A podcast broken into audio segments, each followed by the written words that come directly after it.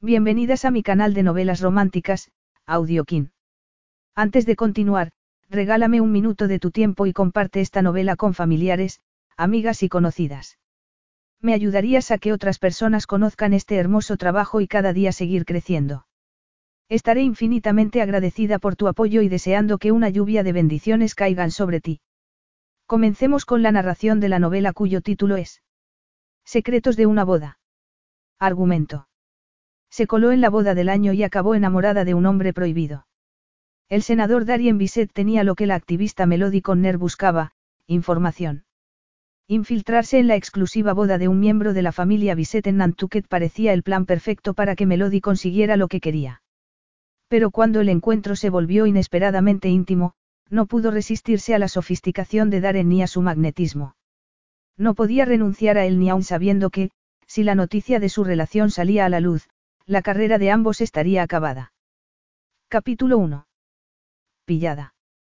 Melody Conner arqueó una ceja a aquel hombre alto, moreno y atractivo que le había puesto una mano en el brazo y que le bloqueaba la vista de la recepción del enlace entre un Williams y un Osborne. El pinchadiscos estaba haciendo su trabajo y entretenía a los invitados mientras los invitados esperaban a que los novios llegaran. Me ha pillado, pero ¿qué piensa que he hecho?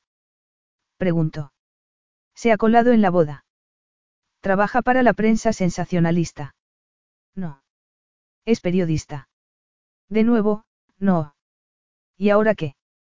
Se había colado en el banquete con la esperanza de encontrarse con aquel hombre, Dare Bisset, el primogénito de Auguste Bisset y primo de la novia. También era el senador que presidía la comisión que estaba redactando un proyecto de ley para hacer asequibles las recetas médicas a todos los ciudadanos. Por eso estaba Melody allí, en aquella boda tan exclusiva en Nantucket.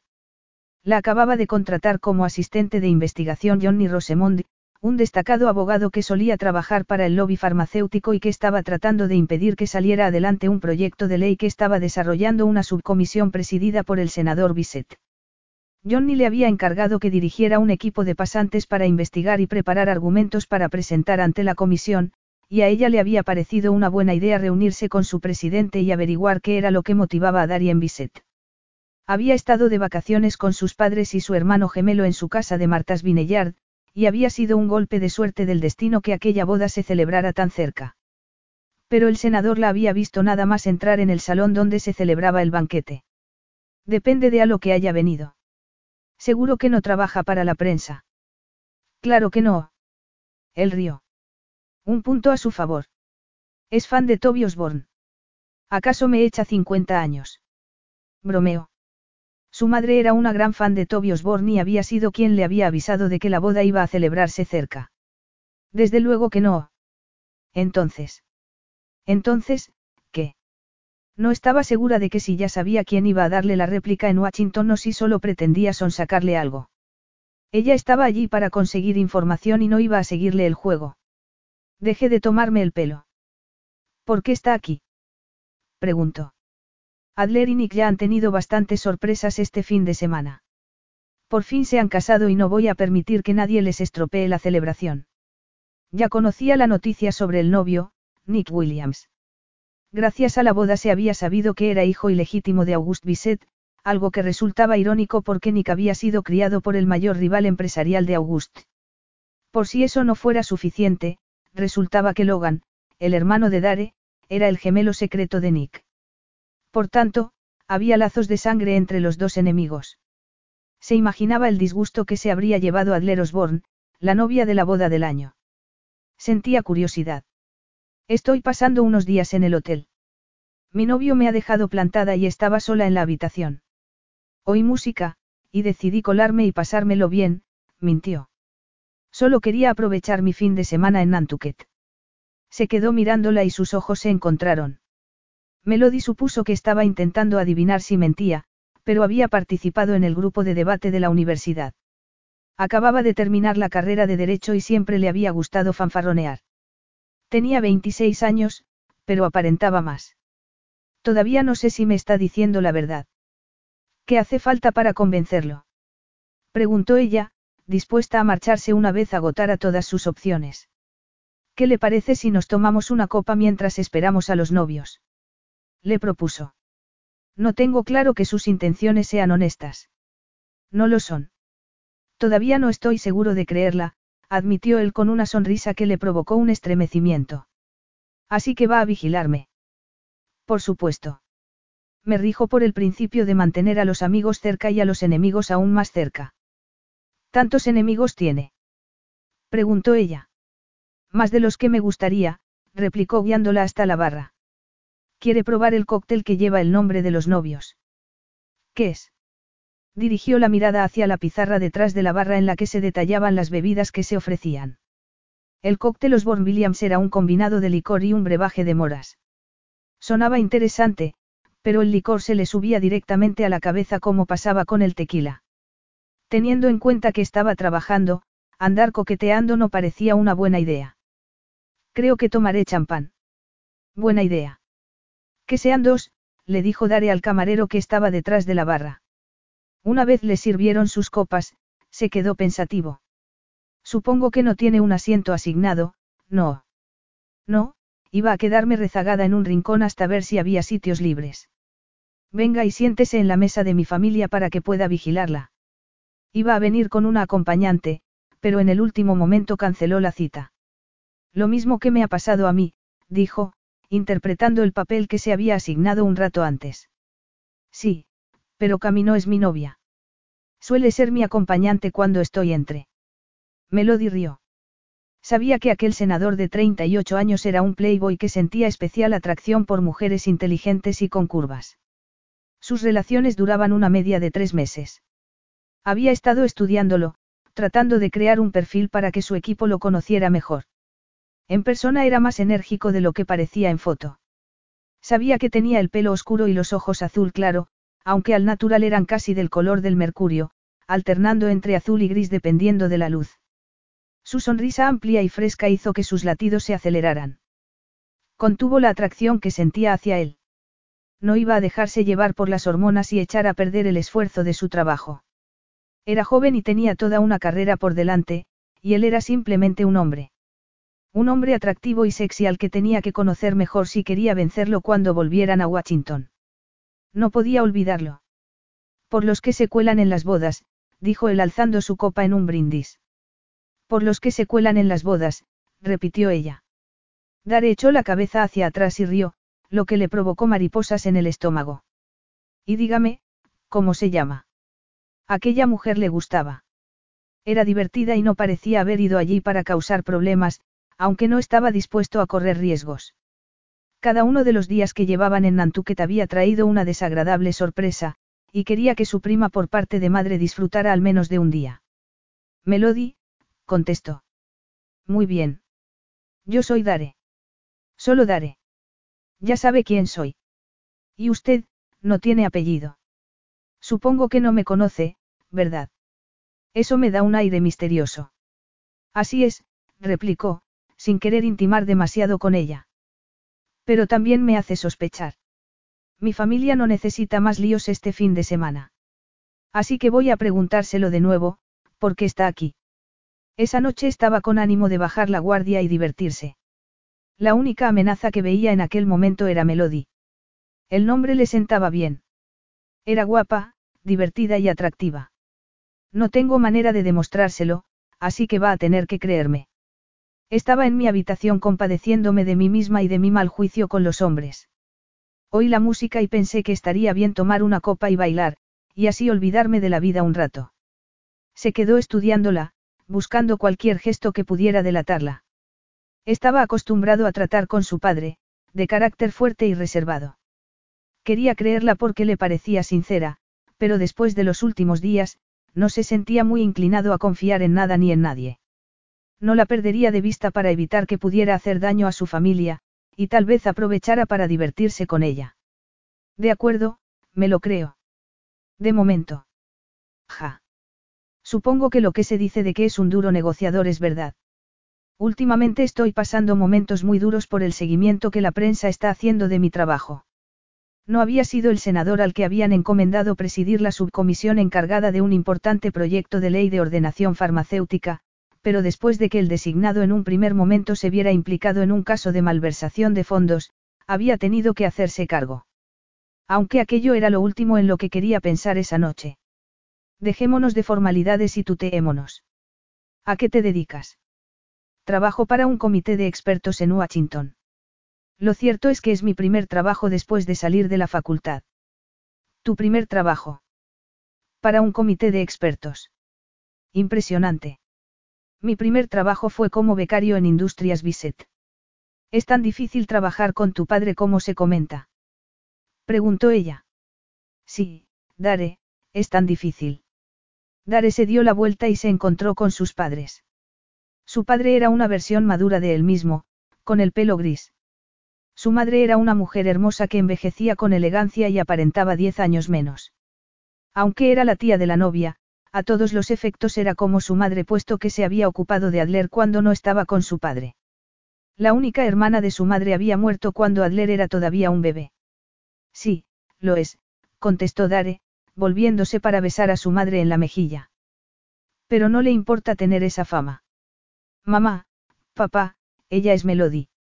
Melody, ellos son mis padres, Auguste y Juliette Bisset. Encantada de conocerlos, dijo Melody, tendiendo la mano. Después de saludarse, Juliet tomó la palabra. Eres amiga de Nico de Adler. Dare miró a Melody, que parecía dudar que contestar, y entonces le puso la mano en la espalda. Es amiga mía, mamá. Es de Washington. Vaya, no lo sabía. Me alegro de conocerte. Siguió charlando y le preguntó a Melody si le había gustado la ceremonia. Dare observó a su madre en su papel de anfitriona de la fiesta. Tenía un gran don de gentes y era toda una profesional cuando quería aparentar que todo iba bien. Para todos los que estaban en la fiesta, sus padres parecían la pareja ideal que siempre habían sido, como si las mentiras y los secretos de hacía 30 años que se habían conocido ese fin de semana no hubieran abierto una brecha entre ellos. Admiraba su aplomo en aquel momento. Acabo de ver a mi hermano llegar. Necesito hablar con él de algunos cambios en el consejo, dijo Auguste y le dio un beso a Juliet en la mejilla antes de encontrarse con la mirada de Dare. Discúlpame, hijo. Melody, ha sido un placer conocerte. Espero que volvamos a vernos. Su padre los dejó y, poco después, a su madre la llamaron para ocuparse de un imprevisto con la empresa del catering. Dare se volvió hacia Melody. Sus ojos marrones estaban pendientes de los invitados, que habían empezado a llegar al banquete. Su larga melena rubia contrastaba con su piel bronceada. Tenía el rostro en forma de corazón y los labios gruesos. Sabía que no debía fijarse en su boca, pero le era imposible. Siempre era cuidadoso en sus relaciones personales, pero en los últimos días, viendo a sus hermanos perseguir lo que querían y saltarse las reglas que siempre habían seguido, se estaba olvidando de toda prudencia. Melody lo tentaba y una parte de él deseaba saber qué se sentiría al besar aquellos labios tan tentadores. Vaya, a tus padres se les da muy bien, socializar, dijo después de una pausa. ¿Qué quieres decir? Te dije que leo todo lo que se publica de tu familia. Si mis padres estuvieran en su lugar, mi madre estaría ignorando a mi padre y si la besara o simplemente la rozara, se llevaría un buen codazo en las costillas. Dare no pudo evitar reírse. Ahora sé de dónde te viene ese descaro. Tienes razón, me parezco mucho a mi madre. Detesto esa clase de subterfugio. ¿Hay alguna clase que te guste? Preguntó él. Bueno, a veces hay que comportarse de cierta forma para obtener resultados. Probablemente sepas más de eso que la mayoría de la gente. Como mi madre, que no soporta que mi hermano y yo compitamos entre nosotros, así que tenemos que ser sutiles. Eres muy competitiva. Sí, contestó. Si mi familia tuviera un lema sería, Solo hay sitio para un vencedor, el segundo puesto es para perdedores. Eso es cruel. Es realista. Mi padre siempre dice que lo mejor es tener claras las expectativas al comienzo de una relación. Me gusta ganar y no tengo por qué andar disculpándome por ello. Al parecer, Auguste era muy parecido a su padre, y por eso Dare había elegido dedicarse a la política en vez de a los negocios familiares. Podría decirse que era el camino más fácil para no seguir las reglas de August ni vivir bajo su sombra. A Dare nunca le había gustado eso. Estoy de acuerdo. El pinchadiscos pidió a todos que buscaran sus mesas y a Dare no le sorprendió ver el nombre de Melody en la tarjeta del asiento de al lado. Su madre era muy meticulosa en los detalles, y tenía sentido que estuviera a su lado, aunque era algo que no debería importarle. ¿Y cómo conociste a mi hermano? ¿Cuál de los biseteres? El hombre rió y meneó la cabeza. Zack, el capital del equipo de la Copa de América. El acompañante de Iris Collins, la dama de honor. Tenía aspecto de pasar mucho tiempo al aire libre y era guapo, aunque no tanto como Dare. Contestando a tu pregunta, conocí a tu hermano en este hotel, dijo mirando a su izquierda a Dare y guiñándole un ojo. En el instante en que me vio, no pudo resistirse. Eso me suena sospechoso, dijo, tratando de pinchar a Dare. Tenía que admitir que resultaba divertido estar con Dare en la mesa, junto a su familia. Hacía tiempo que no se divertía tanto. Se estaba esforzando mucho por llegar a lo más alto en un campo muy competitivo, y una parte de ella le decía que no bajara la guardia. Pero según avanzaba la noche, no parecía haber peligro. No he tenido que sobornarla, Zack, si eso es lo que estás intentando averiguar, dijo Dare. Aquí a Zack, le pagaron para.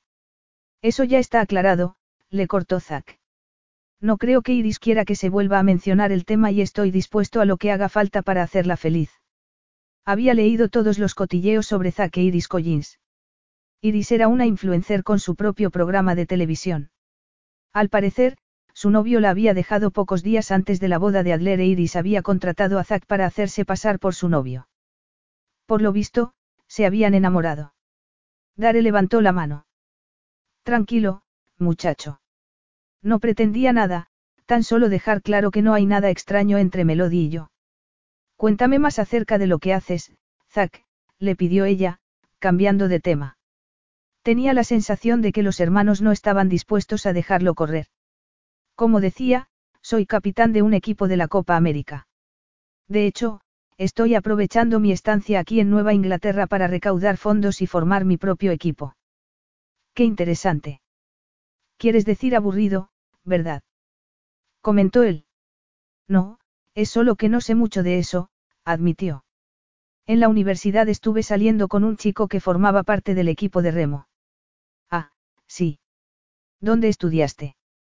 Yo también pertenecía al equipo de remo, dijo Zack. En Georgetown.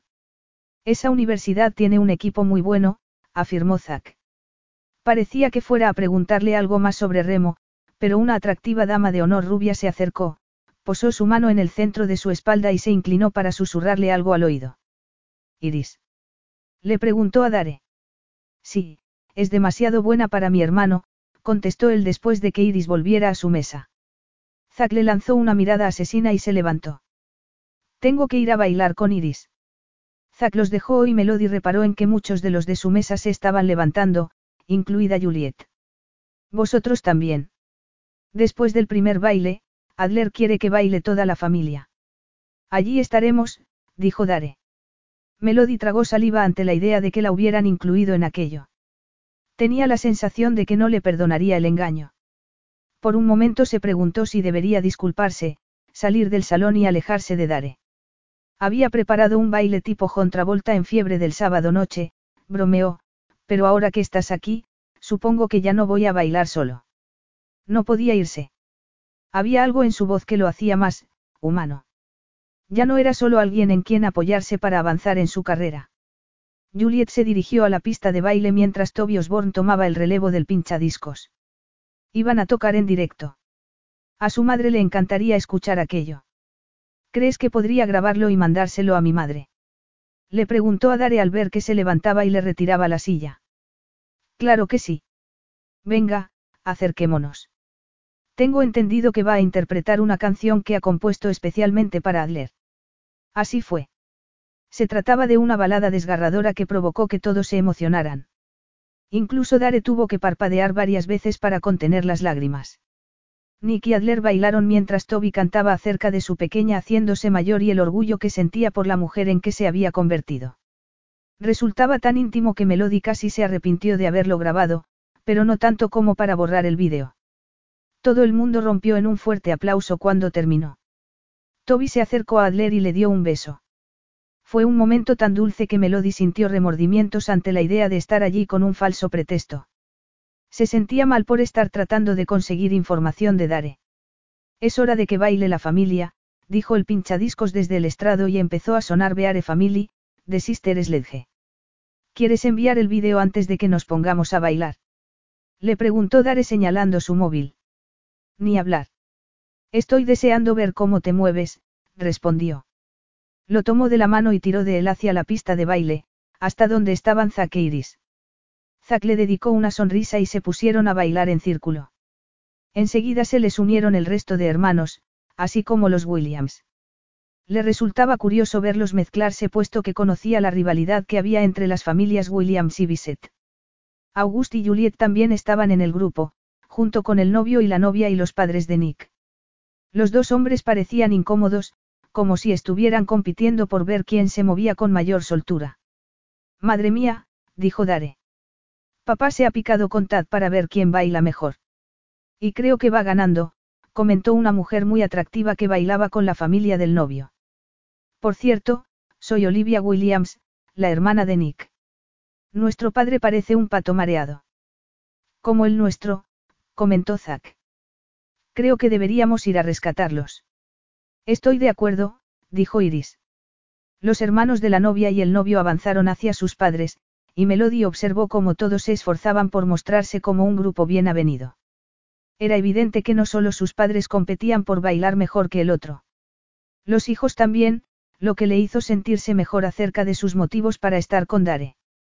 Provenía de una familia muy competitiva que no iba a permitir que sus rivales los superasen aunque fuera en algo tan nimio como un baile. Según fue avanzando la noche y siguió divirtiéndose junto a Dare, se dio cuenta de que era el líder del grupo. No pudo evitarlo, se sentía atraída por él. Cuanto más champán bebía, menos razones tenía para evitar intimar con él. Enseguida tuvo claro que la manera lógica de terminar aquella noche sería acostándose con él. Capítulo 2. ¿Quieres salir a tomar aire fresco? Preguntó Dare a Melody después de que los novios se fueran.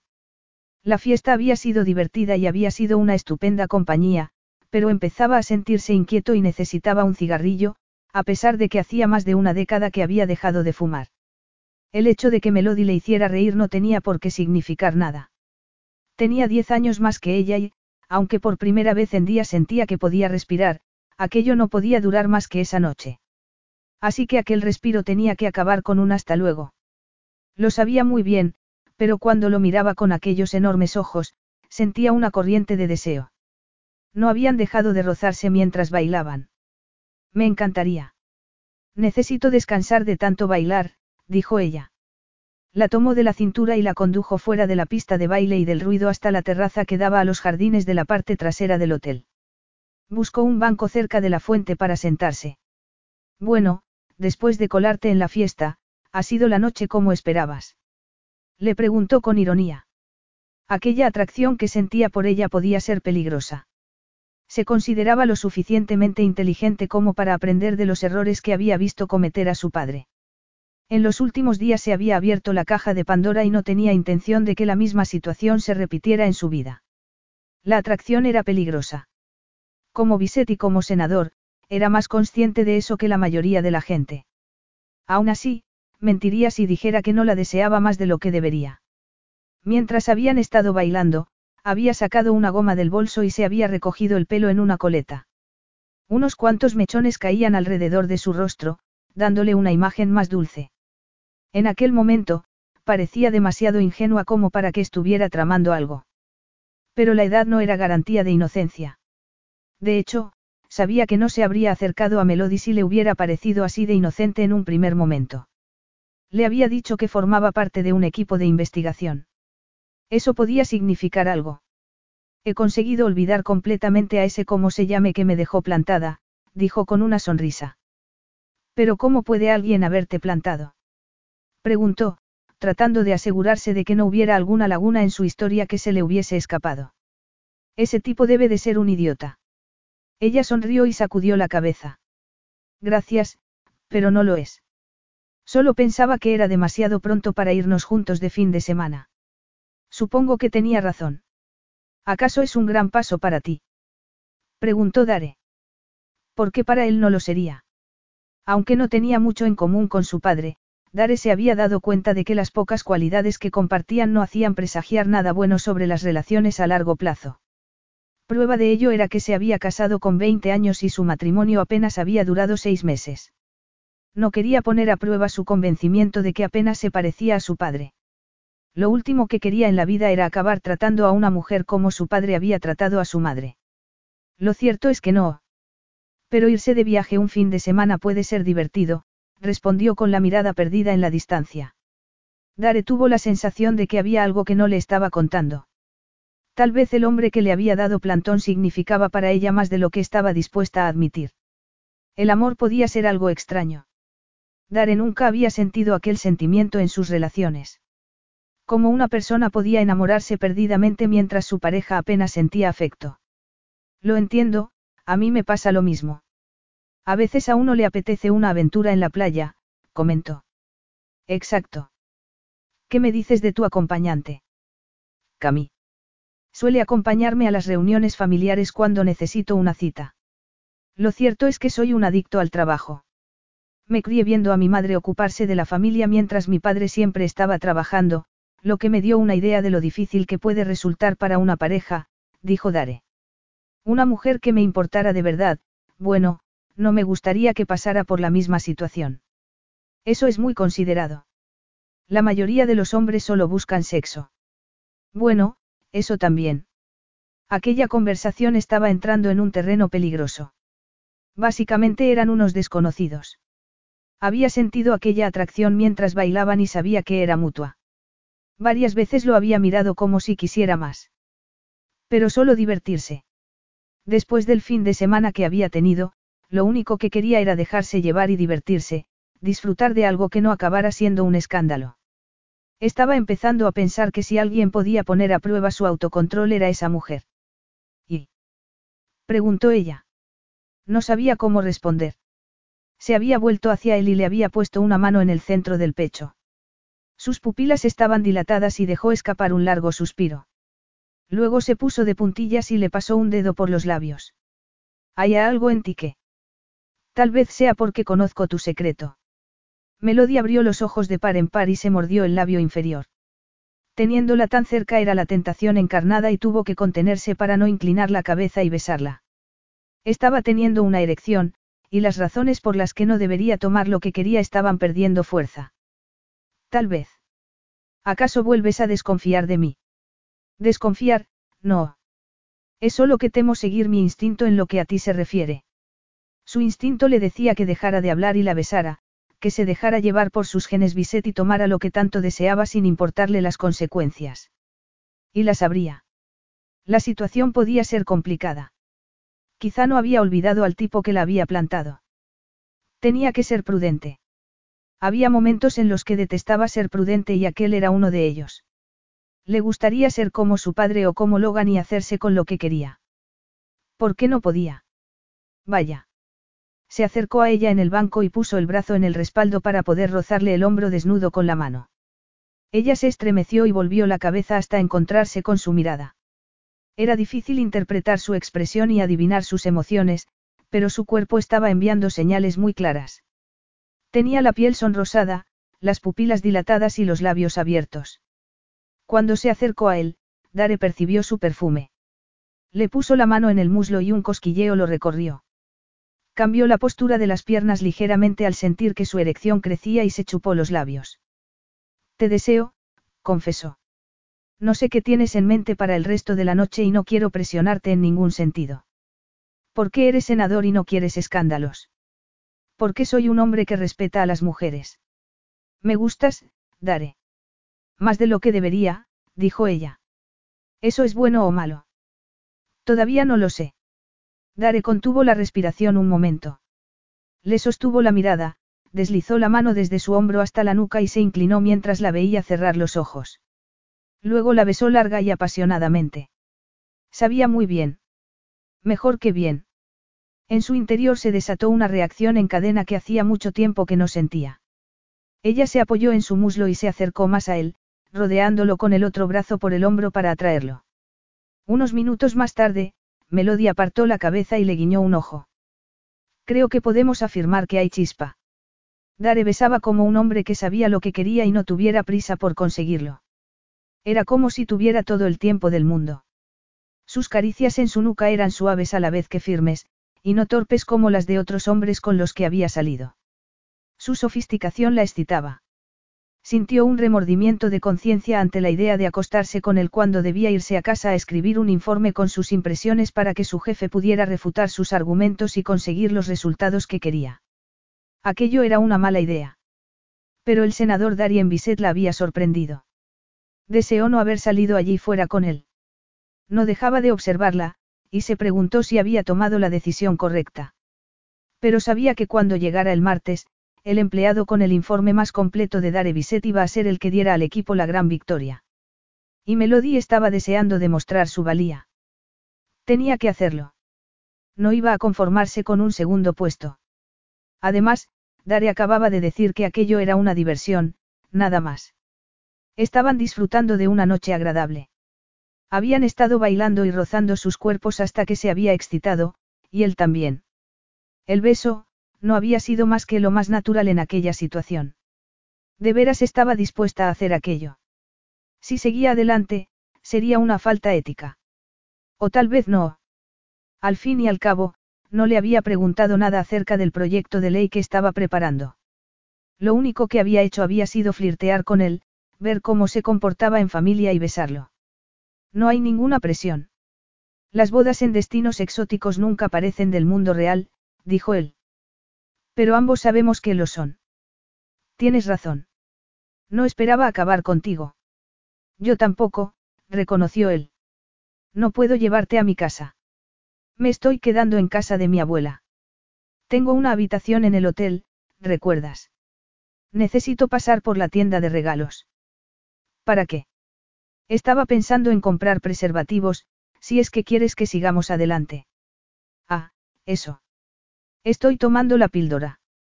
Aún así quiero comprarlos. Eres muy cuidadoso. Sí, bueno, mi padre acaba de enterarse de que tuvo un hijo hace 30 años. En ese momento ya no estaba investigando, se dijo. Desde que habían salido a la terraza, era tan solo un hombre al que deseaba. Buen punto. Pero solo para que lo sepas, si acabara embarazada, serías al primero al que llamaría. ¿Por qué correr riesgos innecesarios? Quiero que esta noche sea un bonito recuerdo del que ninguno de los dos tenga que arrepentirse. Yo también, admitió ella. Se sentía mal por haber ido a la boda para conseguir información de él. Parecía un buen hombre, la clase de hombre con el que le gustaría tener una cita. Pero nunca se habrían conocido si no hubiera tomado la iniciativa de ir allí esa noche. La tomó de la cintura y la condujo hacia el banquete. A Melody le gustó el gesto. Sabía que era algo anticuado y normalmente le molestaba, pero lo hacía de tal manera que casi parecía que la estuviera protegiendo de los demás. La hacía sentirse. Sentía deseo sexual, eso era lo único que podía sentir. Hacía mucho tiempo que no salía con alguien. Dare se despidió de sus hermanos y salieron del salón. En el pasillo reinaba un extraño silencio en contraste con el bullicio de la fiesta, y cuando llegaron al vestíbulo, Dare se detuvo. Estoy en la habitación 22, dijo ella. Nos veremos arriba. Melody se dirigió hacia los ascensores. Cuando llegó a su habitación, revisó su teléfono y vio que su madre le había respondido con un emoticono sonriente al vídeo que le había mandado de Toby Osborne cantando. No conocía el verdadero motivo por el que había acudido a aquella boda. Simplemente le había dicho que se trataba de un asunto de trabajo. Sabía que sus padres no aprobarían sus métodos, pero no le importaba. Se quitó los zapatos y se fue al baño para soltarse el pelo y cepillarse los dientes. Revisó de un vistazo la habitación y se aseguró de que no hubiera nada que pudiera delatarla. Entonces, oyó unos golpes en la puerta. Antes de abrir, miró por la mirilla. Dare traía una bolsa de la tienda de regalos. ¿Has encontrado lo que necesitabas? Sí, dijo y dudó antes de traspasar el umbral. ¿Todavía quieres que me quede? Sí, contestó. Más de lo que Dare podía imaginarse. Había intentado convencerse de no hacerlo, pero solo con mirarlo, su pulso se aceleraba. Aquello no era lógico. Era algo que deseaba. Pensabas que habría cambiado de opinión. Podría pasar. Pues no ha sido así. Era demasiado caballero como para aprovechar su ventaja. De nuevo sintió otro remordimiento de conciencia. Estaría haciendo algo incorrecto. Antes de poder decidirlo, Dare había entrado en la habitación, había cerrado la puerta y estaba atrayéndola entre sus brazos. Esta vez su beso fue fogoso, lleno de pasión, y ella le correspondió con la misma intensidad. Su lengua buscó la suya mientras lo rodeaba por los hombros y se ponía de puntillas para besarlo. Dare le ofreció todo lo que tenía y ella lo tomó.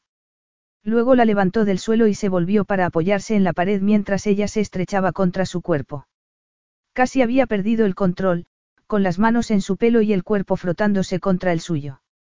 Encontró la cremallera en el costado de su vestido y lentamente se la fue bajando hasta que pudo deslizar la mano por debajo de la tela. Tenía la piel fría al tacto. Recorrió con un dedo la longitud de su espalda y la tomó por el trasero, atrayéndola hacia él. Melody apartó la boca de la suya, apoyó la frente en la de él y abrió los ojos. Estaban tan cerca que Dare pensó que podría verle el alma. Pero aquello no era sexo por amor. Era una ardiente aventura de una noche, un encuentro con el que liberar la tensión que se había acumulado desde que había llegado a Nantucket. Nada más. No tenían nada en común. Melody se apartó, lo tomó de la mano y tiró de él hacia la cama. Él la siguió. Se había soltado el pelo y, al volverse, ondeó sobre sus hombros. Tomó el bajo del vestido y se lo sacó por la cabeza. Después, lo dejó en la silla que había en un rincón. Al verla con tan solo un sujetador de tirantes y unas diminutas bragas contuvo la respiración. Tenía pechos generosos y la cintura estrecha. Sus piernas eran curvilíneas y tenía el vientre ligeramente abombado. Se quedó mirándolo, con un brazo en jarras. Uno de nosotros lleva ventaja, dijo. Lo siento, estaba disfrutando del paisaje. A mí también me gustaría. ¿Necesitas ayuda? Sí. Me vendría bien un poco de ayuda. Se quitó los zapatos y después los calcetines. Melody estaba a su lado, tirando de la corbata, mientras él se despojaba de la chaqueta y la lanzaba a la mesa que había junto a la silla. Acabó de sacarle la corbata, tirando de él hacia ella, y entonces Dare se dio cuenta de que estaba completamente atrapado en sus redes. Estaba deseando dejarle hacer lo que quisiera con él. Cuanto más excitada la veía, más lo estaba él. Su placer estaba alimentando el suyo. Melody le mordisqueó el labio inferior mientras le desabrochaba lentamente los botones de la camisa y deslizaba las manos por su cuerpo. Ella rompió el beso y se separó para bajarle la camisa por los hombros. Debajo llevaba una camiseta blanca. Llevas demasiada ropa, Dare. Desnúdate, dijo sacudiendo la cabeza. Sus palabras lo estremecieron, provocándole una erección y obligándole a apartarse de ella. Se desabrochó los botones de los puños de la camisa y acabó de quitársela. Luego se sacó la camiseta por la cabeza y la dejó a un lado antes de volverse hacia ella. Mejor. Ahí vamos, replicó ella y le acarició el pecho. Tenía una ligera capa de vello cubriéndole el cuerpo y sabía que no a todas las mujeres les gustaba. A Melody no parecía importarle. Recorrió su torso con las manos, bajando lentamente hacia su cintura. Le desabrochó el cinturón, después los pantalones y le bajó la cremallera. Deslizó la mano bajo la apertura y lo acarició por encima de los calzoncillos. Dare tuvo que pararle la mano para que se detuviera. Estaba al límite y era demasiado pronto. La rodeó con su otro brazo por la cintura y la atrajo hacia él, sintiendo el roce de su vientre contra el suyo mientras con la otra mano le desabrochaba el sujetador. Melody se echó hacia atrás y lo arrojó a un lado antes de oprimir sus pechos contra él. Dare caminó de espaldas a la cama con ella entre sus brazos, y luego se volvió y la empujó suavemente hacia el colchón. Sacó un preservativo y lo dejó en la mesilla para acabar de quitarse la ropa. Melody arqueó las caderas, se quitó las bragas y se tumbó en la cama ante él, completamente desnuda. Su melena rubia estaba esparcida alrededor de su cabeza y no podía estar más tentadora. Él tomó el preservativo y se lo puso antes de echarse en la cama. Luego le acarició los pechos y ella se abrió de piernas. Dare se recostó sobre un brazo y la miró a los ojos. Melody le acarició su miembro erecto y tiró de él. Entonces, aprovechó para deslizar una mano por su entrepierna y comprobó que estaba lista. Tomó su boca en un beso y se hundió en ella. Melody arqueó la espalda y lo rodeó con sus piernas para sentirlo más profundamente. Luego comenzó a moverse al mismo ritmo que él. Estaba muy excitado y sabía que iba a correrse enseguida. Deslizó la mano entre sus cuerpos hasta dar con su clítoris y lo acarició hasta que sintió que se arqueaba contra él con más urgencia. Luego, Todo su cuerpo se tensó y gritó su nombre. La tomó por las caderas y siguió embistiéndola hasta que estuvo a punto de explotar. Volvió a gritar su nombre y entonces se dejó llevar.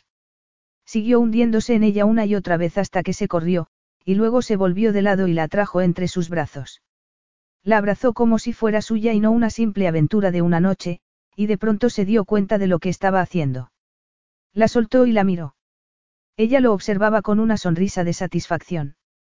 Bueno, ha estado muy bien. Capítulo 3.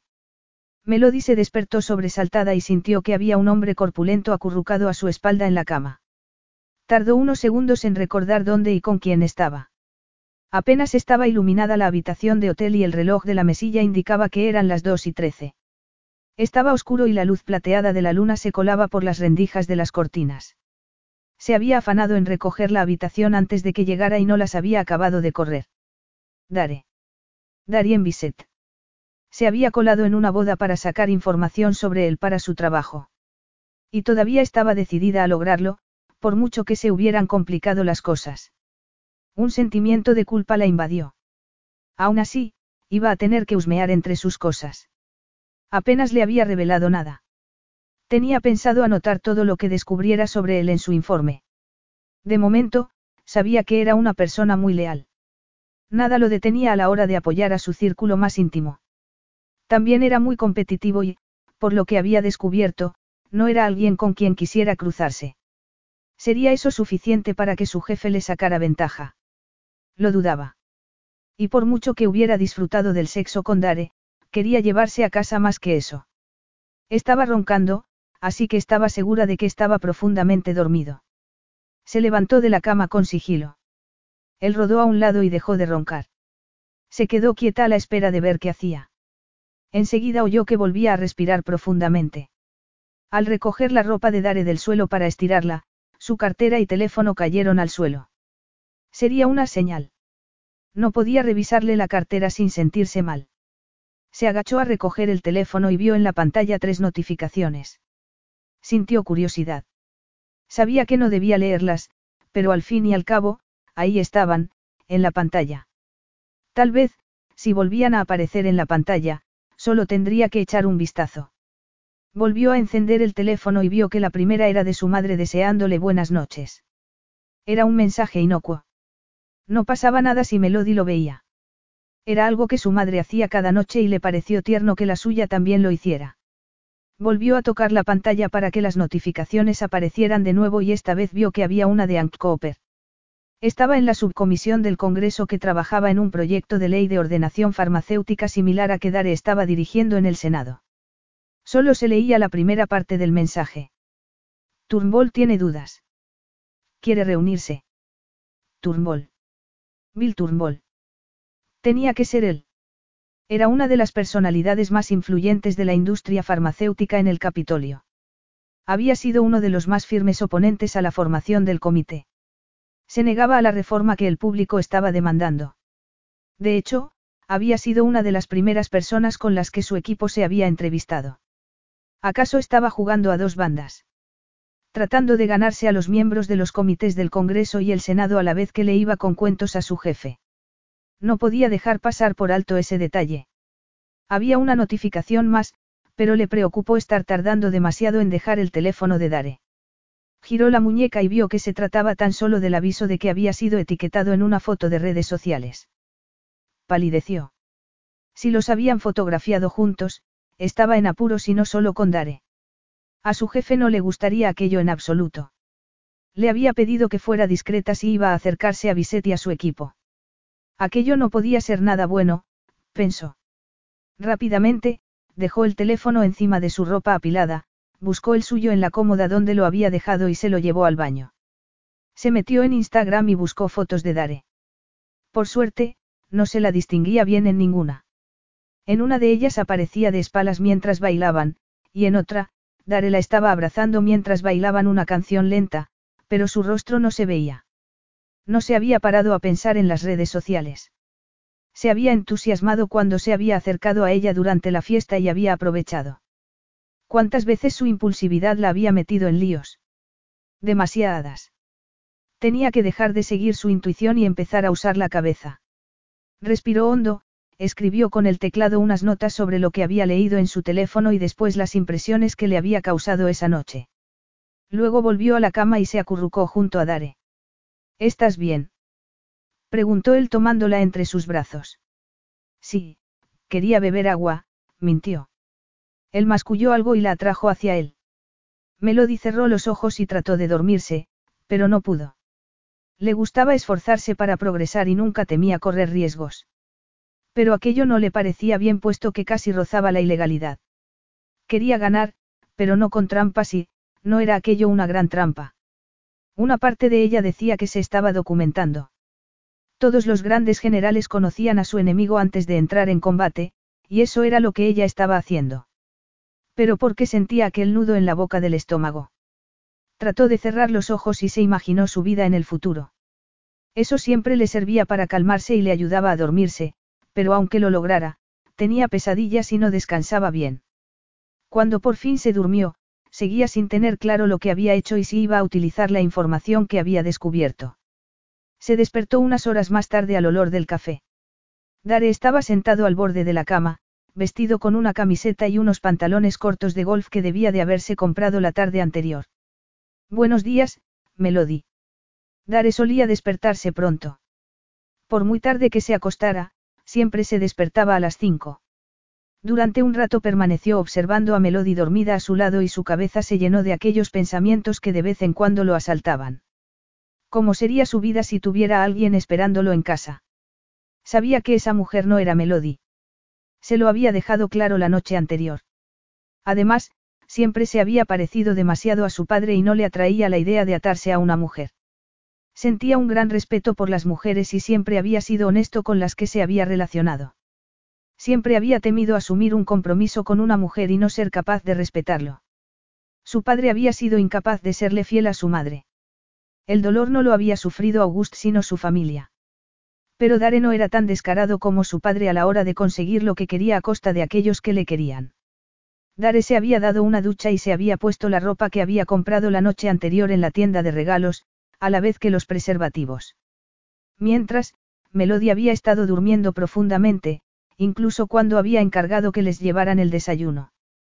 Tenía algunos asuntos de trabajo de los que ocuparse, pero nunca le había gustado irse mientras una mujer estaba durmiendo. Siempre le había parecido muy descortés. Sabía que su hermano Logan lo había hecho alguna ocasión para evitar conversaciones incómodas. Buenos días. Ese café es para mí. Sí, contestó Dare ofreciéndole una taza. No sé cómo te gusta. Solo está bien, dijo ella tomando la taza y mirando el líquido oscuro. O con leche. Él sonrió. Y con dos cucharaditas de azúcar. Y con dos cucharaditas de azúcar, repitió ella, y cerrando los ojos, dio un sorbo a su café. Muy bueno. Llevo sin tomar azúcar en el café desde que dejé la universidad. Se me había olvidado lo bueno que estaba. Me gusta empezar el día con algo dulce.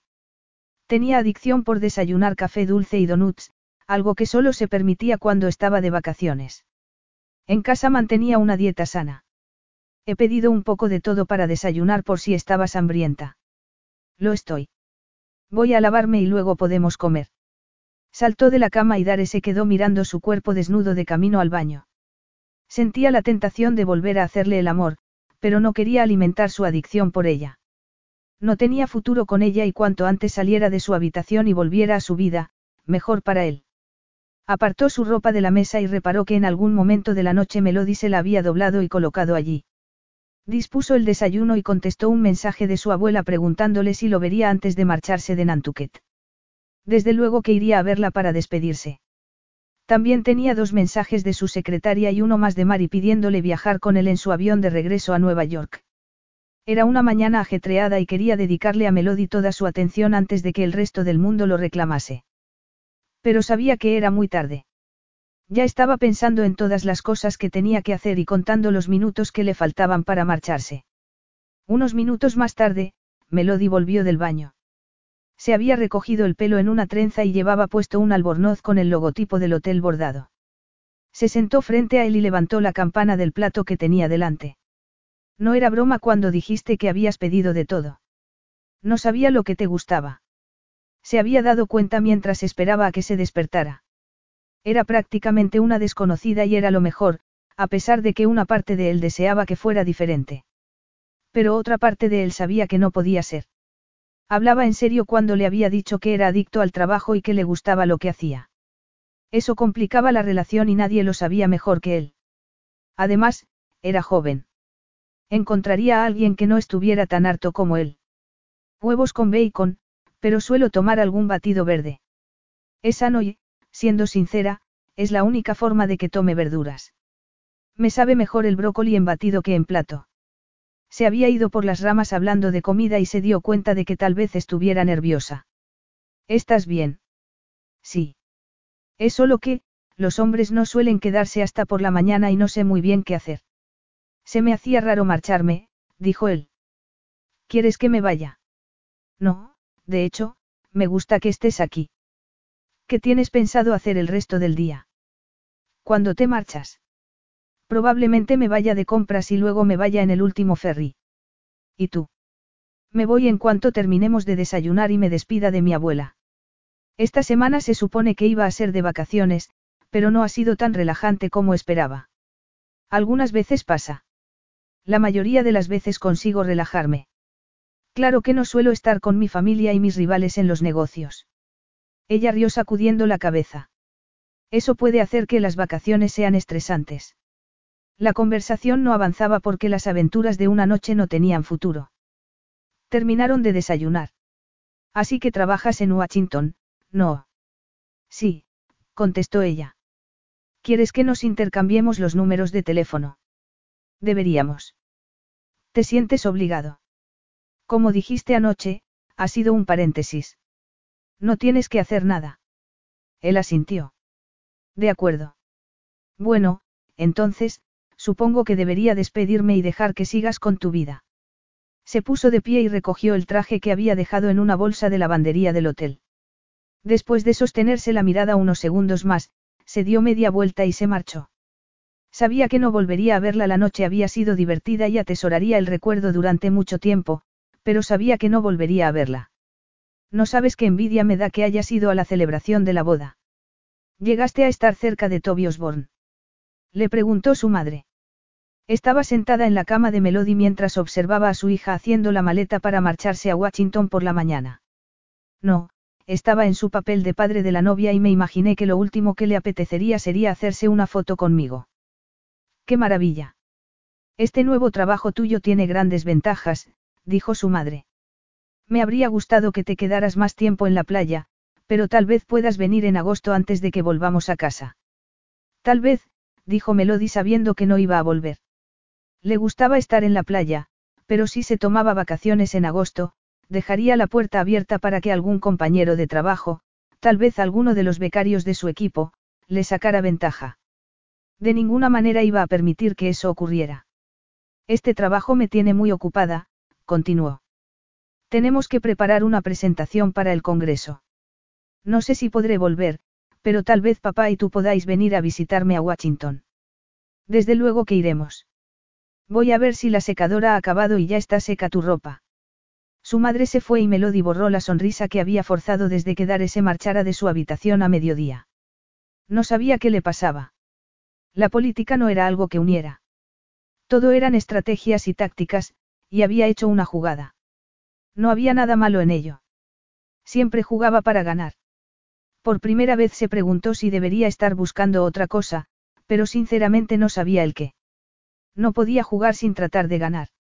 No era propio de ella. No podía entenderlo. Siendo justos, era la primera vez que se acostaba con el enemigo. Parecía que estuviera en una película cursi de televisión. Su teléfono emitió un sonido y al mirar la pantalla, vio que se trataba de un mensaje de Aubrey. Formaba parte del equipo de investigación de Johnny Rosemond y habían congeniado un mes antes, cuando se habían conocido. Hola, guapa. ¿Qué tal por Martas Vineyard? ¿Has descubierto algo de decibelios? Tengo algunas cosas, pero nada jugoso. Está bastante limpio. Melody fue prudente en su respuesta. Hola. MV está muy bien, aunque hay demasiados turistas. He descubierto alguna cosa.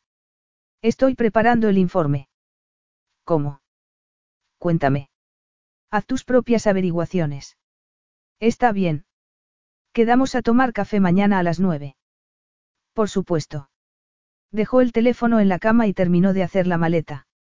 Se alegraba de haber quedado con Aubrey a tomar café porque ambas estaban participando en el mismo asunto en el trabajo. Necesitaba hablar con alguien sobre Dare y no podía hacerlo con Aubrey. Su hermano se había ido con su padre a buscar almejas por la mañana, antes de que ella llegara a Martas Vineyard. Con un poco de suerte, Ben volvería antes de que tuviera que irse para tomar su avión de vuelta a Washington. Siempre había sido su tabla de salvación y le ayudaba a ordenar las ideas. Pero Ben no volvió a tiempo. Se había encontrado con amigos y se habían ido a navegar, así que siguió dándole vueltas a la cabeza. No podía dejar de evocar la sensación de estar en brazos de Dare. Necesitaba despejarse. El viaje le vino bien. Mientras recorría aeropuertos, no pensó en él. Tampoco cuando tomó el taxi hasta su apartamento en Crystal City. Cuando entró y dejó las maletas en el suelo, miró a su alrededor a aquel lugar que consideraba su hogar. Era pequeño, pero estaba en un buen barrio. Estaba ahorrando para comprarse su propia casa y sabía que si ponía toda su atención en el objetivo, antes obtendría su recompensa. Sí, aquello tenía sentido. Estaba algo sensible porque había conocido a Dare en una boda y esa clase de acontecimientos siempre despertaba sentimientos que prefería ignorar. Se sentó en el escritorio, abrió el ordenador portátil e hizo una búsqueda sobre Turnbull. Descubrió que recientemente había sido despedido de People RX, el grupo empresarial para el que había estado trabajando y que le había convertido en una bala perdida. Pasó el resto de la tarde revisando sus notas y cuando fue hora de irse a la cama, se felicitó por no haber buscado información sobre Dare en Internet. De hecho, mientras se documentaba para la presentación que iba a hacer ante la comisión, casi había evitado pensar en él como hombre. Tampoco era para tanto puesto que había superado su aventura de una noche. Había sido un rato de diversión y eso era todo lo que necesitaba. Pero al echarse en la cama para dormir, se dio cuenta de que buscaba el recuerdo de haber dormido en sus brazos. Trató de convencerse de que no lo echaba de menos y usó algunas técnicas de respiración para relajarse, pero se despertó en medio de un sueño erótico en el que le estaba haciendo el amor en su despacho de Capitol Se levantó, se dio una ducha y siguió trabajando. Tenía que sacárselo de la cabeza y la única manera de hacerlo era trabajando, lo cual tampoco era de ayuda, puesto que estaba preparando un informe sobre él. No sabía cómo apartar sus sentimientos de lo que estaba escribiendo sobre él. Finalmente se dio cuenta de que no iba a ser capaz de separar lo personal de lo profesional. Antes de las seis terminó su informe y salió a correr para olvidarse de la sensación de estar entre los brazos de Dare, pero no pudo. Cuando se reunió con Aubrey para tomar café, le pareció que su compañera de trabajo estaba muy charlatana teniendo en cuenta que no había dormido bien la noche anterior. Pero evitó pedirle que dejara de hablar. Estaba al límite. Sería porque estaba nerviosa en su deseo de que su informe fuera el más completo. O sería por el sentimiento de culpabilidad. Tal vez fuera el deseo sexual, una noche con Dare no había sido suficiente, aunque sabía que era todo lo que iba a tener. Estoy nerviosa ante la idea de exponer nuestras ideas mañana ante el equipo de investigación. ¿Por qué? Preguntó Melody al salir de la cafetería en dirección a sus oficinas. Eres una de las principales investigadoras de nuestro equipo. Gracias, pero tu mensaje era confuso. Me hace pensar que tienes alguna primicia, comentó Aubrey. Tengo alguna información interesante, admitió Melody. Creo que nos resultará de ayuda cuando la pelota eche a rodar. Lo sabía. Había oído que no se te podía perder de vista. Bien, dijo Melody. Lo mismo he oído de ti. Hacemos un buen equipo, añadió Aubrey. Melody sonrió, pero no comentó nada. No quería compartir la gloria con nadie. Estaba dispuesta a enfrentarse a aquel arma de doble filo que era Darien Bisset. Capítulo 4. Siempre le resultaba duro a Darien despedirse de su abuela. Estaba muy unida a ella porque cuando era pequeño y sus padres pasaban por una mala época, era ella la que se ocupaba de cuidarlo. También había estado muy unido a la madre de Adler, su tía Musete, pero había muerto cuando tenía ocho años. En aquel momento, sentado a su lado en el banco en el que solía sentarse con su abuelo a contemplar el mar, se sentía tranquilo. Apuesto a que nunca habías pensado que fuera un alivio volver a Washington, le dijo mientras una cálida brisa los envolvía. El resto de la familia estaba en algún rincón de la isla o descansando en la casa. Nada más volver de desayunar con Melody, se había encontrado a su abuela sentada allí. Jamás. Pero no todo ha sido tan malo, no. Eso pensaba yo, pero ya soy muy vieja para que los escándalos me afecten. Abuela, no eres tan mayor, dijo rodeándola con su brazo por los hombros. Así me sentía la semana pasada. Pero esta mañana, viendo a Adler y a Nick tan felices casándose, me he sentido más joven, le confesó. ¿Y tú? Anoche te vi bailando con una rubia muy guapa, y Michael me dijo esta mañana que no estabas en casa. Dare tenía la sospecha de que Michael, el mayordomo de su abuela, no solo cuidaba de la casa sino que también le informaba de lo que hacía el resto de la familia. Nos llevamos bien. Es simpática. Su novio la había dejado, así que decidió colarse en el banquete. Al principio no tenía muy claro cuáles eran sus motivos, así que decidí tenerla vigilada. Y una cosa llevó a la otra. Dare miró a su abuela arqueando una ceja. Un caballero nunca habla. Ella rió.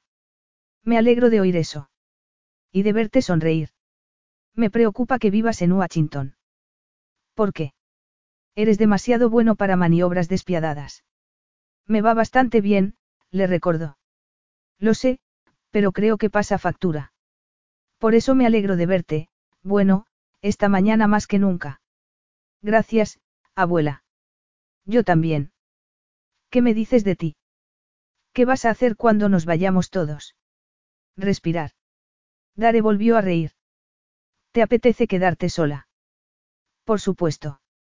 Os quiero mucho a todos, pero esta noche estaré mejor cuando solo estemos Michael y yo, y por supuesto mi cóctel. Te entiendo.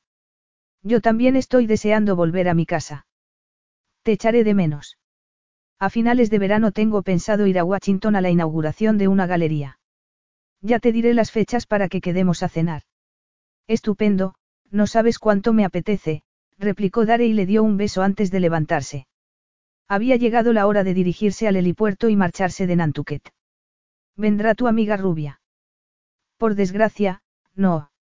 Vaya, qué pena. Al menos te ha hecho sonreír un rato, dijo la anciana. Adiós, Dare.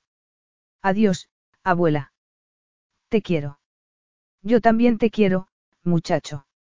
Dejó a su abuela y se dirigió al helipuerto. Durante todo el trayecto, evitó pensar en la pregunta que le había hecho su abuela. ¿Volvería a ver a Melody de nuevo? Sabía que la respuesta era que no, y no le había parecido mal cuando se había marchado, pero cada vez pensaba más en ella. Tal vez debería haberle pedido su apellido o haberle preguntado cómo podía contactar con ella. Aunque hubiera sido a través de redes sociales. No había ninguna razón por la que una aventura tuviera que durar tan solo una noche, no. Su hermana, Marielle, y su prometido, Íñigo Velázquez, estaban esperando a Dare en el helipuerto. Su compañía le vendría muy bien para distraerse y no pensar en Melody. Estábamos a punto de marcharnos sin ti, dijo Mari, poniendo un brazo en jarras. Íñigo tiene que irse de viaje para su próxima carrera y no me gusta cuando se va. Lo sé, dijo saludando con la mano a Íñigo mientras besaba a su hermana en la mejilla. Estaba despidiéndome de abuela. No pasa nada. Espero que no se sienta muy sola cuando nos hayamos ido todos. Creo que estará bien. Seguramente disfrutará de la tranquilidad, intervino Íñigo. ¿Qué quieres decir? Que nuestra familia es ruidosa y este fin de semana no ha sido fácil.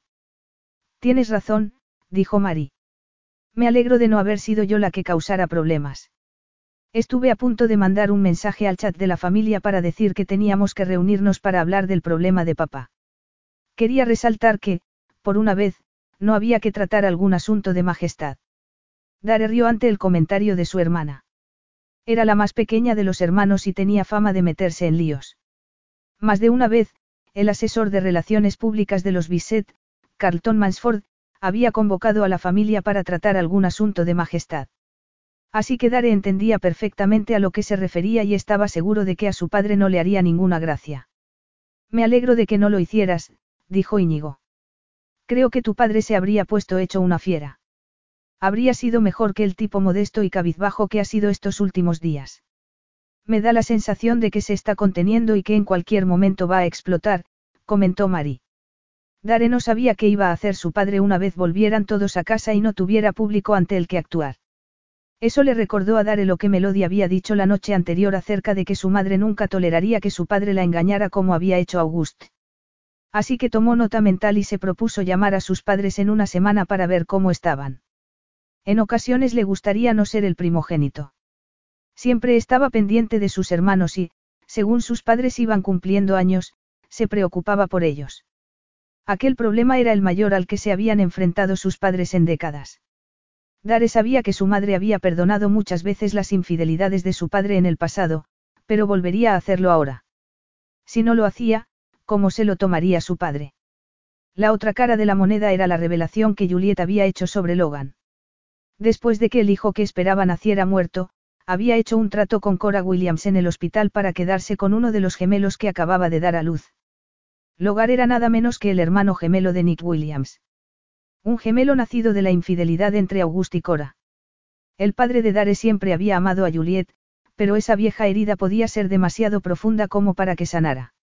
Eso hizo que Dare se diera cuenta de que había hecho bien no pidiéndola a Melody su número. No se sentía capaz de mantener una relación con alguien que le importara.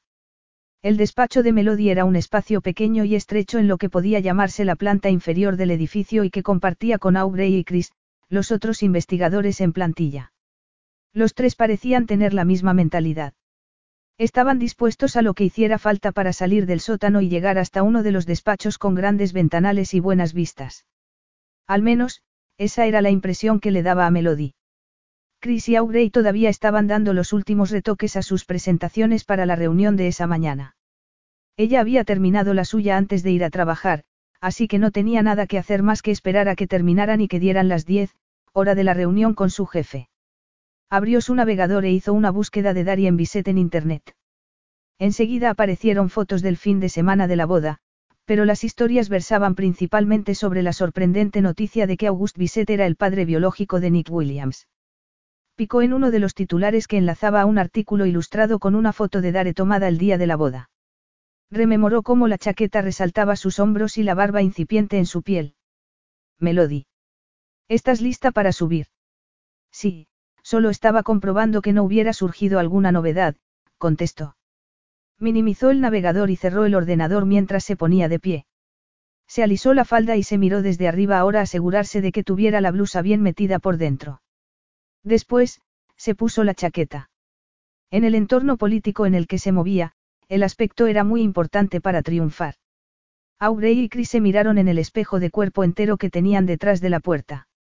Si la situación fuera otra, seguramente serían amigos, pero tenían una personalidad muy fuerte y sus caracteres competitivos nunca permitirían que confiaran entre ellos. Venga, vamos a dejarlos con la boca abierta, dijo Chris. Melody contuvo una sonrisa al salir del despacho. Había tenido un profesor que solía decir exactamente lo mismo. Había destacado en esa asignatura y estaba convencida de que iba a impresionar a su jefe. Johnny Rosemond había empezado su carrera a comienzos de la década de los años 2000 como representante farmacéutico y había acabado trabajando para uno de los mayores grupos de presión del país. Cinco años más tarde había abierto su propio despacho. Era uno de los hombres más poderosos del país y no dudaba en usar su influencia para conseguir lo que quería. Melody, sus compañeros investigadores y los pasantes eran lo mejor de sus promociones, y todos aspiraban a seguir sus pasos. Muy bien, equipo, ¿Qué tenemos? Preguntó Johnny frotándose las manos mientras les indicaba que pasaran a su despacho.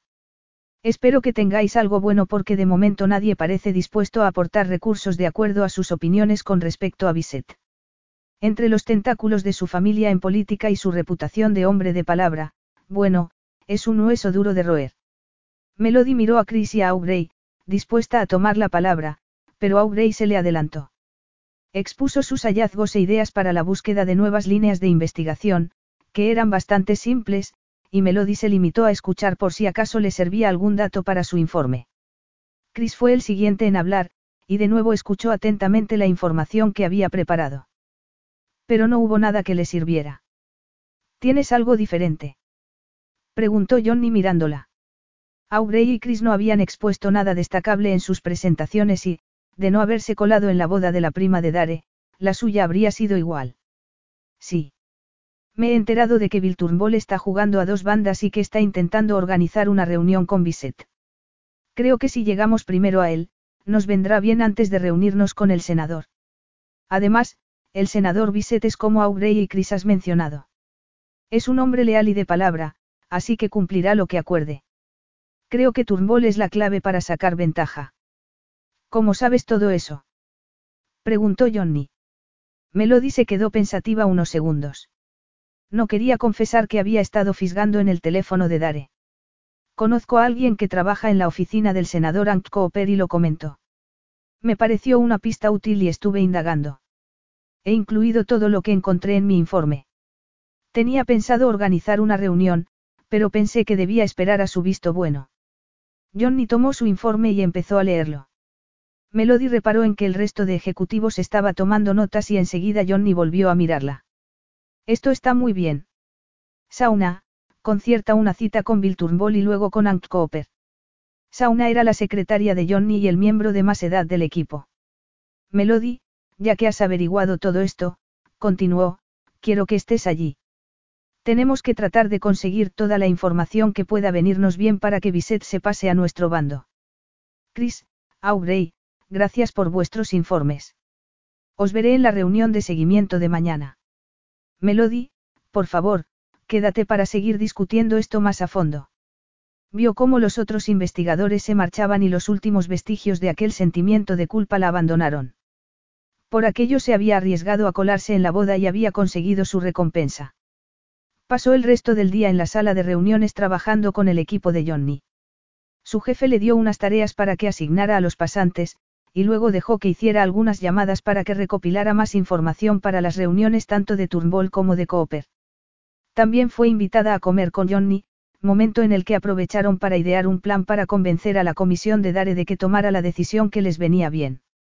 Resumiendo, fue una tarde de ensueño, y aunque no pudo del todo dejar de sentirse culpable por cómo había conseguido superar a sus compañeros, se alegró de haberlo hecho.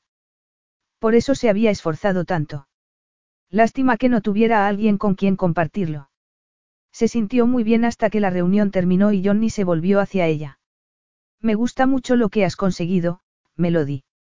Quiero que me acompañes cuando vaya a hablar con el senador Bisset. Le pediré a Sauna que lo incluya en tu agenda. Sintió una sacudida.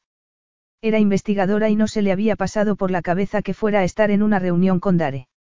Sería extraño y podría perder el trabajo que tanto le había costado conseguir. De vuelta al trabajo, Dare seguía sin poder dejar de pensar en Melody. Le gustaba su oficina en el Capitolio y contaba con un pequeño equipo de personas comprometidas. Además de presidir una comisión, había promovido varias leyes. La reforma de la normativa para regular los grupos de presión era uno de sus proyectos preferidos y, en ese ámbito, estaba consiguiendo un consenso bipartidista en el que todo el mundo estaba interesado. A su modo de entender, costaba mucho dinero a ambas partes y a los contribuyentes cuando el Congreso solo servía a los intereses de las grandes compañías y no de la gente. Y los grupos de presión tenían gran parte de culpa en ello. Trataba de concentrarse, pero estaba distraído y no solo por Melody. Algo había cambiado mientras había estado en Nantucket. Mucho tenía que ver con sus padres. Había cosas que siempre había sabido de ellos y las había aceptado, pero de repente era como si no conociera a aquellas dos personas. El engaño de su madre al ocultar la verdad de quién era Logan había sido un duro golpe para todos. Dare recordaba el día en que su madre había vuelto del hospital con Logan. Durante una breve temporada, tal vez unos cuantos años, los cuatro habían formado una familia muy única. Así que Dare entendía por qué había mentido acerca de que Logan fuera su hijo, para mantener la paz con August. Por impactante que fuera, para la forma de pensar de su madre tener un hijo sano ataría a August a ella y evitaría las tentaciones. Pero después de un tiempo, no había sido suficiente para el padre de Dare. Había vuelto a su trabajo y a sus aventuras y, cada vez que su madre se enteraba y se reconciliaban, Dare acababa teniendo un hermano nueve meses más tarde.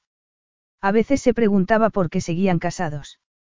¿Por qué no poner fin a lo suyo y seguir caminos separados? No lo habían hecho y aquello lo había marcado. No quería esa montaña rusa en su vida personal, así que había decidido evitar los compromisos. Pero entonces, Porque no se quitaba a Melody de la cabeza. Una mujer a la que no volvería a verlo acechaba en sus sueños y le hacía cuestionarse sus principios. Johnny Rosemond y su equipo han convocado una reunión esta tarde para discutir algunos asuntos antes de comparecer ante la comisión. Le he dicho que tenías la agenda llena, pero que verías qué se puede hacer, dijo Cami Osteen. Cami tenía 32 años y llevaba ocho siendo su jefa de personal. Tenía el pelo rizado y lo llevaba en una melena corta. Era muy eficiente en su trabajo, y no temía enfrentarse cara a cara con los perros viejos que llevaban en el Senado desde siempre. Me preguntó qué estará tramando, dijo Dare. Sabe que no podemos tratar nada en privado sin compartirlo con la comisión. Sí, pero aparentemente tienen información que creen que no será de utilidad. Organiza la reunión, dijo sintiendo curiosidad. De acuerdo. Tim Kramer también quiere una. ¿Cómo no? Tim era el líder de una comisión de control cívico empeñado en usar la comisión de Dare para descabezar las grandes compañías y los miembros de sus grupos de presión. Aunque Dare admiraba su pasión, no siempre podía respaldar sus métodos. Estoy tentado a reunirme con él y con Johnny a la vez. A los dos les gusta una buena pelea. Ambos pretenden llevarnos hacia el resultado que quieren.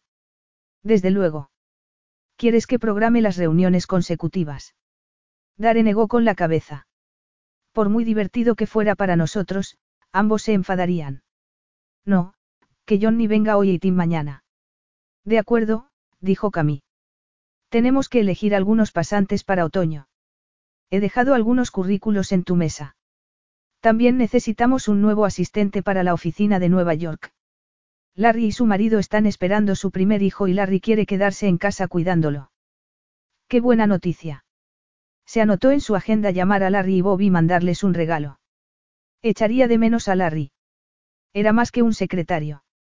Se le daba muy bien organizar eventos y gestionar el despacho mientras Dare estaba en Washington. No sé si encontraremos a alguien que sepa ocuparse de todos los cometidos de Larry, añadió.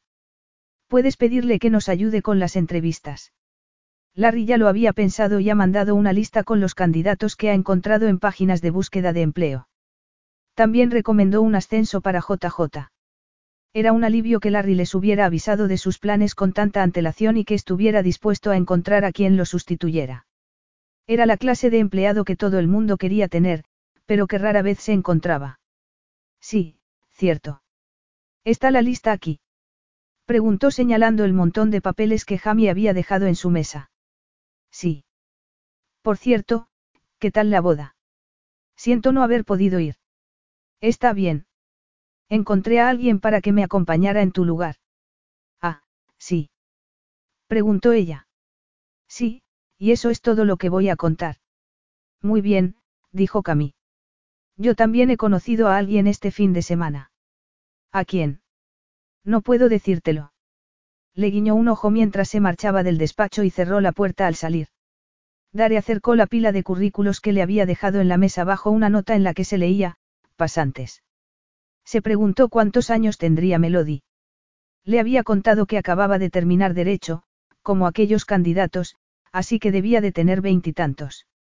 Pero eso daba igual porque ya había decidido que no iba a tener nada con ella. No iba a volver a verla. Si hubiera sido algo más que una aventura de una noche, la diferencia de edad sí habría importado. Salió del despacho para despejarse. Miró la hora en su reloj y se dio cuenta de que era la hora de comer. Al doblar la esquina de una cafetería, le pareció verla. Estaba de espaldas, pero recordó sus curvas. Echó a andar tras ella, pero uno de sus ayudantes lo interceptó y descartó seguirla. No se la quitaba de la cabeza y, aunque también trabajaba en Washington, las posibilidades de que estuviera cerca de su oficina eran escasas. Quizá podía tratar de buscar su número de teléfono. No podía dejar de pensar en Melody. ¿Pero para qué? Era más joven que él. Había hecho lo correcto alejándose de ella. Además, estaba claro que ella también quería que se fuera. Durante el resto de la tarde, logró quitársela de la cabeza mientras atendía reuniones y hacía llamadas. Jamie le avisó de que Johnny Rosemond y su equipo esperaban en la sala de reuniones. Al abrir la puerta, se quedó de piedra al ver allí a Melody. Sus miradas se encontraron. Ella se ruborizó y lo saludó con una inclinación de cabeza. Dare se fijó hacia el resto del equipo de Johnny, tres personas más que se volvieron al verlo entrar. Lo saludó con un apretón de manos y esbozó una cortés sonrisa de político. Pero por dentro, la ira comenzó a hervir. Lo había usado. Sabía que se lo había puesto fácil, pero viéndola allí se dio cuenta de que, después de todo, había tenido motivos ocultos para colarse en la boda. Simplemente, no le había hecho las preguntas correctas, un error que no volvería a cometer. Capítulo 5. Permíteme que te presente a mi equipo. Son Paul de Ville, Constance Kipling y Melody Conner, le dijo Johnny a Dare al entrar en la sala. Melody pensó que iba a descubrirla y a comentar que se había colado en la boda de su prima, lo cual sería perfectamente comprensible. Se estaba haciendo a la idea de renunciar a su trabajo y marcharse cuando Dare le contara a Johnny cómo se habían conocido. Pero no dijo nada y cuando le estrechó la mano, aquel cosquilleo volvió a recorrerla. Le sostuvo la mano más tiempo que a los demás y cuando sus ojos se encontraron, se dio cuenta de que su investigación no había sido tan exhaustiva. Porque hasta ese momento no había visto ni un atisbo de la furia de Dare. Era fría y calmada. Podía ver la rabia en sus ojos y tuvo la sensación de que sería preferible que la descubriera ante Johnny y que la obligara a dejar la reunión. Pero no lo hizo. En vez de eso, adoptó una actitud cordial durante la reunión que le recordó el comportamiento de su madre durante el banquete. Melody se dio cuenta de que lo habían enseñado a comportarse en dos niveles.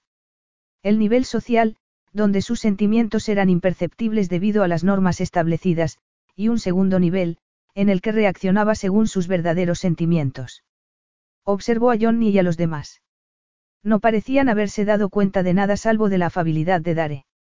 Se había dado cuenta porque tenía una conexión especial con Dare o porque se había acostado con él. No estaba segura, pero cuando vio que Dare y Johnny la estaban mirando, se dio cuenta de que tenía que prestar más atención a la reunión. Lo siento, pueden repetírmelo. Johnny estaba comentando que usted ha estado en contacto con Bill Turnbull y que le ha hablado de su papel como consejero de la comisión, dijo Dare. Sí, conozco a alguien que lo ha mencionado de pasada. No dio más detalles, así que hemos hecho algunas averiguaciones y hemos descubierto más, dijo con voz pausada. Era consciente de que Dare podía caer en la cuenta de que lo había leído en su teléfono si decía que lo había sabido por el senador Cooper. Dare asintió y Melody se preguntó si estaba relacionando aquello con el mensaje que había recibido. De pronto se dio cuenta de que, por mucho que le gustara ganar, tal vez había cruzado una línea sin darse cuenta. También se dio cuenta de que empezaba a sentirse mal del estómago. Siempre había pensado que no había nada que no estuviera dispuesta a hacer por ganar, aunque después de lo que había hecho, no estaba segura de volver a hacerlo. Quería convencerse de que al menos ahora conocía sus límites, pero le resultaba difícil mientras la conversación continuaba. Sentía que estaba perdiendo la ventaja profesional que había conseguido al ser asignada a aquel equipo porque no se concentraba. Se acercó el cuaderno y evitó volver a mirar a Dare. Estaba decidida a destacar en aquel equipo encargado de tratar con la comisión y tenía nueva información de Dare que podía aprovechar, aquella fría ira que podía sentir incluso desde donde estaba. Johnny estaba exponiendo una serie de datos para mostrarle a Dare que su consejero estaba jugando a dos bandas. A Dare parecía agradarle saberlo. Estaba bastante segura de que lo que le preocupaba era saber cómo Johnny había obtenido esa información. La reunión llegó a su fin después de tres cuartos de hora. La secretaria de Dare les pidió sus teléfonos y correos electrónicos para mandarles un resumen de lo tratado.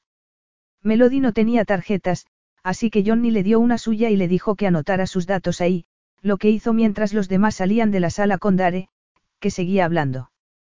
Nunca se había sentido tan fuera de lugar como cuando alzó la vista para entregarle la tarjeta a la secretaria de Dare, que le correspondió con una amable sonrisa. Su primer empleo. Sí. Debe de ser muy buena para estar en esta reunión. Melody deseó no haberse distraído con Dare para poder recordar el nombre de aquella mujer. Su padre se sentiría avergonzado de su falta de modales, pensó. Además, recordar nombres causaba una buena impresión. Gracias. Estaba un poco nerviosa cuando llegué. No recuerdo su nombre, confesó. Soy Cami Osteen, replicó. Yo era un completo desastre cuando empecé a trabajar aquí, así que lo entiendo. Cami. Aquella era la mujer que debía de haber acompañado a Dare a la boda. Si lo hubiera hecho, ella ni siquiera le habría conocido. Cami era atractiva e inteligente, y era fácil imaginárselos como pareja. Claro que, trabajando juntos, probablemente no lo eran. Ni siquiera sabía por qué le importaba. Se había acostado con Dare porque una cosa había llevado a la otra, por nada más. Daba igual que desde entonces no hubiera podido dejar de pensar en él. El sexo había sido muy bueno, así que no iba a olvidarlo. Eso era todo. Salió de la sala de reuniones y se encontró con Dare allí solo. Señorita Conner, le he dicho a sus compañeros que fueran bajando. Yo la acompañaré. Gracias, estoy segura de que no me costará dar con ellos. No quería quedarse a solas con Dare en aquel momento. Necesitaba tranquilizarse antes de volver a hablar con él, tal vez en un millón de años. Insisto, dijo él tomándola del codo y dirigiéndola hacia la puerta de su oficina. Por la fuerza con que la sujetaba, era evidente que no iba a dejarla marchar sin hablar con ella. La llevó hasta el ascensor y, una vez dentro, usó su llave electrónica para detenerlo. Melody, ¿quieres decirme qué estabas haciendo en la boda de mi prima? Dar ese hecho sobre ella, acorralándola en el ascensor. Estaba enfadado. Por mucho que tratara de comprender sus actos, seguía pensando que lo había usado y que lo había tomado por tonto. No dejaba de preguntarse por qué no se había dado cuenta. Estaría perdiendo sus habilidades. Nunca había dejado que le tomaran el pelo y no estaba dispuesto a permitir que Melody se saliera con la suya. Claro que no era difícil ver por qué se había dejado embaucar tan fácilmente. Estaba ante la versión impecable de Melody, aquella que había conocido la primera vez que la había visto en la boda. Su instinto le había dicho que tenía algún motivo oculto para mezclarse con su familia, pero había estado tan distraído con los escándalos de sus padres que no se había dado cuenta de sus intenciones. Llevaba una falda estrecha hasta las rodillas, ceñida a sus caderas. Una blusa metida acentuaba su fina cintura. Vio la mancha de nacimiento detrás de su oreja, aquella que había lamido mientras tenían sexo. Se le pasó por la cabeza tomarla en sus brazos y besarla. Quería demostrarle que no tenía ningún poder sobre él, que a pesar de haberse acostado en ella y de que lo hubiera usado, seguía teniendo el control. Pero sabía que no era así.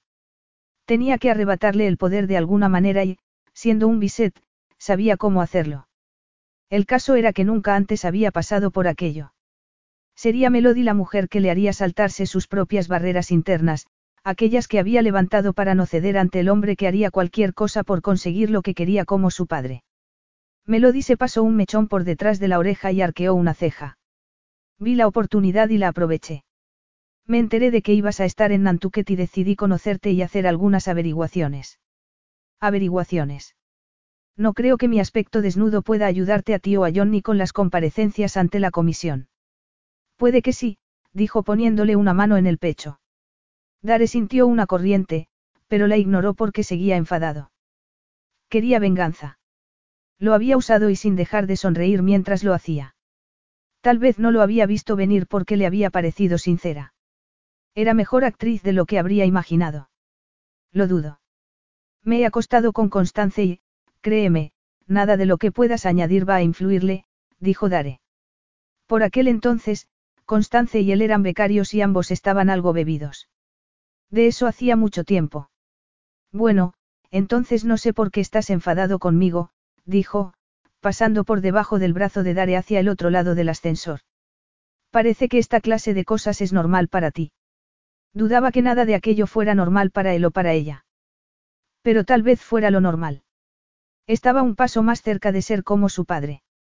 No lo sabía y tampoco le importaba en aquel momento. Es solo sexo, dijo y se quedó a la espera de ver cómo reaccionaba. Ella sonrió. Exactamente. No hay que darle más importancia de la que tiene. Él asintió. Tenía razón. No esperaba nada de ella desde el momento en que la había aparecer en su despacho con Johnny. Pero la mujer que había conocido en el banquete, la que había grabado a Toby Osborne para mandárselo a su madre, parecía diferente. Era una mujer demasiado auténtica y sincera como para ser tan calculadora. Me alegro de oírlo. ¿Y qué era exactamente lo que querías averiguar? Estaba convencido de que se había enterado de lo de Turnbull por su teléfono. En la habitación del hotel, no le había extrañado ver su ropa recogida del suelo a la mesa y se preguntó si habría tenido acceso a su teléfono. Información. Solo quería conocer al enemigo, aunque no somos enemigos, añadió rápidamente. No somos adversarios. Ambos queremos que esta ley salga adelante y beneficie al mayor número de personas. Al averiguar cosas sobre ti estaba ayudando a mi equipo a alcanzar el objetivo.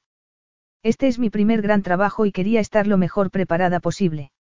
En parte le parecía bien que hubiera visto una oportunidad y la hubiera aprovechado. Él también lo había hecho en más de una ocasión en su carrera, pero nunca se había sentido de aquella manera. Como si lo tomaran por tonto. Tal vez fuera porque no había dejado de pensar en lo que había sentido teniéndola entre sus brazos, con las piernas rodeándolo. Aquello era algo sexual y nunca se había sentido cómodo con su parte más primitiva. Me estás diciendo que acostarte conmigo no ha tenido nada que ver con que trabajes para Johnny. No tenía pensado acostarme contigo. Fue solo que algo surgió cuando nos tocamos y te deseé. Tú también me deseaste.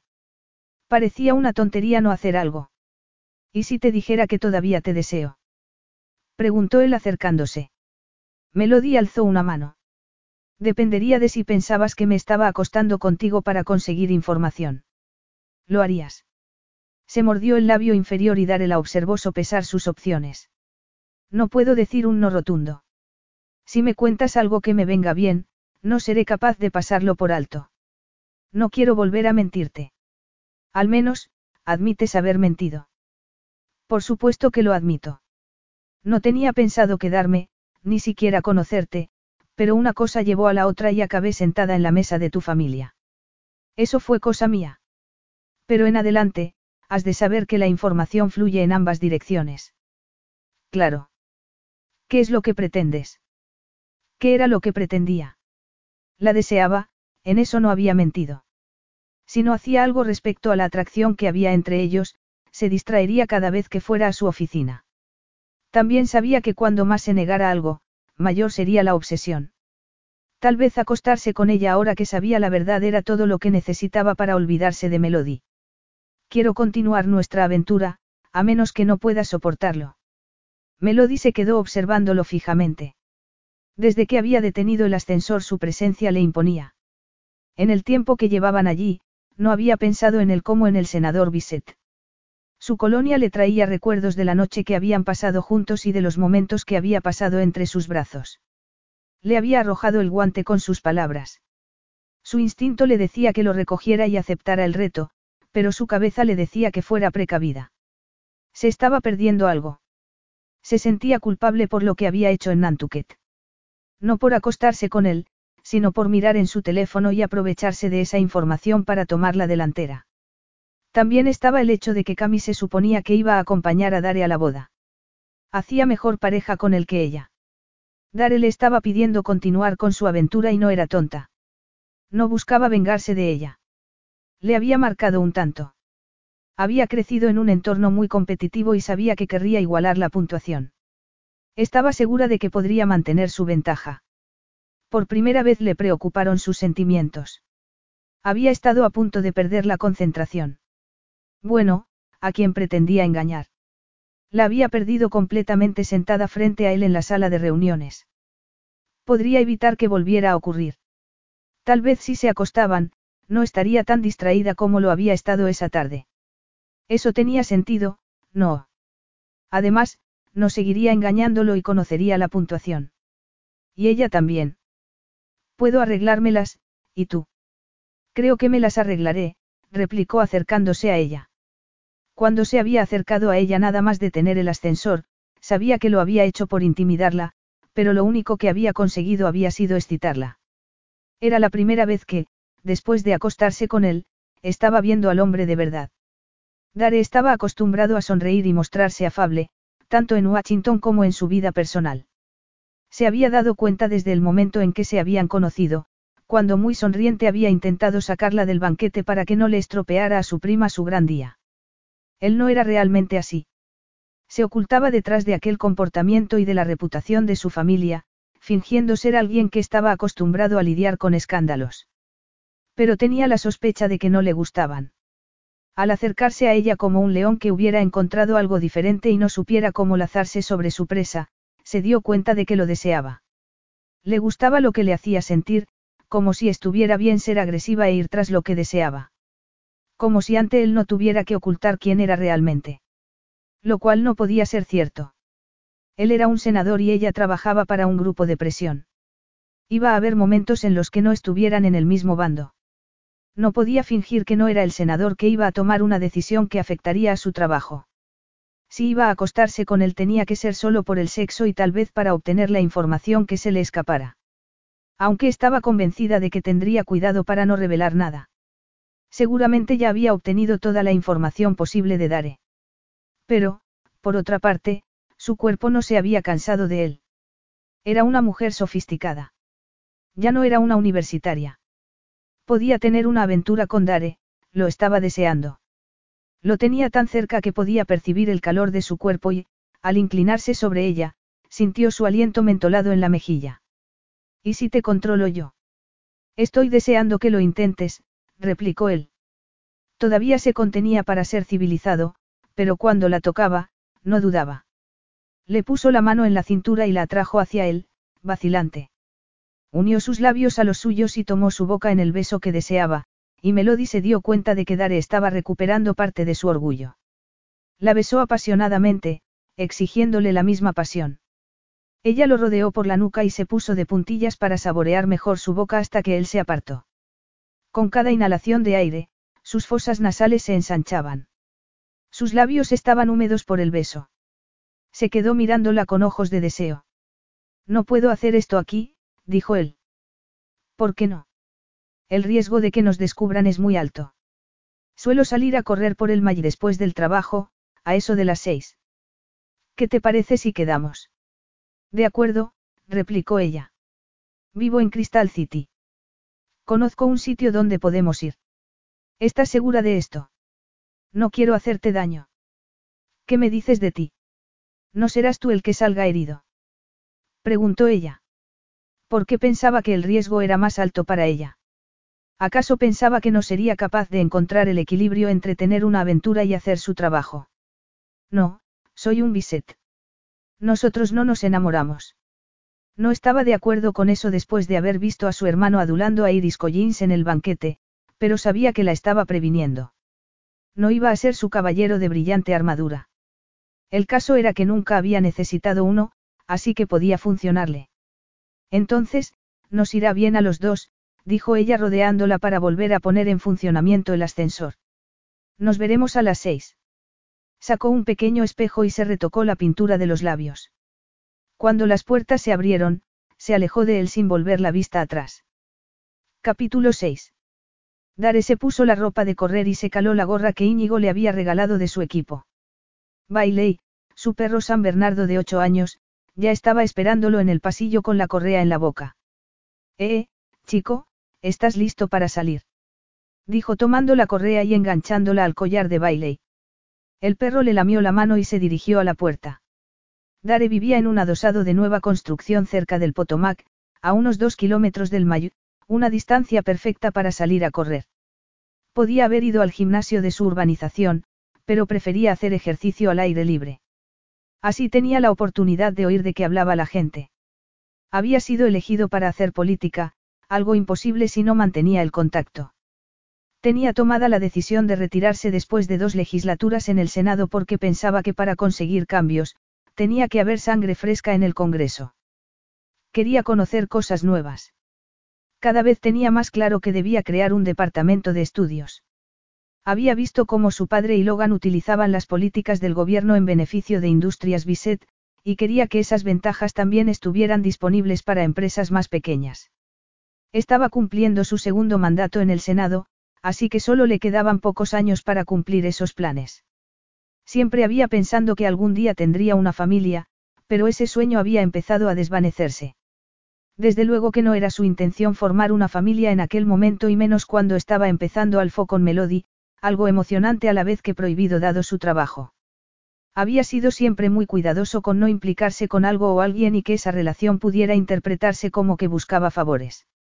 Incluso con su propia familia, ya que en ocasiones presionaba para la aprobación de leyes. Sabía que aquello que tenía con Melody estaba motivado en parte por un sentimiento de venganza y por la necesidad de recuperar el control después de que se hubiera aprovechado de él. Claro que no podía olvidar que ella había tomado la decisión de continuar la aventura, así que su conciencia estaba limpia. En relación a su trabajo no iba a hacer nada que fuera poco ético. Dobló la esquina para enfilar el mall y se dio cuenta de que no había quedado con ella en ningún sitio específico de aquella vasta esplanada. Pero de repente la vio. Llevaba ropa de correr, un par de gafas oscuras de sol y la melena rubia recogida en una coleta. Al verlo, lo saludó con la mano. Me alegro de verte, dijo él y se detuvo para darle de beber a Bailey de la botella de agua que llevaba. ¿Cómo se llama? preguntó ella. Se agachó y acercó la mano a Bailey para que se la oliera. Dare trató de no fijarse en su trasero, pero le resultaba difícil apartar la mirada de ella. Bailey. Hola, Bailey, dijo acariciándole las orejas del perro. El animal parecía haberse rendido a Melody, que aprovechó para lamerle la mano cuando se irguió. ¿Por qué te gusta correr aquí? Él se encogió de hombros y echó a andar hacia la explanada de césped, lejos de la multitud. Melodia compasó el paso al suyo. Es un buen lugar para enterarse de lo que le preocupa a la gente, ¿no te parece? No suelo salir a correr. Tengo una bicicleta estática en mi apartamento y es lo que uso. Así que has venido solo por mí. Le preguntó en tono jocoso. En principio, sí, aunque Bailey me ha robado el corazón. Es una preciosidad. Tiene mucho gancho y lo sabe, replicó Dare. Por eso lo llevas contigo. Es un buen compañero. Trabajo muchas horas y viajo mucho entre Washington y Nueva York, y siempre me acompaña. En muchos sentidos, el perro era su mejor amigo. Con Bailey podía hablar de cualquier cosa que se le pasara por la cabeza. De hecho, no había parado de hablarle de Melody desde que el lunes lo recogiera en casa de Camille.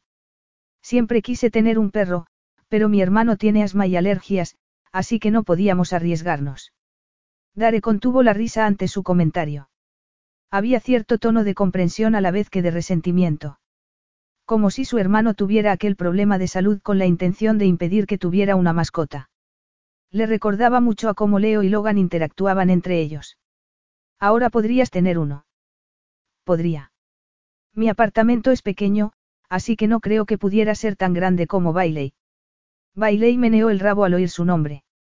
Dare se dio cuenta de que el perro se había puesto contento al oír a Melody pronunciar su nombre. Trataba de convencerse de que era como el resto de mujeres, pero sabía que no era así. Por eso necesitaba que aquello no fuera más que sexo. No podía olvidar que trabajaba para un grupo de presión y estaba dispuesta a flirtear con él para distraerlo. Aquella era la Melody que quería algo de él. Tenía que recordar que estaba haciendo aquello para recuperar su ego. Iba a aprovechar la atracción que había entre ellos para sacar ventaja y no para bailar al son que ella marcara. Estaba siendo más difícil de lo que pensaba. Estaba acostumbrado a mantener la calma con las mujeres, pero con Melody estaba perdiendo el rumbo probablemente porque la había conocido en un momento de tensión familiar. Había intentado mantener a su familia a salvo y no pensar en él. ¿Dispuesta para un carrera? Preguntó. Quiero llegar hasta el monumento a Lincoln. Luego podemos ir a tomar un helado. Trataré de seguir tu ritmo, dijo echando a correr. Bailé y salió tras ella. Dare mantuvo su paso y se dio cuenta de que Melody nunca dejaba pasar un desafío. Tomó nota mental de aquel detalle, consciente de que le vendría bien para sacar la ventaja que esperaba. Solo tenía que encontrar la manera de aprovecharlo. Mientras corría a su lado, se prometió que lo haría, y entonces aceleró el paso y fue abriéndose paso entre la multitud de aquella noche de bochorno en Washington. Melody no sabía qué le esperaba cuando llegó al y se puso a buscar a Dare. Cami le había contado que tenía un San Bernardo, lo que le había sorprendido. No se lo imaginaba preocupado por otra cosa que no fuera su trabajo. Mientras corría a su lado, se preguntó cómo no se había dado cuenta. Con lo competitiva que era, no estaba dispuesta a permitir que la adelantara. Era cierto que no solía correr y, a pesar de los 30 minutos diarios que pasaba en la bicicleta estática, no estaba realmente preparada para aquella carrera contra Dare. Viendo a Bailey correr delante de ellos, cabía imaginar que Dare hacía aquella carrera al menos una vez al día. Así que mantuvo un ritmo tranquilo hasta que llegaron al último parque que conducía al monumento a Lincoln y entonces bajó la cabeza y lo dio todo. Se esforzó más que antes y se sintió satisfecha hasta que, primero Bailey y después Dare, la adelantaron. Trató de soportar el dolor tal y como le aconsejaba su entrenador de natación en el instituto, pero hacía mucho que no estaba en buena forma. Sintió un pinchazo en un costado mientras se obligaba a seguir hasta el fin del camino, y se detuvo cerca de Dare y Bailey. Dare dio agua al perro de la botella y luego bebió él. Melody apoyó las manos en las rodillas y tomó aire a bocanadas antes de erguirse. ¿Quieres agua? Le preguntó él observándola con una ceja arqueada. ¿Tienes suficiente? No había llevado ninguna botella, pero lo haría la próxima vez. Estaba decidida a empezar a salir a correr por el May para que la próxima vez no le ganaran Dare y su perro. Sí, la rellenaremos cuando vayamos a por el helado. Tomó la botella que le ofrecía y se echó agua a la boca. Luego se la devolvió. y también come helado. Sí, en un cuenco, contestó Dare guiñándole un ojo. No pudo evitar reírse. Era divertido y le gustaba. Sabía que no era lo más sensato dejarse llevar porque iba a tener que enfrentarse a él en más de una ocasión durante su carrera. Una cosa era tener una relación puramente sexual con aquel senador tan atractivo, otra muy diferente que le gustase el hombre. Quería creer que era más lista que eso. Después de todo, lo había usado y se había quedado atrapada. Teniendo en cuenta lo que sabía de Dare Bisset, no iba a dejárselo pasar. Tenía que recordarlo. Claro, dijo al darse cuenta de que estaba esperando una respuesta. Entonces, vamos ya a por ese helado. Solemos pasear hasta el monumento a Lincoln y releemos las inscripciones de sus discursos. Nos recuerda por qué estamos aquí en Washington, explicó Dare. Lo miró no muy segura de su estaba bromeando, pero vio que estaba serio. Había oído a Johnny decir que tenía mucho respeto por Dare porque era muy apreciado por todos. Era la clase de político que solo existía en las películas y estaba empezando a vislumbrar al hombre. Vamos, no he ido al monumento desde que tenía 12 años y vine de vacaciones con mi familia. Pensé que había ido a la universidad en Georgetown. Así es. Es una universidad dura y lo único que hice durante cuatro años fue estudiar, dijo acariciando a Bailey. A medida que se acercaban al monumento, había más gente y se pusieron en la fila para entrar. Algunas personas se quedaban mirando a Dare como si lo reconocieran, pero enseguida apartaban la mirada. Los políticos no eran como las estrellas de rock, que atraían a los seguidores para hacerse fotos. Me gustaría haber sido tan aplicado. Tuve suerte de tener buena memoria. En caso contrario, las habría pasado canutas. ¿Salías mucho de fiesta? Bastante. La primera vez que estudié sin que mi padre tuviera contactos fue en la universidad. ¿A qué te refieres? Todos los Bisset van a la Winston Prep Chool. Mi padre forma parte de la junta directiva y si me hubiera salido de la línea lo más mínimo, habría aparecido en un abrir y cerrar de ojos para encarrilarme. Elegí Berkeley para escapar de la influencia de mi padre. No le parecía bien porque decía que era una universidad de hippies. Sonrió ante la idea de dar en una universidad hippie, aunque Berkeley no lo fuera. Le resultaba difícil imaginárselo como un joven rebelde viendo cómo destilaba señorío por los cuatro costados. Era otro detalle más que hacía que le gustara un poco más o, mejor dicho, que le vendría bien cuando fuera a presentar sus argumentos ante la subcomisión. Iba a tener que aprovechar todo lo que sabía de él para conseguir una victoria para su bufete y contenerse para que no le gustase más de lo que ya le gustaba. No dejó de repetírselo y casi empezó a creérselo hasta que compraron el helado y se sentaron en el césped a tomárselo. Lo primero que hizo Dare fue darle a su perro. En ese momento, Melody se dio cuenta de que iba a ser más difícil de lo que pensaba no enamorarse de él. Bailey se estaba portando muy bien, encandilando a Melody. Dare se daba cuenta de que no sabía cómo interpretar aquel encuentro y, sinceramente, él tampoco.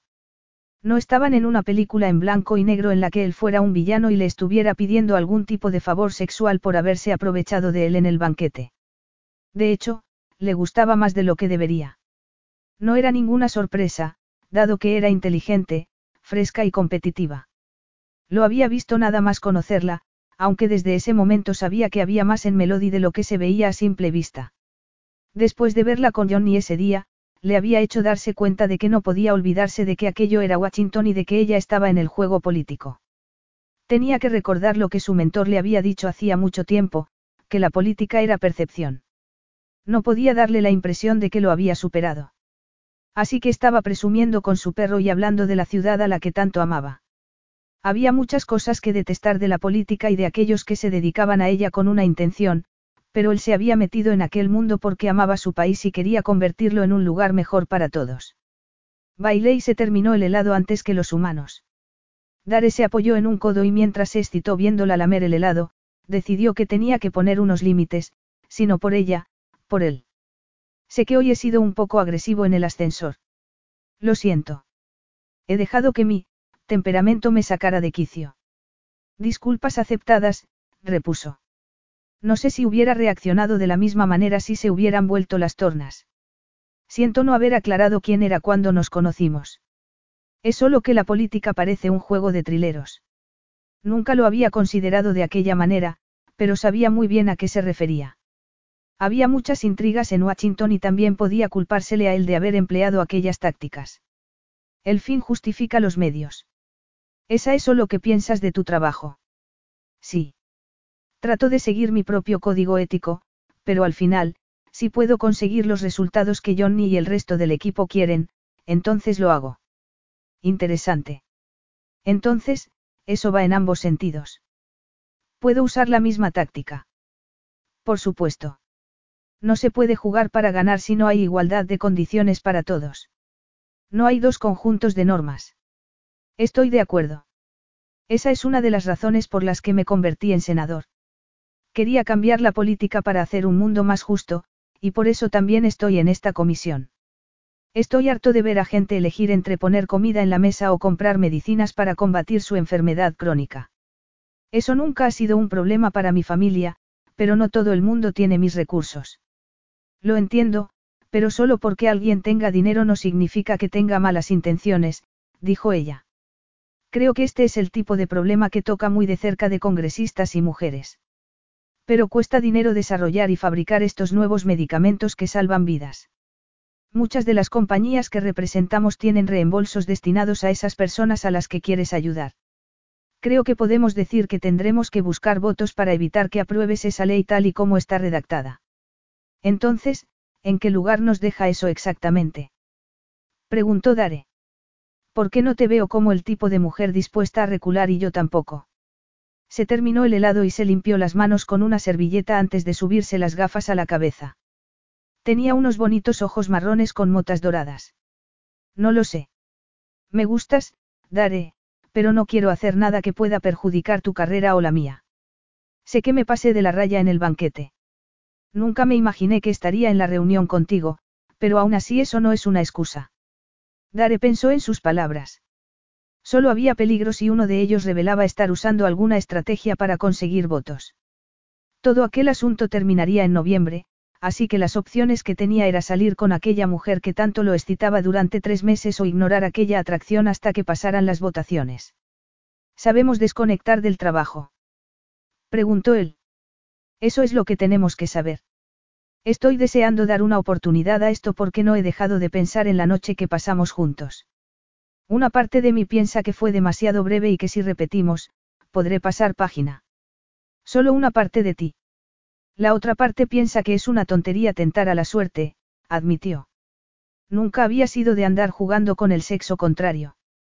Había visto lo que les había pasado a sus padres y ninguno de los dos había resultado vencedor. Destino.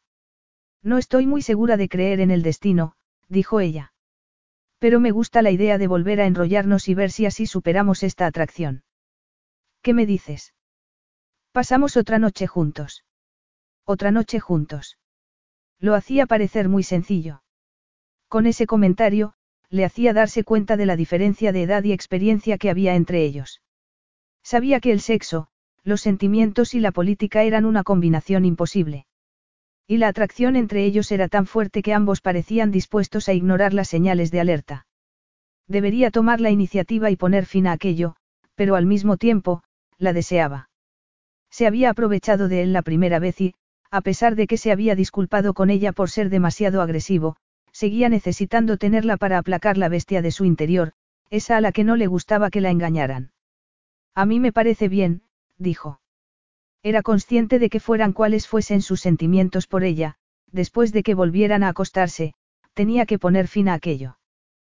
Capítulo 7. El adosado de Dare era moderno y luminoso. Muy luminoso. Era de planta abierta, con un ventanal con vistas a un patio cerrado en la parte trasera.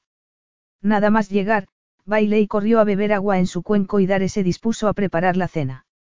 Cuando Bailey acabó de comer, se acomodó en su manta junto a la chimenea. Melody se sentó en uno de los taburetes mientras Dare hacía la cena. Cuando la había invitado a cenar, no sabía qué tendría en mente. Tal vez encargar comida para que se la llevasen a casa. Tenía pensado preparar pollo con pasta griega. Bueno, fue idea de mi asistenta.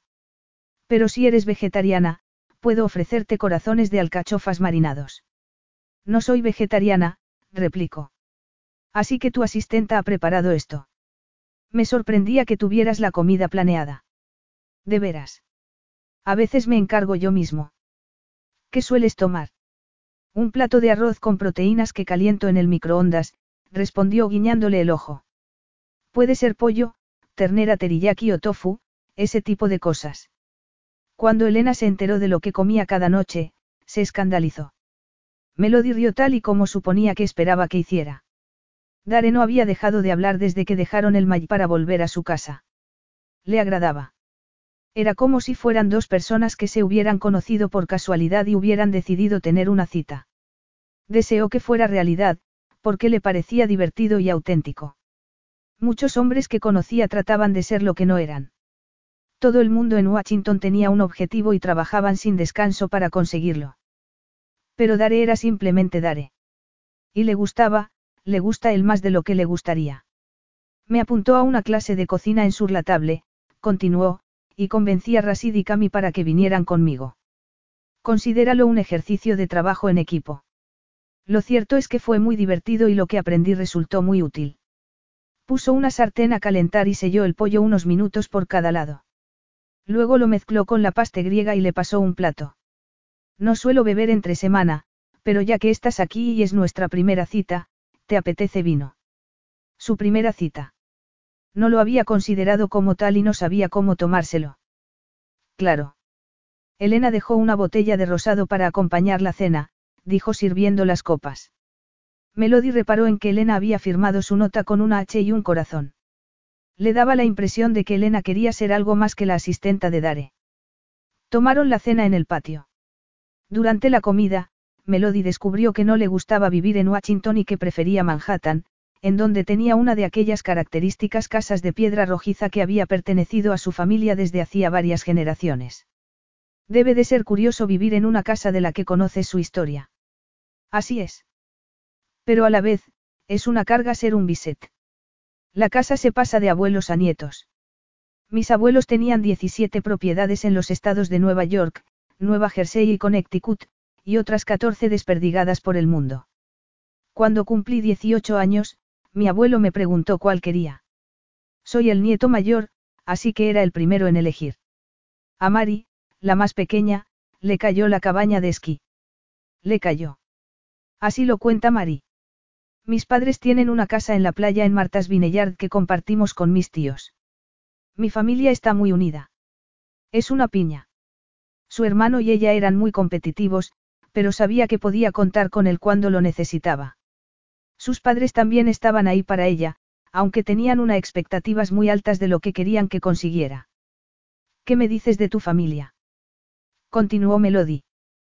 Te respalda. Él sonrió.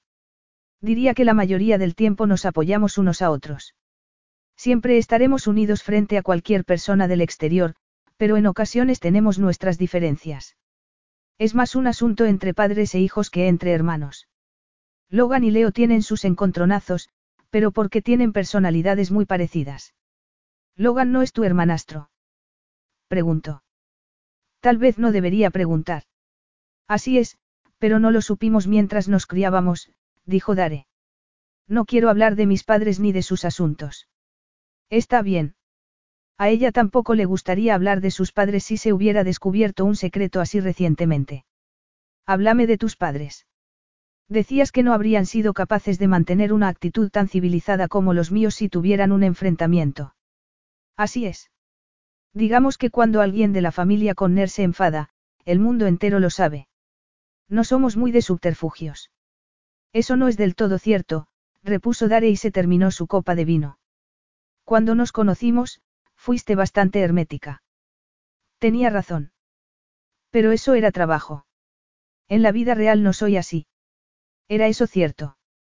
Era la primera en admitir que no había tenido ninguna relación seria en la que no hubiera pretendido llevar la delantera. Tu carrera es tu vida real. Formo yo parte de esa vida. ¿Qué estaba haciendo?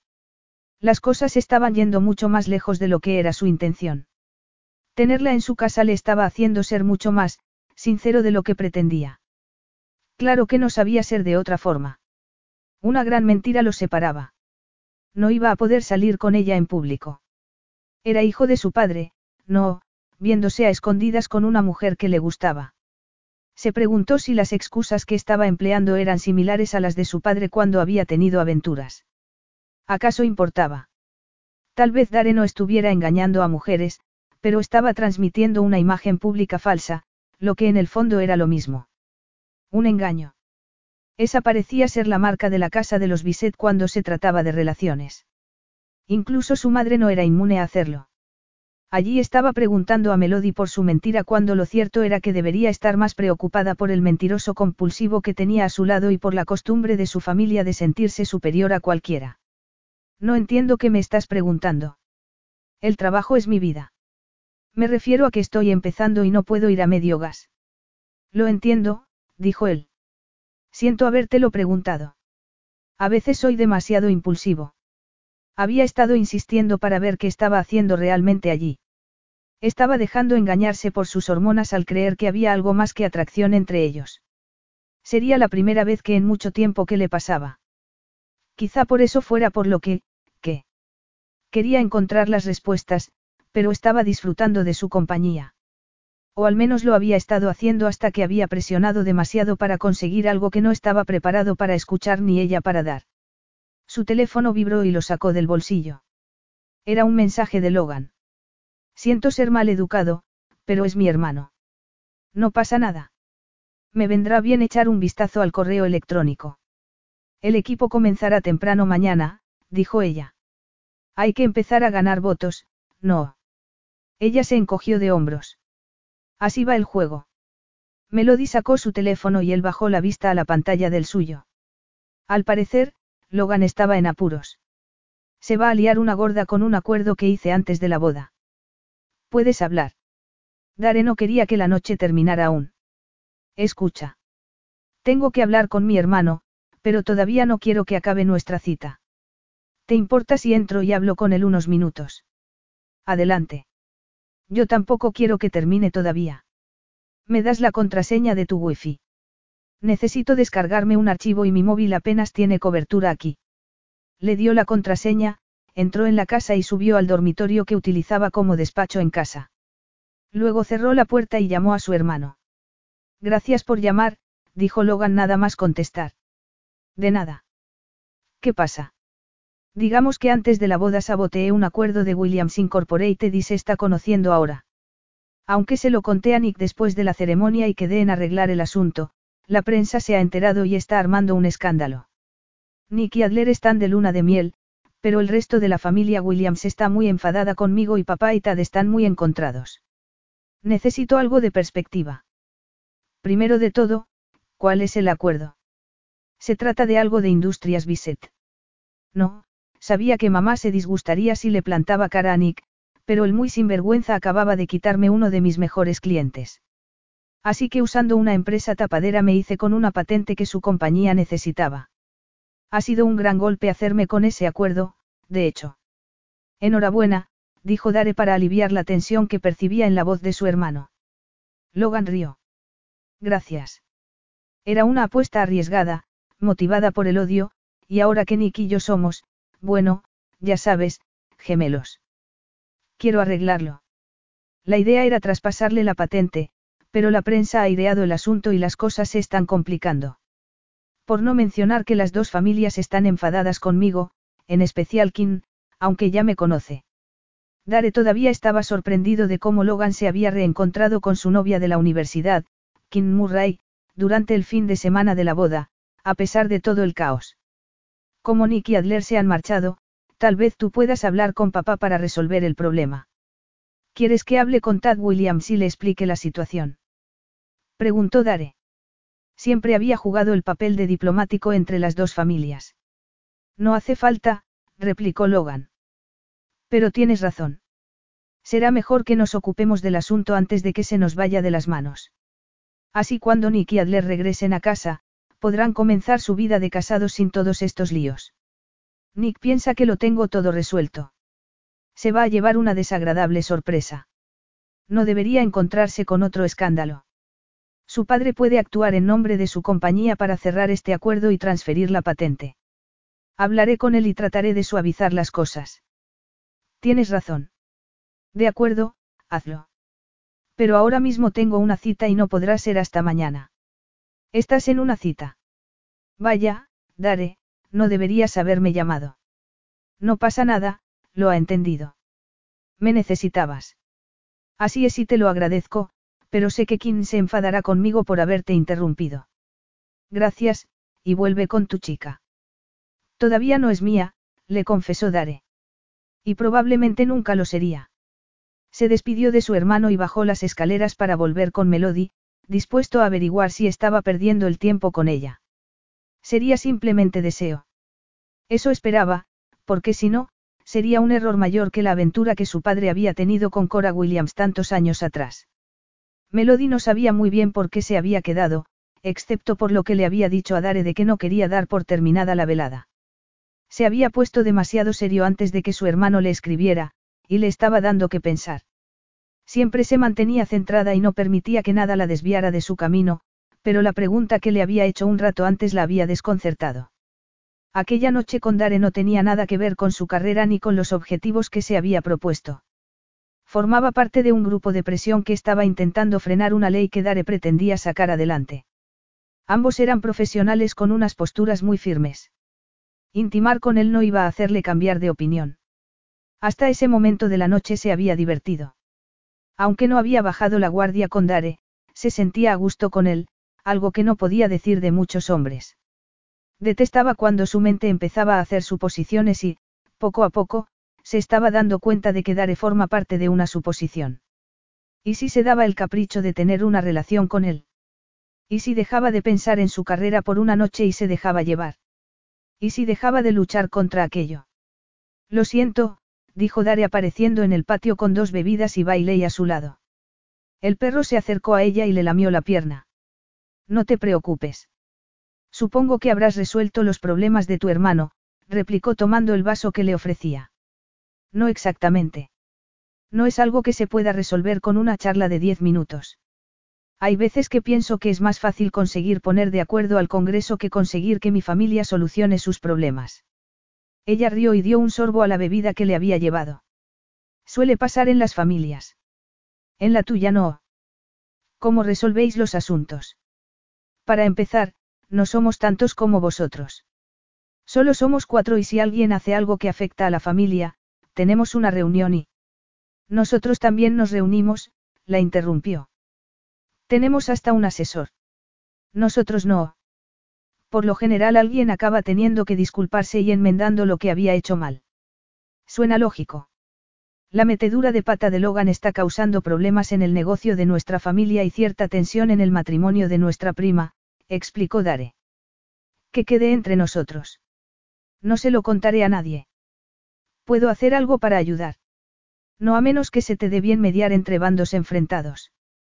Era la clase que mejor se le había dado en la universidad. Tal vez pueda ayudar. Durante la carrera, trabajé en un importante bufete con uno de los mejores mediadores del país. ¿De veras? ¿Qué más has hecho? Principalmente cosas por el estilo. Era la capitana de mi equipo de debate. ¿Te gusta discutir? Así es, pero no dando gritos. Dame un tema, déjame que me prepare y te convenceré de que te pases a mi bando, dijo frunciendo las cejas. Me lo creo. Voy a tener que poner toda la carne en el asador para evitar que tú y tu equipo impidáis que mi proyecto de ley salga adelante. Seguro que estás a la altura del desafío. Te veo muy capaz. No pudo evitar bajar la mirada a su pecho. Siendo completamente sincera, le veía más que capaz. Después de que volvieran a su casa, Dare se había quedado con la ropa deportiva puesta y le costaba apartar los ojos de sus brazos y piernas. Soy más que capaz. Solo hay una cosa que necesito saber antes de que llevemos esto más lejos. Tú me dirás. ¿Qué quería decir con, esto? Se refería al proyecto de ley o a su aventura. Mantuvo la calma. Una de las cosas que se le daban bien era controlar sus emociones cuando más falta hacía, y aquel era uno de esos momentos. Aunque no estaba tranquila.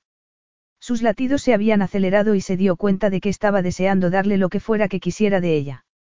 Y sí, sentía la tentación de hacer que aquella aventura fuera algo más.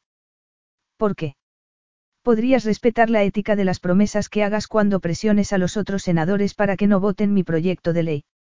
No te quepa duda. Escucha, ya me he disculpado por la forma en que te engañé cuando nos conocimos, pero quería tener la oportunidad de conocer al hombre que hay detrás de los titulares y me arriesgué. Cabía la posibilidad de que hicieras que me echaran o de que nunca te conociera, pero por suerte no fue así. Si seguimos adelante, no volveré a mentir. Lo decía en serio. No le había gustado mentirle ni cómo se había sentido cuando la había descubierto. No estaba dispuesta a volver a pasar por la misma situación, ni con él ni con ninguna otra persona. Me alegro de que te arriesgaras, dijo acercándose a ella. Me alegro mucho de que nos hayamos conocido. Ella asintió y luego le apartó un rizo que se le había caído sobre la frente. Dare le tomó la mano y se la llevó a los labios para besarla. Entonces, Melody decidió que iba a considerar aquella suposición. Iba a hacer aquello y ver a dónde conducía. Por primera vez en su vida iba a hacer algo por ella misma y no porque beneficiara a su carrera. Capítulo 8. La sensación de sus dedos sobre su piel era suave y fría. Contuvo la respiración mientras sus manos se movían por su mentón. La deseaba. Había intentado mantener la calma, pero se trataba de Melody y, por alguna razón, pensar no formaba parte de la ecuación cuando se trataba de ella. Lo sabía y lo sensato había sido levantarse y dar por finalizada la velada, pero en su lugar la levantó de la silla y la sentó en su regazo. Así que. No parecía que fuera a ponérselo fácil. Le hacía mantenerse en vilo a cada momento que estaba con ella y sabía que era parte de su encanto. Quería creer que podía seguir avanzando, que aquella atracción sexual duraría unas cuantas semanas más y después cada uno seguiría su camino. Él tratando de conseguir los votos necesarios para sacar adelante el proyecto de ley en el que llevaba trabajando toda su carrera en el Senado y ella ayudando a su equipo a derrotarlo. Así era la vida en Washington. Lo que había pasado esa noche no tenía nada que ver con aquello. No se engañaba pensando que podía hacerle cambiar de opinión ni influir en ella para que dejara de trabajar en su contra. Me pareció que no te sentías cómoda allí, dijo él. Yo pensaba que el que no estaba cómodo eras tú. De verdad. ¿En qué sentido? Como si la camisa te diera calor. Ya sé que es verano y, aunque el aire de la noche sea más fresco, el calor del día sigue en el ambiente. Sintió que su erección crecía y seguramente ella también se daba cuenta puesto que su muslo izquierdo estaba encima. Daria sintió con la cabeza, como si estuviera valorando su comentario. Tengo calor, pero a veces puede ser una grosería quitarse la camisa delante de una dama. Cierto, algunas mujeres pueden sentirse ofendidas. Pero yo nunca, dijo ella tirando del bajo de la camiseta. ¿Quieres que te ayude a quitártela? Claro, si no te importa. Se tomó su tiempo para levantarle la camiseta lentamente y se detuvo cuando sus abdominales quedaron al descubierto. Recorrió con un dedo sus costillas haciéndole cosquillas y provocándole la risa. Ella lo miró arqueando las cejas. Me gusta tu risa. Gracias. Tienes cosquillas. Tendrás que averiguarlo. Le quitó la camiseta por la cabeza y la dejó en la silla donde había estado sentada para que Bailey no tratara de comérsela. Luego, deslizó un dedo por donde el elástico de su sujetador deportivo se encontraba con su piel. Ella se estremeció, pero no se rió. No tienes cosquillas aquí. Supongo que tendrás que buscar dónde. Seguramente. Soy un hombre meticuloso. Me gusta eso de ti, replicó ella. ¿Qué más te gusta? Preguntó acercándose, y sus labios rozaron los de ella al hablar. Su boca era demasiado tentadora y no pudo evitar besarla. Sabía mejor de lo que recordaba. Sería una señal de alarma. ¿A quién le importaba? Melody siguió bajando la mano por su vientre y rodeó su ombligo dibujando círculos, lo que le excitó aún más. Dare le metió la lengua en la boca y ella respondió ladeando la cabeza para profundizar el beso. Él la sujetó por la espalda con una mano y ella arqueó los hombros, empujando sus pechos contra su torso. Luego, tomó su rostro entre las manos y lo miró a los ojos. Me gustan muchas cosas de ti, dijo. Antes de que tuviera tiempo de pensar en lo que acababa de decirle, volvió a besarlo.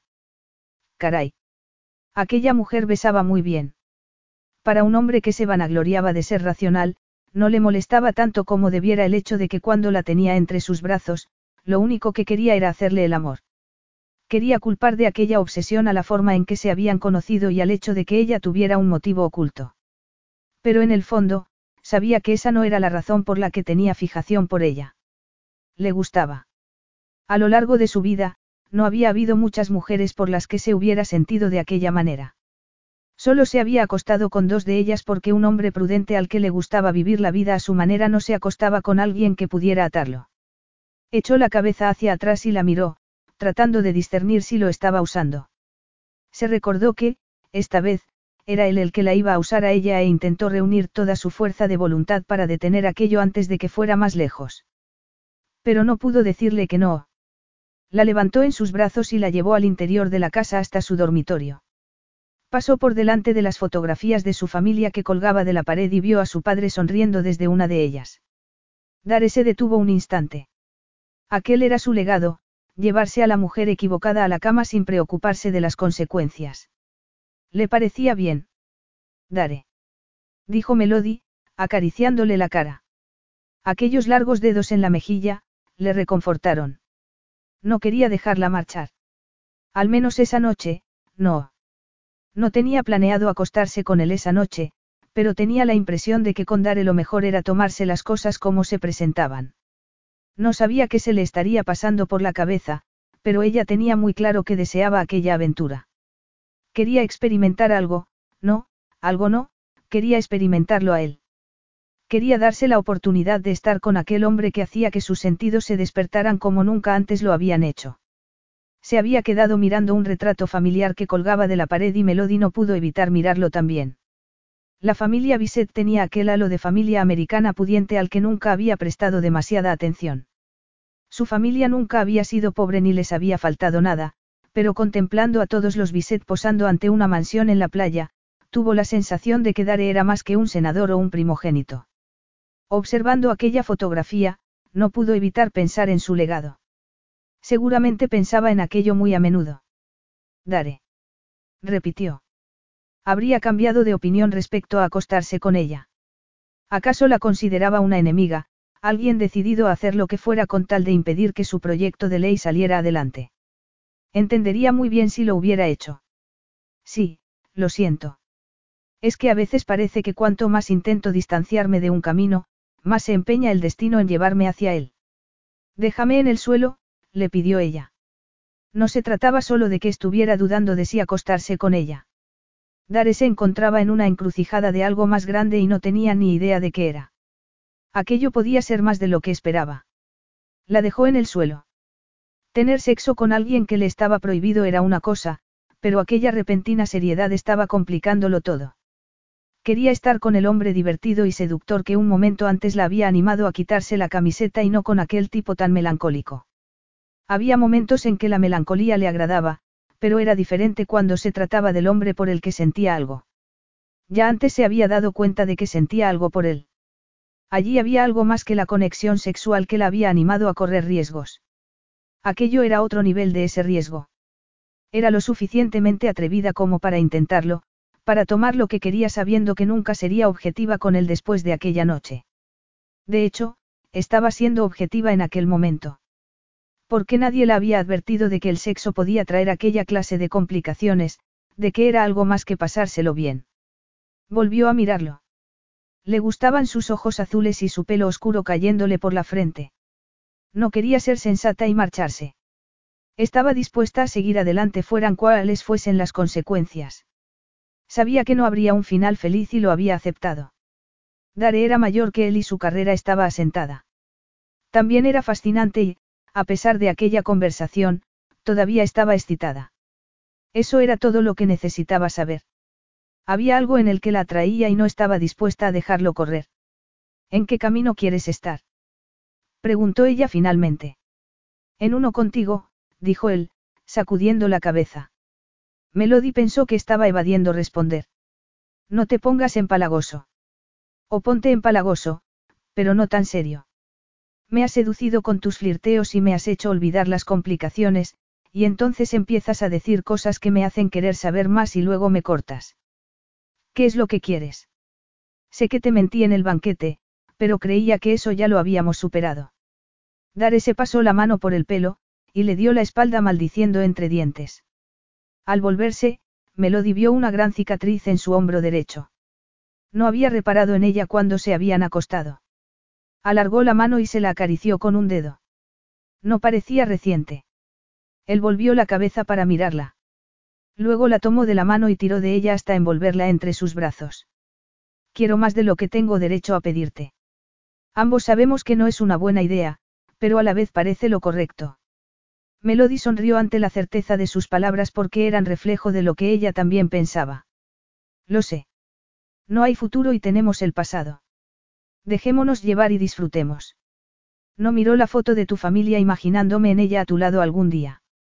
Sé que lo nuestro no es más que una aventura de verano. No quiero acabar siendo alguien de quien te arrepientas. Sus palabras la dejaron de piedra. Que sabía que ella no. Estaría hablando por su edad y experiencia. Tenía algún motivo oculto. Yo tampoco quiero eso, así que prometamos ser buenos el uno con el otro y nada más de engaños, dijo ella. Eso es lo que puedo prometerte. Dare la miró a los ojos y Melody sintió una corriente entre ellos, pero no se sintió cómoda. Cerró los ojos y cuando los abrió, él inclinó la cabeza. ¿Quieres que te lleve a casa? Has cambiado de opinión y ya no quieres descubrir dónde tengo cosquillas. No, claro que no. Voy a recorrer todo tu cuerpo con mis manos hasta descubrirlo, replicó él. Pero todavía te apetece. Por supuesto que sí. En su cabeza se había formado la imagen de ella desnuda con él acariciándola. Su corazón se aceleró y sintió un cosquilleo en la entrepierna. Lo deseaba. Quería pasar una noche con él en la que no tuviera que preocuparse más que en darle placer. Claro que sí.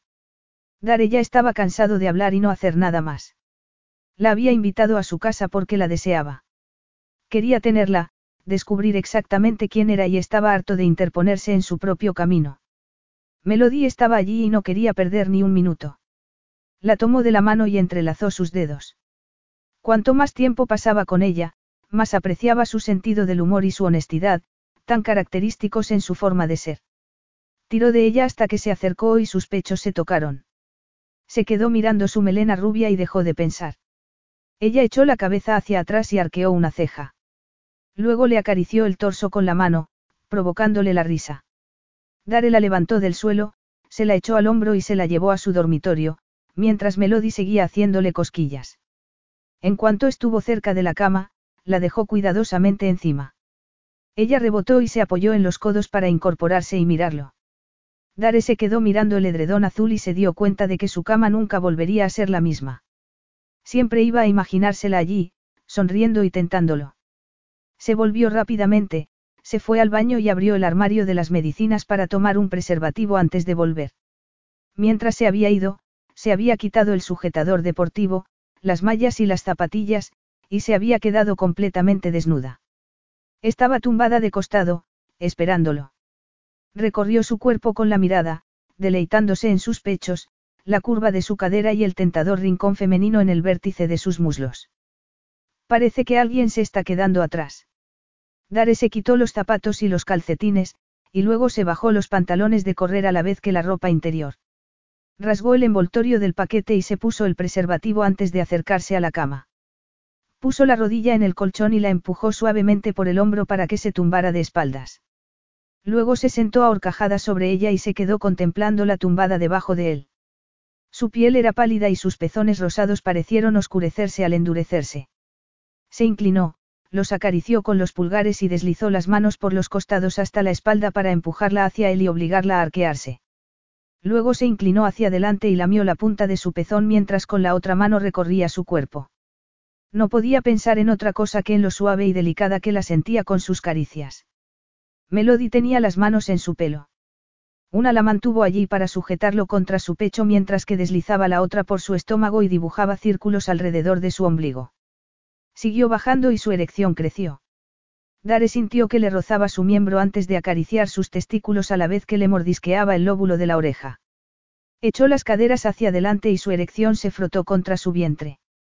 Apartó la cabeza de su pecho y la vio cerrar los ojos mientras continuaba acariciándola. Le gustaba sentirla bajo sus manos y quería más. Siguió bajando y lamió su clítoris hasta que sus caderas se movieron frenéticamente debajo de él. Cuando se aferró a sus hombros y gritó su nombre mientras cerraba las piernas, sospechó que se había corrido. Subió por su cuerpo y apoyó las manos a cada lado de sus hombros. Luego encontró su sexo con la punta de su miembro erecto y la penetró. Unió su boca a la suya, cerró los ojos y se hundió en ella una y otra vez. Sintió un escalofrío en la espalda y notó cómo le clavaba las uñas en la espalda. Se arqueó contra él y gritó su nombre mientras se contraía. Él continuó embistiéndola hasta que se corrió con un sonoro gemido. Siguió agitándose sobre ella hasta que sintió que se había vaciado. Luego se desplomó encima, apoyándose sobre las manos y las rodillas para no aplastarla con su peso. Melody le acarició la espalda mientras sus respiraciones volvían a la normalidad y Dare rodó a un lado, acurrucándola contra él. Con la cabeza en su hombro, continuó acariciándolo. Él la abrazó, deseando prolongar aquel momento. Sabía que si empezaba a hablarle, iba a tener que decidir si continuar engañándose con la idea de que aquella mujer no era más que una aventura de verano. Le había llegado como ninguna otra mujer en mucho tiempo y eso le preocupaba porque la última vez que se había sentido así, su vida había saltado en mil pedazos y se había quedado recogiendo unas piezas que ya no encajaban. Capítulo 9. Melody se duchó y se puso los pantalones de deporte que Dare le había prestado. Ya había llamado a un Uber para que la llevara a casa. Dare se había ofrecido a llevarla, pero se sentiría incómoda si alguien la veía bajarse de su coche. No estaba preparada para algo así. Se secó el pelo con la toalla y salió del baño después de oler la colonia de Dare. Quería creer que una vez dejara su casa, todo volvería a ser como antes. Pero ni siquiera ella acababa de creerse esa mentira. Sabía que su vida sería diferente. Y era lo que quería. Estaba harta de ser la misma Melody de siempre. Aquel cambio era lo que ansiaba desde hacía tiempo y lo agradecía. Estaba asumiendo un riesgo personal, algo que no había hecho nunca. Siempre había estado concentrada en el trabajo, en ganar, y aquello era algo diferente.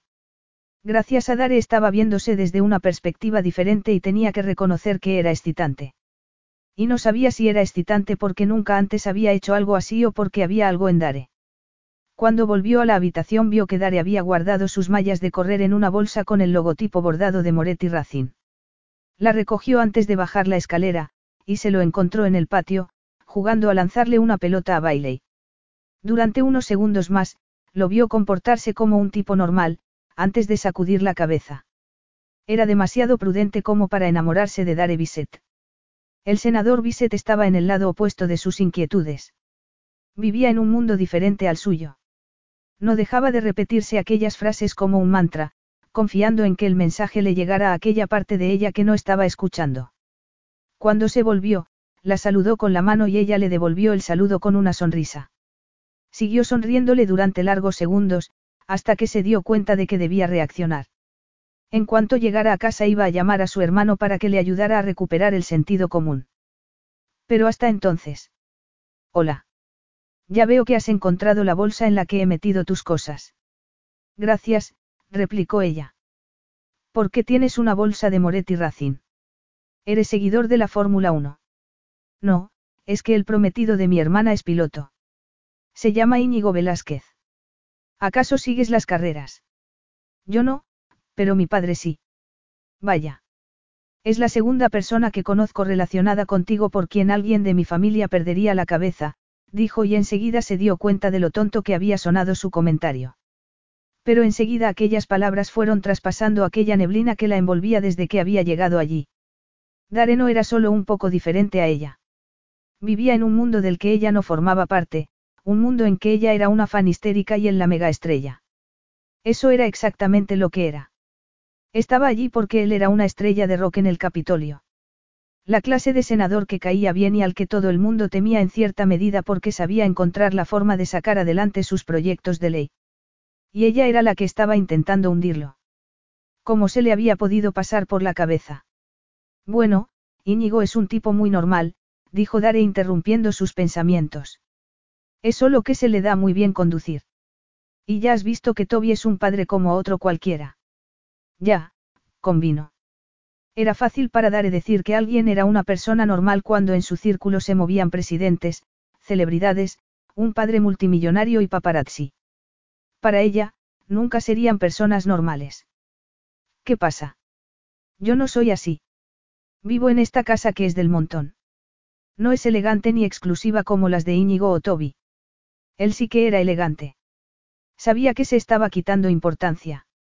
No por ella, sino por los votantes. Quería proyectar la imagen de un hombre corriente y casi se lo había creído. Pero seguía siendo aquel hombre que había visto en las fotografías familiares. Formaba parte de la aristocracia americana. Ella, en cambio, pertenecía a la clase media. Trabajaba para un poderoso grupo de presión en Washington, pero al final del día, no pertenecía a la misma liga que Dare. Ese era un obstáculo mayor que el hecho de que fueran rivales. Mel, ¿estás bien? Ella asintió con la cabeza, pero no era cierto. Nadie la llamaba Mel. Nunca había tenido un apodo, pero le gustaba que él lo hiciera. Bueno, pues disfrútalo mientras puedas, se dijo. A partir del día siguiente, iba a ser toda una profesional. Ahí terminaba aquello. Sí. Es solo que estaba pensando que me estaba engañando cuando pensé que podíamos hacer esto sin tener que afrontar a las consecuencias. No creo que esto vaya a funcionar. Claro que puede funcionar, solo hay que darle una oportunidad. Dámela. Me gustas. Preferiría que hubiera sido una mujer a la que hubiera conocido casualmente en la boda de mi prima. Entonces sí que funcionaría, ¿verdad? Lo dudaba. No era el asunto del trabajo lo que más le preocupaba. Era su estilo de vida y el hecho de que ella se sentiría como un parásito. A pesar de que Dare no querría que se viera así, ella sabía que esa sería la impresión que daría. Había una diferencia de edad entre ellos y ella provenía de una familia de clase media. Parecería una revista. Alzó la vista y se encontró con que Dare la estaba observando. Viendo su expresión, le daban ganas de decirle que sí a todo lo que le propusiera porque le gustaba. Quería complacerlo. Pero era eso lo más inteligente o un simple error más. Dare se entrenó en el gimnasio de su urbanización y antes de las siete ya estaba en su despacho, a diferencia de muchos senadores que se tomaban con calma su hora de llegar a trabajar. Había convocado una reunión con su equipo para ponerse a trabajar en los posibles argumentos que Johnny Rosemond podía esgrimir contra su proyecto de ley. Sabía que contaba con un gran respaldo económico y, según le había contado Melody, muchas de las compañías farmacéuticas ofrecían un reembolso a los consumidores, pero no era suficiente para que las medicinas fueran asequibles para todos. Cami había llegado antes que él. Estaba con dos pasantes preparando la sala de reuniones y revisando el surtido del desayuno. Dejó que siguiera ocupándose y se fue a su despacho, recordando su conversación con Logan de la noche anterior para no pensar en Melody. Le envió un mensaje al padre de Nick para ver si tenía tiempo para atender una llamada más tarde y otro a Adler. No quería interrumpir su luna de miel, pero quería asegurarse de que su prima y Nick no se vieran sorprendidos a su vuelta por la controversia generada por Logan. Dare no esperaba una respuesta inmediata, así que se puso a contestar correos. Tenía uno de su padre relacionado con el proyecto de ley que quería sacar adelante. ¿Cómo afectaría a la división farmacéutica de Industrias Bisset, a Dare no le sorprendió que quisiera quedar esa misma semana para tomar algo y comentar las posibles opciones. Así era como Auguste Bisset daba ultimátums a sus hijos. A pesar de que Dare tenía más de 30 años, su padre parecía seguir creyendo que con una buena charla podía hacerle cambiar de opinión. Le contestó diciéndole que quedaría con él porque le resultaba más fácil tratar con su padre a su manera. Alguien llamó con los nudillos a su puerta abierta. Levantó la vista y vio que era Camille. Ya está todo casi listo. Bien. ¿Necesitas algo más? Preguntó convencido de que si no fuera así, no estaría allí. Sí, creo que sí. Esa joven del equipo de Rosemond ha llamado para preguntar por dónde ha salido a correr. No le he dado una respuesta concreta, simplemente le he dicho que estabas con Bailey. Me ha dado la sensación de que estaba persiguiéndote. Aquello no se lo esperaba. No me estaba persiguiendo. Me la he cruzado mientras corría y la he saludado con la mano. Seguramente ha llamado para asegurarse de que había sido yo. Vaya, me alegro de que me lo hayas aclarado. Bueno, ¿hay alguna cosa más? Preguntó Dare. No quería seguir hablando del tema con su secretaria. Nada más. Puedes hacerme reserva en algún sitio para quedar con mi padre a tomar algo el miércoles o el jueves. Por supuesto. ¿Alguna cosa más? Estoy esperando una llamada personal a lo largo de la mañana. Tal vez tenga que abandonar la reunión unos minutos y necesito que lleves las riendas en lo que vuelvo. Cuenta con ello. El equipo sigue mejor mis instrucciones que las tuyas. Si tú lo dices. Se fueron a la reunión y Dare comenzó exponiendo el número de senadores que necesitaban de su lado para poder presentar su proyecto de ley. El asunto era complejo y los grupos de presión trabajaban desde todos los ángulos, así que la votación no iba a ser fácil. Estaba deseando enfrentarse a aquel desafío. Sabía que iba a tener que trabajar duro para conseguir los votos que necesitaba. Tenía un equipo pequeño, pero muy entusiasta y mientras estudiaban sus estrategias, Dare no pudo evitar preguntarse si Melody estaría en una reunión parecida trabajando con Johnny para detener su proyecto de ley. Seguro que sí. Pero ¿por qué estaba pensando en ella? Dare. Sí. Tu teléfono, dijo Cami señalando el aparato. Era Adler. Gracias. Enseguida vuelvo. Nada más salir de la sala de reuniones, contestó la llamada. Hola, primo. Sé que no me molestaría si no fuera importante, y casi me da miedo preguntarte qué pasa, dijo Adler. Lo siento, Ad. Lo cierto es que necesito hablar con Nick también. ¿Está ahí? Preguntó Dare. Sí, espera, voy a ponerte en altavoz. Hola, Dare, aquí Nick. Dare respiró hondo. Prefería haber tenido que llamar a uno de aquellos recalcitrantes senadores que hacer esa llamada.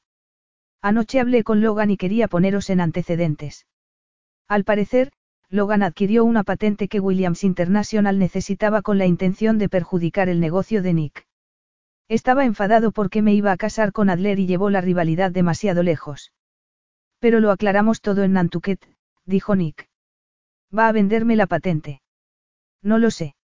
Anoche me llamó y me dijo que el acuerdo se ha topado con un obstáculo. Parte del problema es que se ha filtrado a la prensa y se han publicado algunos artículos negativos sobre nuestras familias, dijo Dare. Sé que estáis de luna de miel, pero quería poneros en antecedentes por si acaso os encontráis con alguno de esos artículos. Logan sigue intentando arreglar las cosas. No ha cambiado de opinión respecto a hacer las paces. ¿Por qué iba a hacerlo? Y Nick, ¿por qué no me lo has contado antes? Preguntó Adler. Dare reconoció furia y frustración en su voz. Logan se sentía acorralado y lleva muy mal las derrotas, pero desde que descubrimos que éramos hermanos, está tratando de superarlo. Adler, no quería añadir más tensión a la que sentías por el escándalo que saltó durante nuestra boda. Adler se quedó en silencio, así que Dare tomó la palabra. Nick, podemos concertar una llamada para resolver esto de una vez por todas. También he hablado con tu padre. Está muy molesto con las noticias. Sí, le pediré a Adler tu teléfono y te mandaré un mensaje. Supongo que ayudarás a suavizar las cosas, ¿verdad? Lo cierto es que no quiero que esto salpique a mi padre. Tienes razón, y estoy encantado de poder ayudar y hacer de intermediario entre tú y Logan. Yo tampoco quiero que nuestros padres se vean implicados. Hablaré con ellos para tranquilizarlos, dijo Dare. De acuerdo, te llamaré más tarde. Estaré atento al teléfono. Tengo un par de reuniones que no voy a poder cancelar. Te devolveré la llamada en cuanto pueda. De acuerdo. Siento haber tenido que molestaros, pero no quería que os llevarais otra sorpresa después de todo lo que habéis tenido que pasar, dijo Dare. Gracias, Dare. Sé que no es culpa tuya, pero ahora mismo no soporto a mis parientes de la familia Bisset, terció Adler. No te culpo. Pasaban de las nueve cuando Melody dio por terminado el día y se marchó a casa. Su hermano le había mandado un mensaje diciéndole que podía hablar, así que estaba deseando oír sus consejos. Algo en Dare la tenía descentrada. Le había venido bien concentrarse en el trabajo para no obsesionarse con él, a pesar de que había tenido que preparar un informe sobre Dare y sus colaboradores. Pero lo había hecho. Al describir datos de los otros senadores que también trabajaban en el proyecto de ley, había visto enseguida por qué Dare era diferente.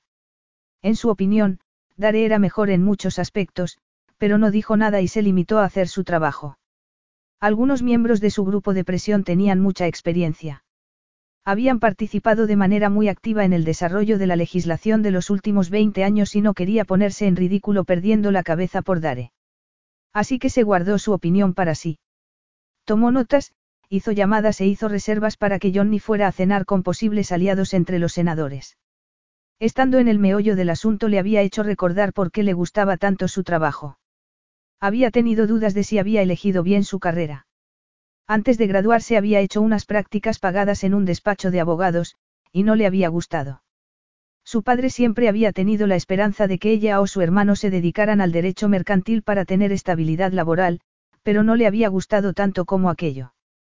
Podía imaginarse trabajando para un grupo de presión el resto de su carrera, así que tenía que tener cuidado con lo que tenía con Dare.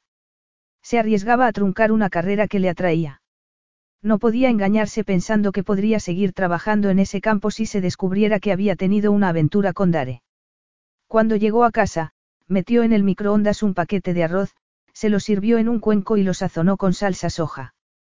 Luego encendió el ordenador y comió en la barra del desayuno mientras esperaba a que su hermano le hiciera la videollamada. Cuando la llamada entró, contestó rápidamente y sonrió a su hermano. Trabajaba en un despacho especializado en derecho penal en Boston. Hola, iba a disculparme por no haber podido hablar antes, pero veo que estás cenando. ¿Has tenido un día largo? Sí, pero ha sido un buen día. Nunca pensé que te oiría decir eso. Odiabas trabajar hasta tarde en el despacho. Es cierto. Pero trabajar en un bufete nunca me ha gustado. Esto es más lo mío y por eso necesito que seas sincero conmigo, ven. ¿Acaso no lo soy siempre? Soy tu hermano mayor, Siempre me tendrás de tu lado. Lo sé. Pero esta vez tienes que ser completamente sincero. Estás empezando a preocuparme. Melody tragó saliva. Me he acostado con Dare Bisset. El senador. Estaba en la boda en la que te colaste, no. Sí. Es el senador cuyo proyecto de ley estamos intentando parar. Fui a conocerle para sacar información y una cosa llevó a la otra. Eres, quiero respaldarte, pero esto es serio. Fue el día de la boda. Porque si es así, una aventura de una noche no es nada, dijo Ben. Te preocupas por nada. Relájate y disfruta haciendo el trabajo que te gusta. Ella suspiró. Me volví a acostar con él anoche. O sea, que haya algo. Eso sí me preocupa. ¿Te gusta? Preguntó Ben. Sí, me gusta. Sé que no debería ser así y que no debería seguir viéndolo, puedes decírmelo.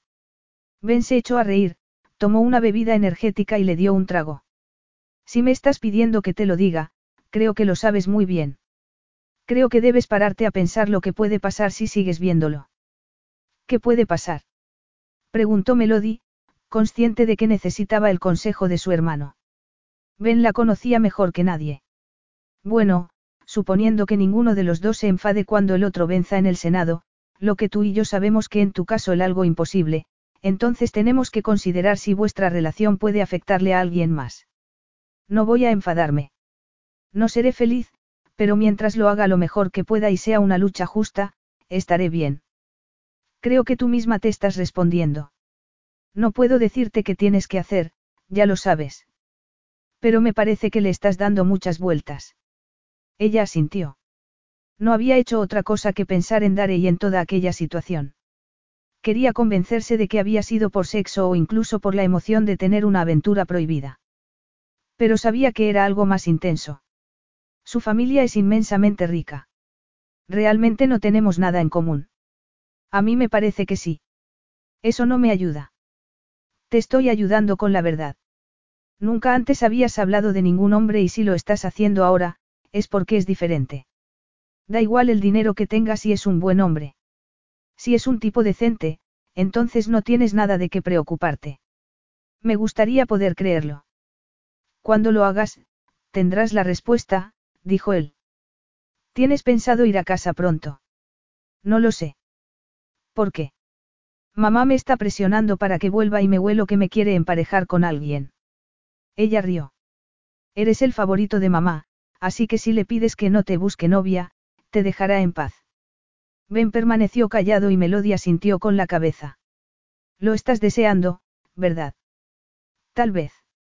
Me refiero a que mamá me conoce mejor que nadie y mi historial sentimental no es que sea precisamente bueno. ¿Alguna vez has pensado que a ninguno de los dos se nos da bien el amor? Sí, todo el tiempo. Unos minutos más tarde, Melody puso fin a la llamada y se fue a la cama con las palabras de Ben en la cabeza. Era daré un hombre decente.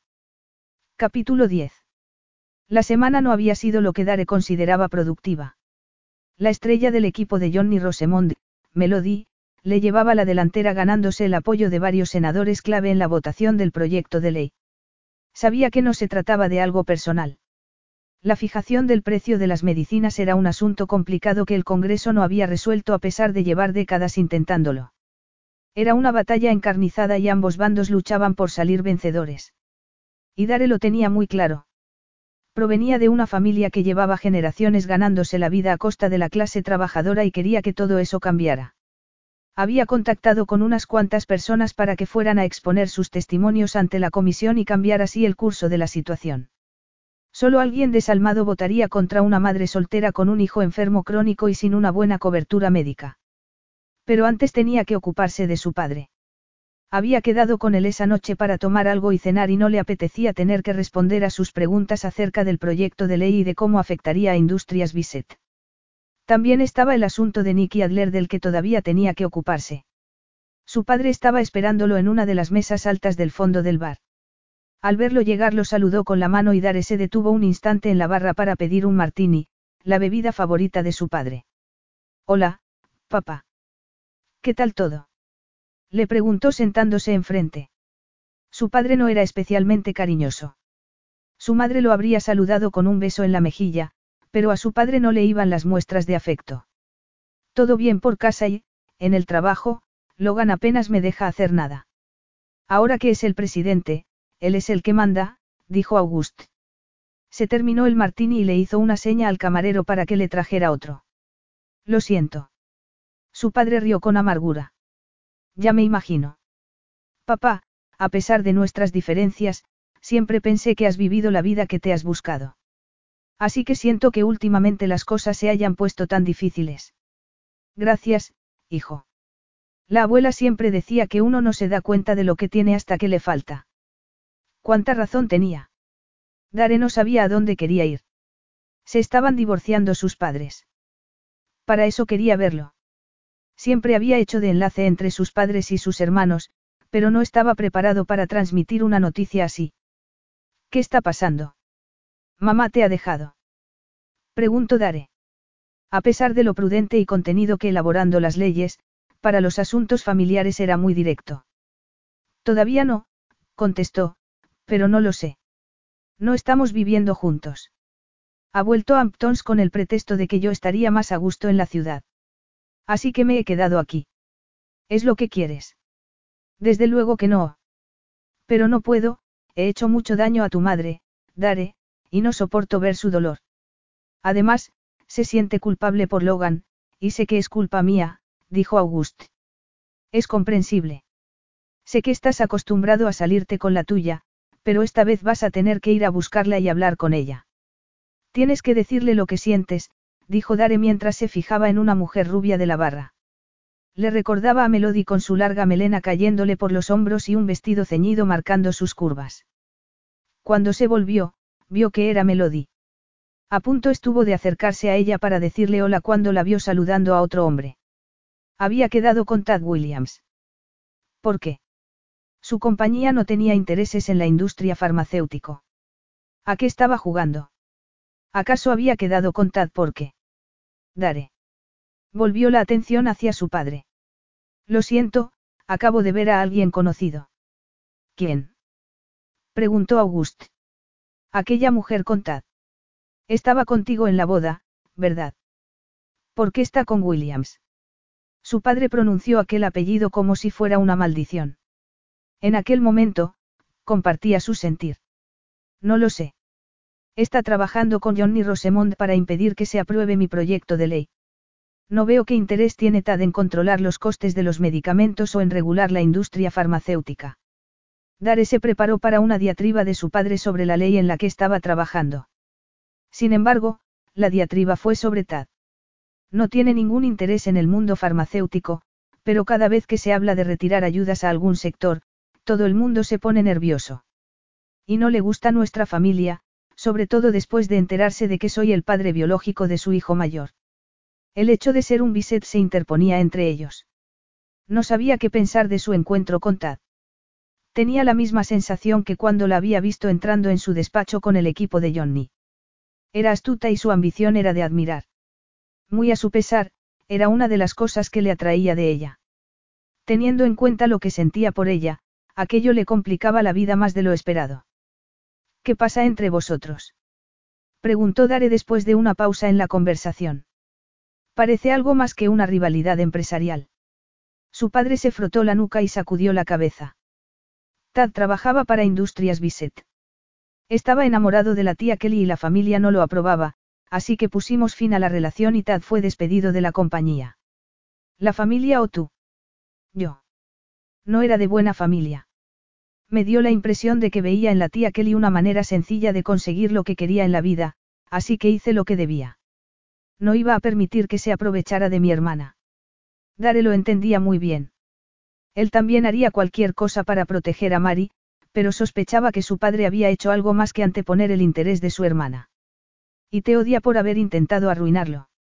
Supongo que quiso demostrarte lo equivocado que estabas y no paró hasta que tuvo éxito. Trabajó duro para levantar Williams Incorporated y convertirlo en lo que es hoy.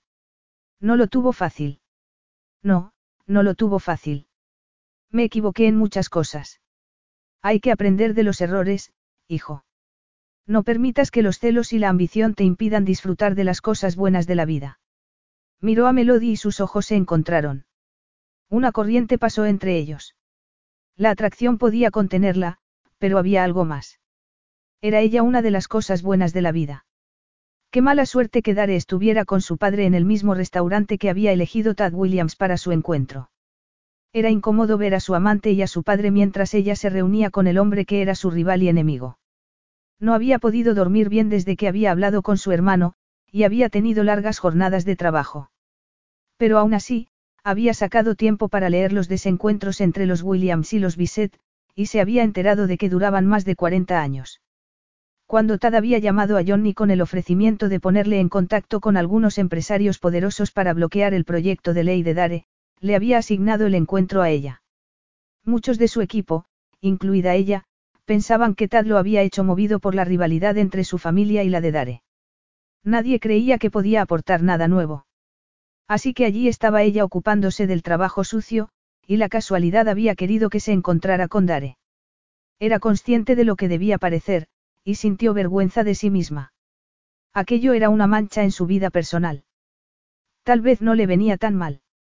Tal vez fuera el empujón que necesitaba para dejar de suspirar por él, para recuperar el impulso y la ambición, y dejar de preocuparse de los sentimientos de Dare y dedicarse a buscar la manera de impedir que su proyecto de ley saliera adelante. Pero era consciente de que Dare y el proyecto de ley eran dos cosas completamente diferentes. Aún así, con Dare había una zona difusa entre los negocios y el placer, y no conseguía salir de ahí. Gracias por aceptar esta reunión, dijo Tad estrechándole la mano. Tenía una sonrisa amable y arrugas alrededor de los ojos. Aunque tenía canas, seguía teniendo mucho pelo, y sus ojos eran de un brillante color azul. Es un placer. Sé que esperaba encontrarse con Johnny, pero como acabo de incorporarme al equipo, tenía hueco en mi agenda. Espero que no le importe. En absoluto. Yo también empecé mi carrera así, dijo Tad. ¿Qué quiere tomar? Sus padres siempre le había advertido que no bebiera mientras estaba trabajando, así que se pidió un refresco. Creo que hay que pedir en la barra y luego lo trae la camarera. ¿Quiere buscar una mesa mientras yo voy a por las bebidas? Preguntó Tad. Me parece bien, contestó ella. Vio una mesa libre al fondo y se fue directamente a ella para que no se la quitaran. Con la vista puesta en su destino, pasó por delante de Dare y su padre. Trató de seguir de largo, pero no pudo evitar mirarlo y sonreírle. Él se limitó a arquear una ceja, y Melody se dio cuenta de que se lo había tomado como una traición, tal y como había imaginado. Era comprensible. Estaba con un hombre que le odiaba a él y a su familia. Se volvió y cuando llegó a la mesa que había visto vacía, tomó asiento de espaldas a Dare. No quería volver a verlo. Aquello era lo mejor que podía pasar. Una ruptura limpia era la única solución a sus ridículos sentimientos. No era una mujer dada a sentimentalismos, así que no tenía por qué ser diferente con Dare. Sacó el teléfono del bolso y revisó sus correos electrónicos, tratando de distraerse para prepararse para la reunión. Tenía la sensación de que la intención de Tad no era solo dejar fuera de juego a Dare. Aquel hombre tenía un objetivo e iba a aprovechar al máximo la reunión. Y si Dare Bisset pensaba que estaba haciendo aquello por fastidiarlo, bueno, pues muy bien. Tenía toda su carrera por delante y una vida que construir en la que él no jugaría un papel importante. Aquí tiene, dijo Tad y se sentó frente a ella después de dejar las bebidas en la mesa. Gracias. Ya sabe en qué proyecto estamos trabajando y tal vez resulte incómodo hablar de ello con el senador que preside la comisión sentado aquí cerca. No, no me importa si a usted también le parece bien. Él ya sabe que no voy a apoyar un proyecto de ley que amenaza negocios a la escala que él pretende. Su objetivo son las grandes farmacéuticas, dijo ella. Pero sabía que el texto del proyecto daba pie a que otras industrias que recibían subvenciones del gobierno fueran también incluidas más adelante. Sí, pero ambos sabemos que no es eso lo que pretende. Supongo que si Auguste Bisset fuera mi padre, también querría desmantelar las grandes empresas solo por fastidiarlo. Me sorprende verlos juntos. Nunca se han llevado especialmente bien. No le parecía bien que Tad estuviera hablando de la vida personal de Dare, pero no le quedó ninguna duda de que él y Auguste se odiaban mutuamente. Era evidente por el tono con que hablaba del otro hombre. ¿Qué es exactamente lo que quería hablar conmigo? Preguntó Melody. No quiero entrar en detalles de la vida del senador. Por supuesto que no. Los equipos de muchos senadores han comentado que no quieren apoyar el proyecto de ley por completo. Sus electores están preocupados por el precio y el desarrollo de los fármacos. Me he puesto en contacto con ellos y tengo algo que puede serle de utilidad. Tengo entendido que los testimonios de la gente son importantes para demostrar por qué las grandes farmacéuticas deberían ser regulados y creo que puedo ayudarle a conseguir historias de cómo esas farmacéuticas han ayudado a mejorar la vida de muchas personas. Mi mujer colabora como voluntaria en una casa de acogida de mujeres en Boston. Allí trabaja con dos pacientes que se verían perjudicadas si el gobierno recorta la financiación a la investigación farmacéutica, algo que tengo entendido contempla el proyecto de ley. Creo que podría serle útil hablar con ellas para comprender que el asunto va más allá de conseguir medicamentos baratos para todos. Ella asintió y tomó notas. Los siguientes 45 minutos los pasó fingiendo no saber que Dare estaba detrás de ella. Cuando se levantó y se marchó, sintió inmediatamente su falta. Estaba empezando a creer que aquel no era el camino adecuado para ella. Había pensado que podía hacer su trabajo en el grupo de presión a la vez que tenía una aventura con él, pero tal vez se había engañado. Dare se convenció de que estaba allí solo para comprobar cuánto había durado la reunión de Melody. Sabía que era mentira, pero el hotel de su padre estaba al otro lado de la calle, así que cuando lo invitó a cenar en la terraza, Dare le dijo que sí. La única razón por la que estaba esperándola era por un asunto de negocios. Pero aquella mentira no le convenció. Su padre estaba charlatán. De hecho, Dare se dio cuenta de que era la primera vez que estaba disfrutando de su compañía. Tal vez fuera por la edad, o por la reciente cura de humildad de su padre, el caso era que Dare no lo cuestionaba. Estoy pensando comprarle a tu madre una villa en Italia. Siempre ha querido una y sería un gesto para demostrarle que siento sinceramente lo que ha pasado. Dare rió mientras escuchaba a su padre tratar de justificar la compra de una villa para su madre. Papá, esa no es la clase de gesto al que me refería, aunque no me importaría que tuviéramos una villa italiana en la familia. Tiene que ser un gesto que signifique algo especial para vosotros dos. ¿Tú qué harías por Melody? Preguntó su padre. Nada. No estamos casados y no he hecho nada para estropear las cosas, respondió Dare. ¿Estás seguro? Cuando ha pasado junto a la mesa. No, no voy a hablar contigo de ella. No iba a hablar de ella con nadie. Lo que había entre ellos se había acabado. Tenía la sensación de que tener una aventura secreta no era una buena idea, pero había querido, bueno, ya no importaba. Estaba en Washington por su trabajo, no por él, y nada de lo que hiciera podía cambiar eso. Te entiendo, pero déjame que te dé un consejo de alguien que ha pasado por eso y ha metido la pata. Si significa algo para ti, no la relegues, dijo Auguste.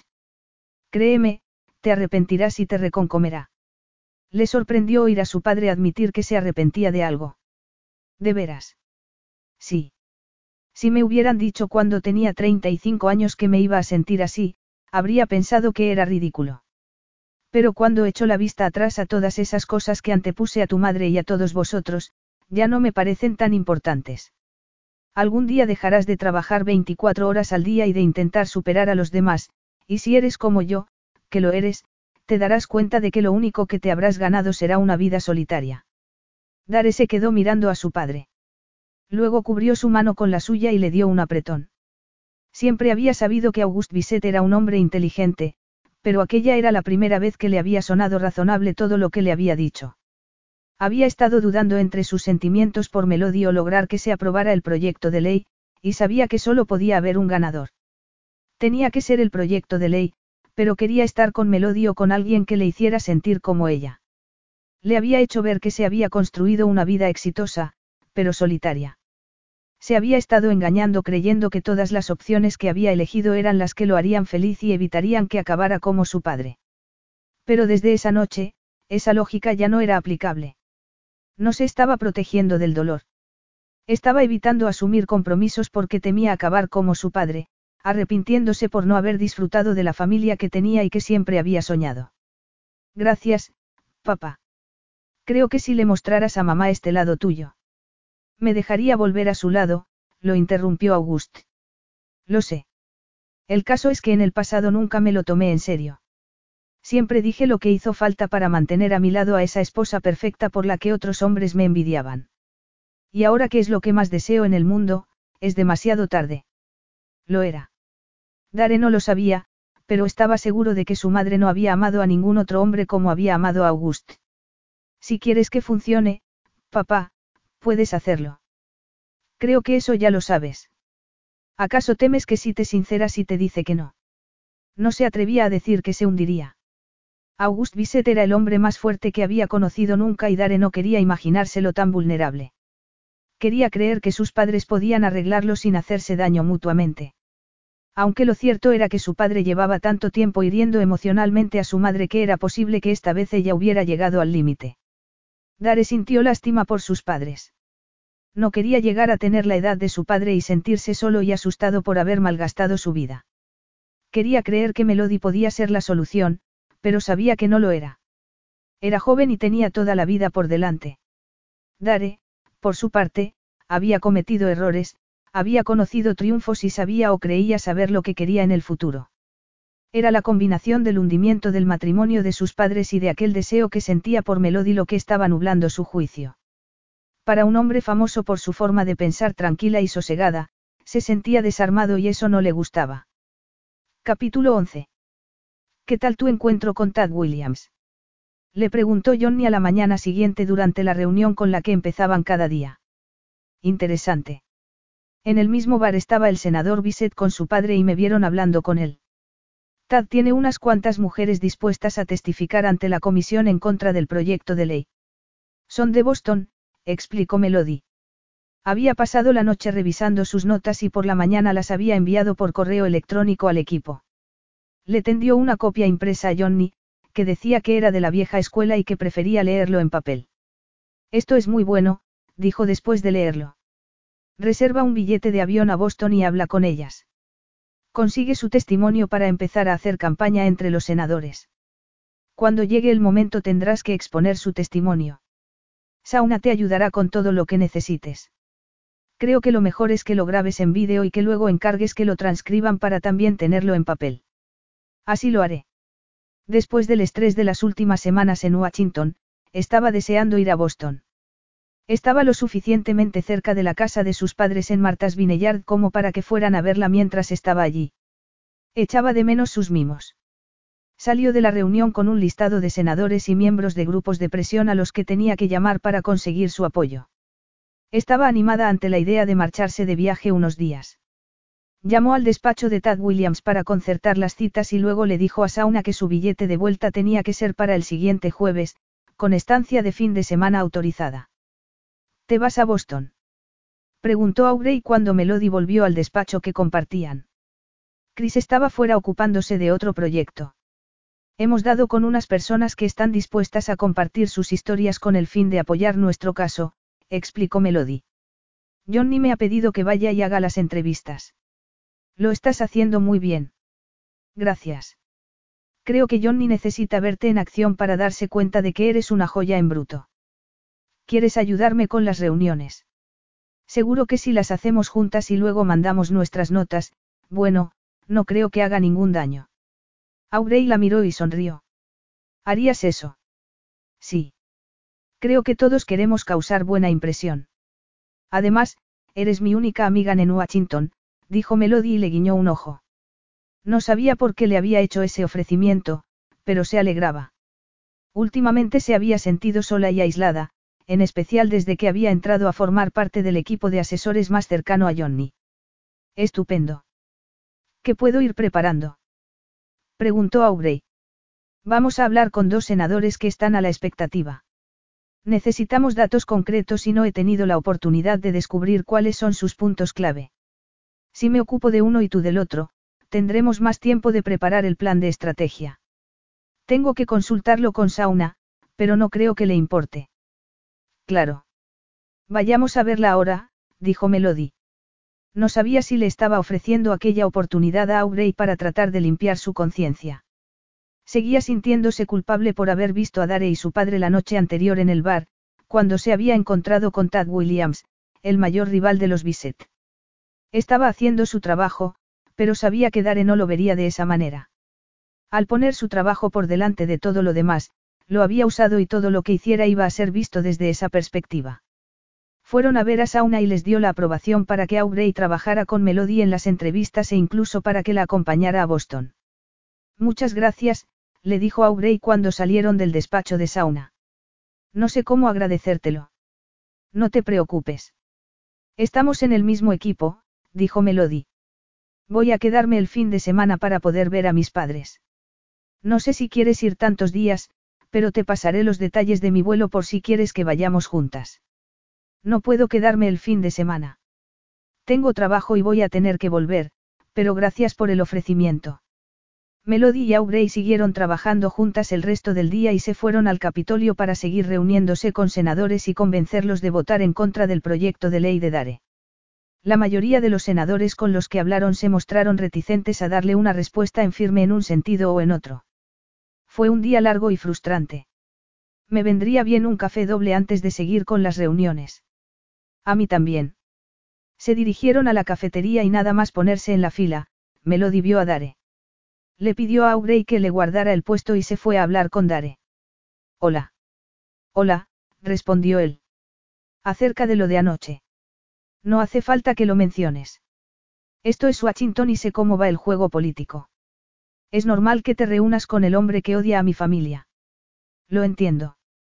A pesar de sus palabras, parecía enfadado. Hablaba en tono bajo para que solo ella pudiera escuchar lo que decía. No puedo hablar ahora. ¿Vas a salir a correr luego? Le preguntó Melody.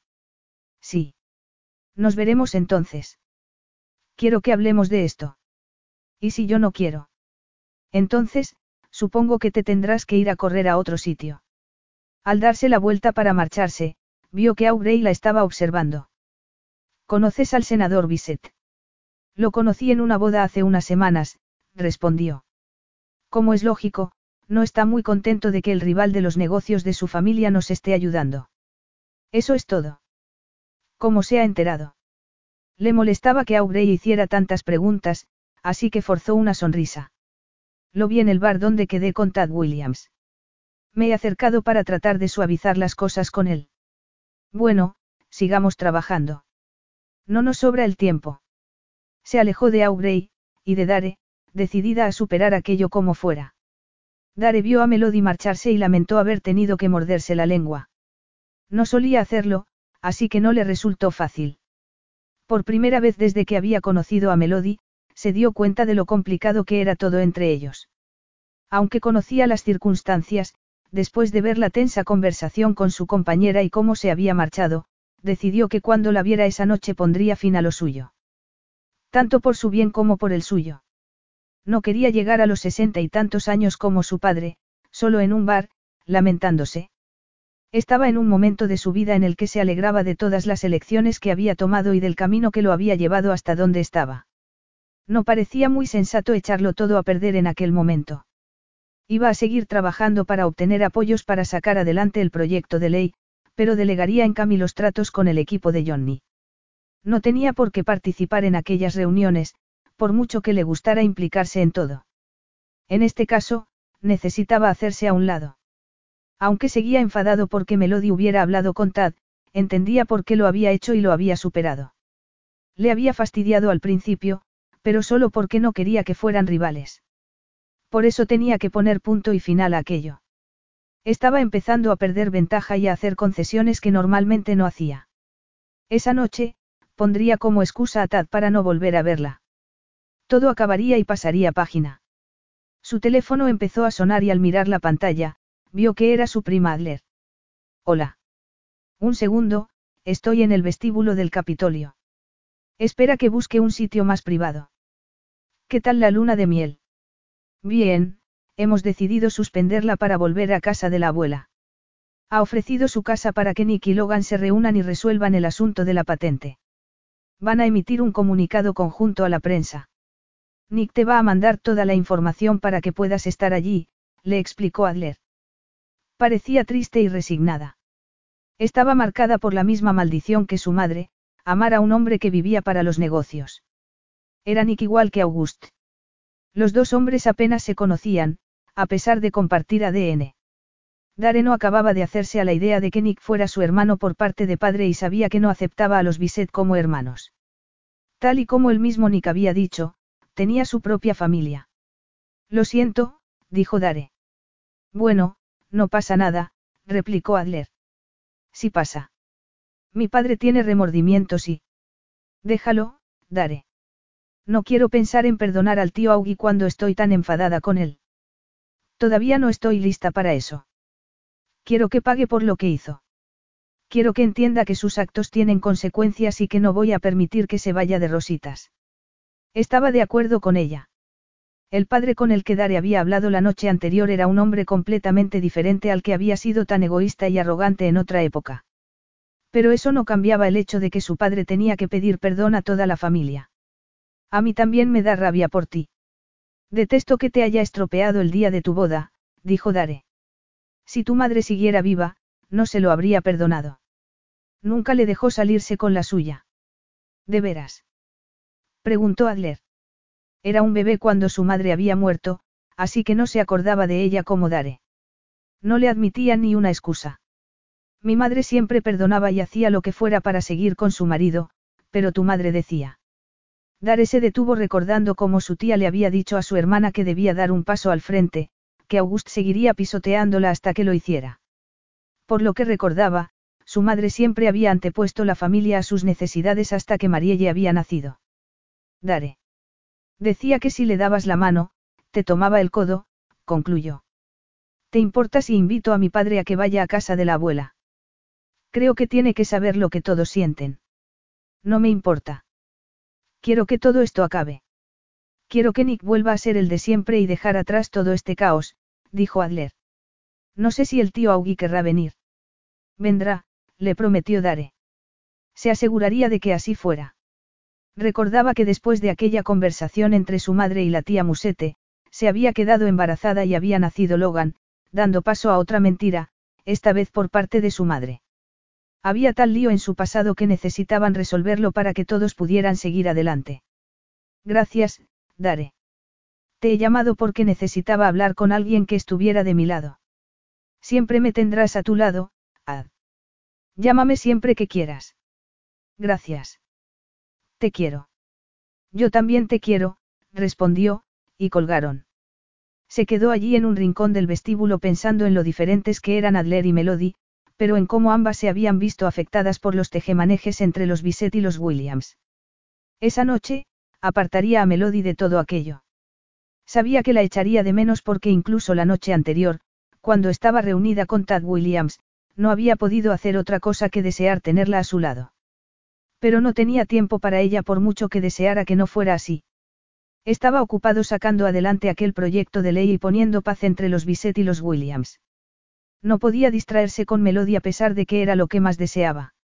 Esa tarde había muchos transeúntes en las inmediaciones del monumento a Lincoln, pero Melody enseguida vio a Dare. No iba con Bailey, lo cual era una señal. Iba a cortar con ella. No era eso lo que quería. No estaba ayudando a Aubrey en vez de llevarse ella todos los elogios para compensar lo que le había hecho a Dare. Le entristecía no dar una oportunidad a aquella relación, pero lo más sensato era romper. La saludó con la mano mientras se acercaba y ella salió a su encuentro.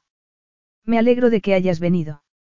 Sí, pensaba que teníamos que hablar y este me pareció el único sitio donde podíamos hacerlo. Lo sé. Escucha, sobre lo de anoche. No tienes que explicarme nada, dijo interrumpiéndola. Estás trabajando para frenar mi proyecto de ley, así que es lógico que hables con Tad Williams. Seguramente tiene todo un dossier de cosas que ha hecho mi familia para fastidiarme. Melodia punto estuvo de sonreír por la forma en que lo había dicho. Sabía que Tad no tenía aprecio por la familia Bisset, pero no habían tratado ningún tema personal.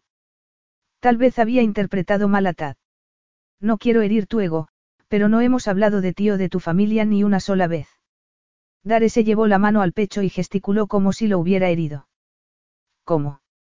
¿Quiere eso decir que el mundo no gira alrededor de mí? Bueno, tal vez, pero no te desanimes. Sigues siendo el número uno para mucha gente. Gracias, para ti también. Daré. Lo sé. Estoy aquí para poner fin a esto. Imagino que tú también, dijo él. El caso es que cuando estoy contigo es mucho más difícil alejarse de lo que pensaba. A mí me pasa lo mismo, admitió Melody. Tienes un gran magnetismo en persona. Así, relajado, vestido con tu ropa de correr, eres tú mismo. Hoy cuando te fuiste me sentí como un idiota. Sé para quién trabajas. Sé que este empleo es muy importante para ti y así debe ser. Pero a la vez, hay una parte en mí que siente que eres mía, que no deberías hablar con nadie de la familia Williams. Y, antes de que lo digas, sé que estamos en el siglo XXI y que las mujeres no pertenecen a los hombres, pero mi instinto me dice lo contrario. Mi instinto me dice que te tome de la mano y que te lleve a mi casa. ¿Por esta noche? Preguntó. Ella también lo estaba deseando. Deseaba ser suya, a pesar de que esa forma de pensar no era propia de ella. Hacía tiempo que era una mujer independiente que tomaba sus propias decisiones, pero se trataba de Dare. Aquel hombre la tenía hechizada y la excitaba solo con ponerse a su lado. Era divertido, inteligente y tenía todas aquellas cosas que le gustaban en un hombre. Combinado con el cuerpo de Dare, era lo que había estado buscando. Aunque no había estado buscando nada. Aunque no fuera el hombre adecuado para ella. Aunque cuando terminaran lo que había entre ellos, sería para siempre. Sí, tal vez por algo más. Por algo más. Él asintió. Tienes que concretar, Dare. Por un fin de semana, por unos meses. Porque si se dejaba llevar por aquel impulso, tenía que saber a qué se arriesgaba. Un fin de semana no merecía la pena. Claro que, podría alejarse de él. Quería creer que sí, pero no estaba segura. No lo sé. Nunca he sido de relaciones largas, pero nunca he sentido por una mujer lo que siento por ti. Aquello no le decía nada, pero a la vez le decía todo. Sus latidos se aceleraron. Sentía el calor de su cuerpo y el olor de su colonia. Le había echado de menos, algo a lo que no veía sentido puesto que se había acostado con él un par de veces y habían estado juntos no más de 24 horas en total. Pero su corazón, su corazón le decía que aquello no había terminado y le urgía hacer lo que fuera necesario para tenerlo entre sus brazos. Bueno, ¿qué me dices? Preguntó Melody. Soy suficiente para ti. No puedo hacerte promesas porque no quiero ser como mi padre que nunca las ha cumplido con la gente a la que quiere. Entonces, cúmplelas. Haz lo que puedas. No sabía interpretar la expresión de sus ojos azules mientras la miraba. Vio que su mandíbula se tensaba. Parecía estarse debatiendo en un conflicto interno, y pensó en aceptar lo que pudiera darle. Pero su integridad no se lo permitía. Aunque fuera joven, tenía amor propio y si Dare pensaba que no, bueno, no podía darle todo mientras él le ofrecía solo un poco de sí mismo. Tenían que estar en la misma sintonía o no merecería la pena. No puedo hacer esto si no estamos de acuerdo. No te estoy pidiendo promesas eternas, pero necesito saber que te intereso por algo más que el sexo y que estás dispuesto a hacer que esto funcione. Ya estaba, ya lo había dicho. Le había abierto su corazón y si le decía que no, le dolería. No tenía sentido negarlo, pero sabría que se enfrentaba y podría pasar página. Vaya, no puedo creer lo franca que eres. Esperó para ver decía algo más, pero no lo hizo. Así que no. Así que sí, dijo y la atrajo entre sus brazos para besarla.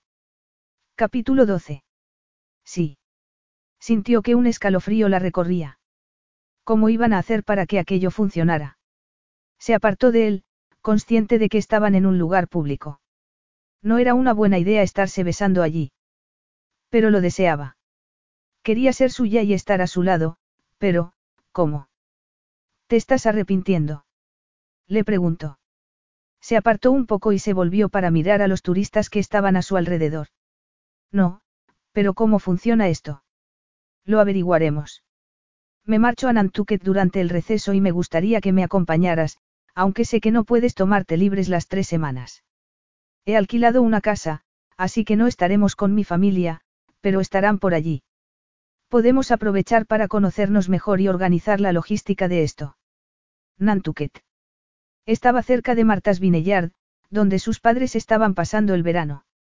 Tenía pensado ir a Martas Vineyard este fin de semana a ver a mis padres, así que podríamos vernos allí. Y también podría pasar contigo la fiesta del Día del Trabajo. Estupendo. Voy a ir en mi avión, por si quieres venir. Es muy amable de tu parte, pero antes tengo que ir a Boston por un asunto de trabajo. Alquilaré un coche allí y... Te recogeré en Boston. Puedo llevarte a casa de tus padres, dejarte mi coche y desde allí tomar el ferry a Nantucket. El viernes por la tarde estaré libre. Genial. ¿Qué te parece si quedamos a cenar y luego el sábado por la mañana te llevo a casa de tus padres? Dijo Dare. Mi hermano tiene una casa en Boston y me la deja. Me encantaría. Han abierto un nuevo restaurante en Collins Commons que estoy deseando probar. Muy bien, ya tenemos plan. Mándame la dirección de tu hotel y nos veremos allí. ¿De veras vamos a seguir adelante con esto? Sí. Antes dudé porque mi historial de relaciones no es bueno, pero no puedo parar de pensar en ti, Melody. Quiero que esto sea algo más que las dos noches que hemos pasado juntos. Yo también. ¿Dónde has dejado a Bailey? Lo he dejado en casa, y no se ha quedado muy contento. Le he prometido llevarle un poco de helado, pero dudo que sea suficiente para que me perdone. Ha sido un poco cruel dejarlo en casa. ¿Por qué lo has hecho? preguntó ella. Iba a poner fin a lo nuestro y a Bailey le gustas, así que me habría puesto las cosas más difíciles, admitió. Melody sintió ternura. Podía decirse que cuando algo le importaba a Dare, se entregaba al cien por cien.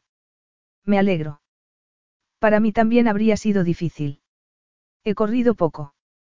¿Quieres que demos otra vuelta antes de ir a por el helado? Se quedó mirándola y Melody sintió algo que no supo cómo describir. Aquellas emociones eran nuevas para ella y no acababa de entenderlas. Se sentía atraída por Dare. Era muy atractivo, el tipo de hombre que le gustaba, con sus brazos musculosos, su porte atlético y sus gélidos ojos azules. Pero ¿qué era eso otro que sentía? Cariño. Él asintió y le guiñó un ojo. El que pierda invita. Echó a correr y ella salió disparada, pero enseguida la alcanzó. A pesar de que la última vez había intentado sacarle ventaja, no estaba en muy buena forma. Muchos hombres no se habrían dado cuenta, pero él sí. Mantuvo su ritmo durante el resto de la carrera sorteando a los turistas, y solo cuando vieron el puesto de helados, su meta, aceleraron. A Melody le costaba. Sabía que había ganado fondo haciendo ejercicio en su apartamento, pero no estaba al mismo nivel que Dare, así que le sorprendió cuando le aventajó por un par de zancadas. ¿Me has dejado ganar? Le preguntó, dedicándole una mirada asesina. Él negó con la cabeza. Eres muy rápida.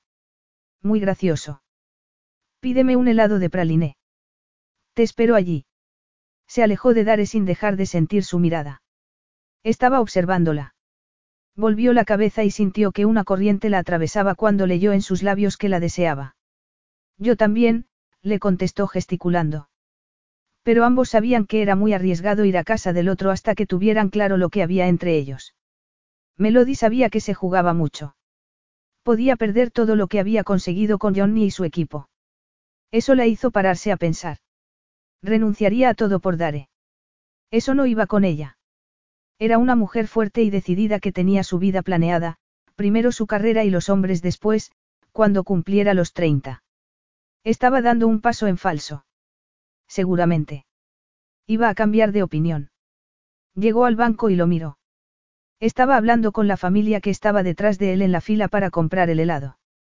Sabía que no iba a cambiar de opinión a menos que él hiciera algo que le obligara a reconsiderar lo que sentía. Y aunque no acababa de entender sus sentimientos, sabía que se estaba enamorando de él. Nunca antes había estado enamorada y eso le asustaba más de lo que estaba dispuesta a reconocer. Había dejado Washington entusiasmado ante la idea de pasar un tiempo a solas con Melody ese fin de semana.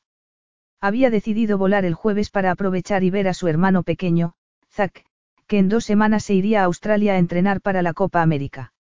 Zack se había comprometido con Iris Collins. Nunca habría imaginado que su hermano se enamoraría de una mujer tan sofisticada como Iris, pero sabía que los polos opuestos se atraían. Eso debía de ser lo que le estaba pasando con Melody. Era diferente. Se había dado cuenta desde el momento en que se la había visto a la entrada del banquete. Pero había algo más.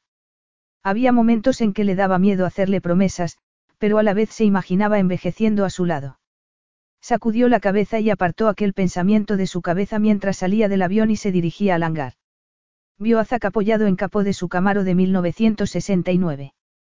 Era un coche deportivo, y no se imaginaba a su abuela conduciendo un coche tan llamativo, pero todos se alegraban de que lo tuviera. Zack lo saludó con la mano y echó a andar para abrazarlo. Dare le devolvió el saludo a su hermano. Últimamente te veo mucho. ¿Hay alguna posibilidad de que renuncies a tu sueño y vuelvas a vivir aquí?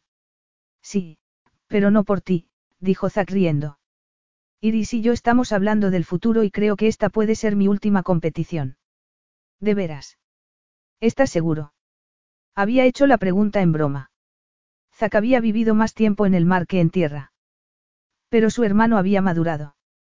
Todos habían madurado y el último lío de su padre los había obligado a apoyarse unos a otros, fortaleciendo el vínculo que siempre había habido entre ellos.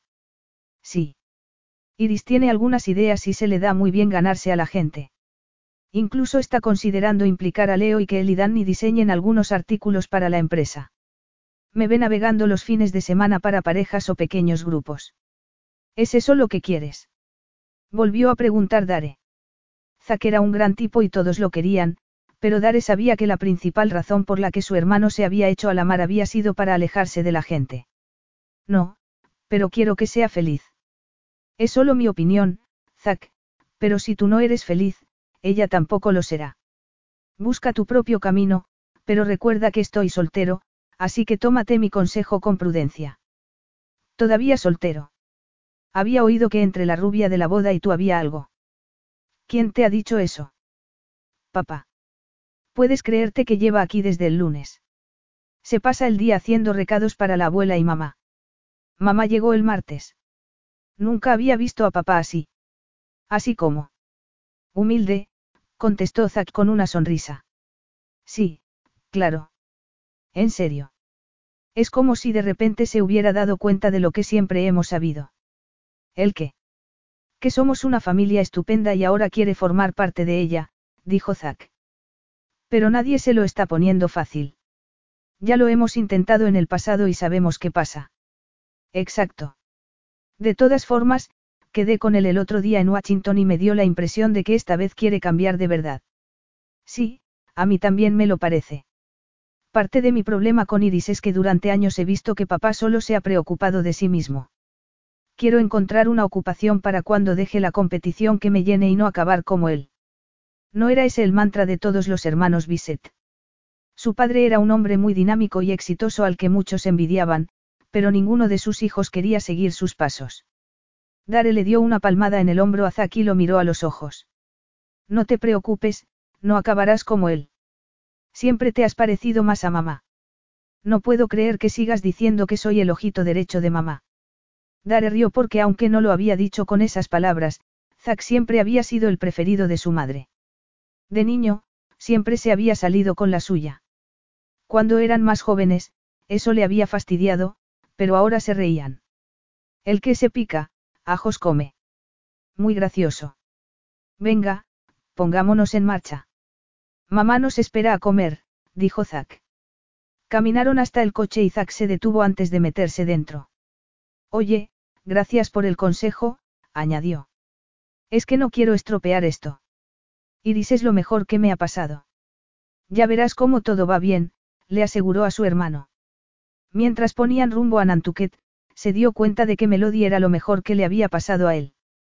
O mejor dicho, de que podía serlo si conseguía superar el miedo que le daban los compromisos y le demostraba que era muy importante en su vida. Mamá me ha dicho que estarías en Boston el viernes. ¿Te importa si voy contigo?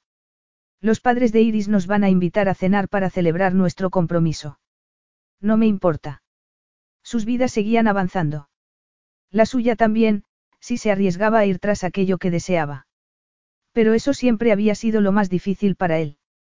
Las entrevistas con las mujeres con las que Tad Williams había puesto en contacto a Melody fueron muy bien. Sus historias eran sinceras y conmovedoras. A ellas tampoco les beneficiaría obtener reembolsos ni tarifas planas en medicamentos puesto que sus hijos tenían enfermedades raras, como tampoco las subvenciones del gobierno a las compañías farmacéuticas. El proyecto de ley no podía ignorar las enfermedades raras. Melody estaba convencida de que ese matiz le venía muy bien a Johnny. Gracias a Cora Williams, se había dado cuenta de otro detalle que a todos en el grupo de presión se les había pasado por alto. Le había contado que una de las mujeres, Blanche Jones, había ido a hablar con la comisión cuando la presidía el antecesor de Dare. Nadie había vuelto a llamarla. No se había quedado muy satisfecha con la carta formal que había recibido ni con el hecho de que no la hubieran tratado demasiado bien. Su hijo tenía una enfermedad crónica rara y estaba recibiendo ayuda gracias a los ensayos que estaba llevando a cabo una empresa farmacéutica. Blanche Jones le había dicho que pensaba que a la comisión del Senado no le preocupaban las familias como la suya. Solo les interesaba dar pasos hacia la conclusión de programas como aquel del que se estaba beneficiando. Melody había tenido que morderse la lengua para no salir en defensa de Dare, pero no podía dejar que aquella mujer se quedara con la impresión de que el senador no atendería su historia. Ella no era así. No dijo nada y se limitó a tomar notas, pero le parecía una vergüenza que nadie de la comisión se hubiera puesto en contacto con Blanche. Cualquiera con corazón la habría llamado. No sabía cómo tratar el asunto. No podía decírselo a Dare. Sería una falta ética, pero no dejaba de pensar que si se enteraba, trataría de hacer algo para arreglarlo. ¿Y entonces qué? Trabajaba para Johnny, no para Dare. Dare era un senador y seguramente se habría documentado para el proyecto de ley en el que estaba trabajando. Se preguntó si habría hablado con alguna de las mujeres con las que ella se había entrevistado, debido a la rivalidad de su familia con Tad Williams. A pesar de lo que había pasado entre ellos a nivel personal, tenía que recordar aquello. Pero a la vez, Johnny estaba haciendo aquello para ayudar a gente como Blanche. No estaba haciendo aquello para derrotar a Dare porque fuera un biset. Y, aunque era lo de menos, Cora Williams era una mujer muy agradable que quería abaratar el precio de los medicamentos y que gente como Blanche recibiera la ayuda que necesitaba del gobierno.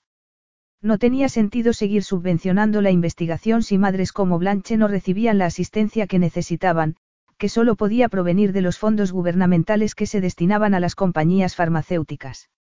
Ha ido bien, comentó Aubrey después de la última entrevista. Me sorprende lo enfadadas que están.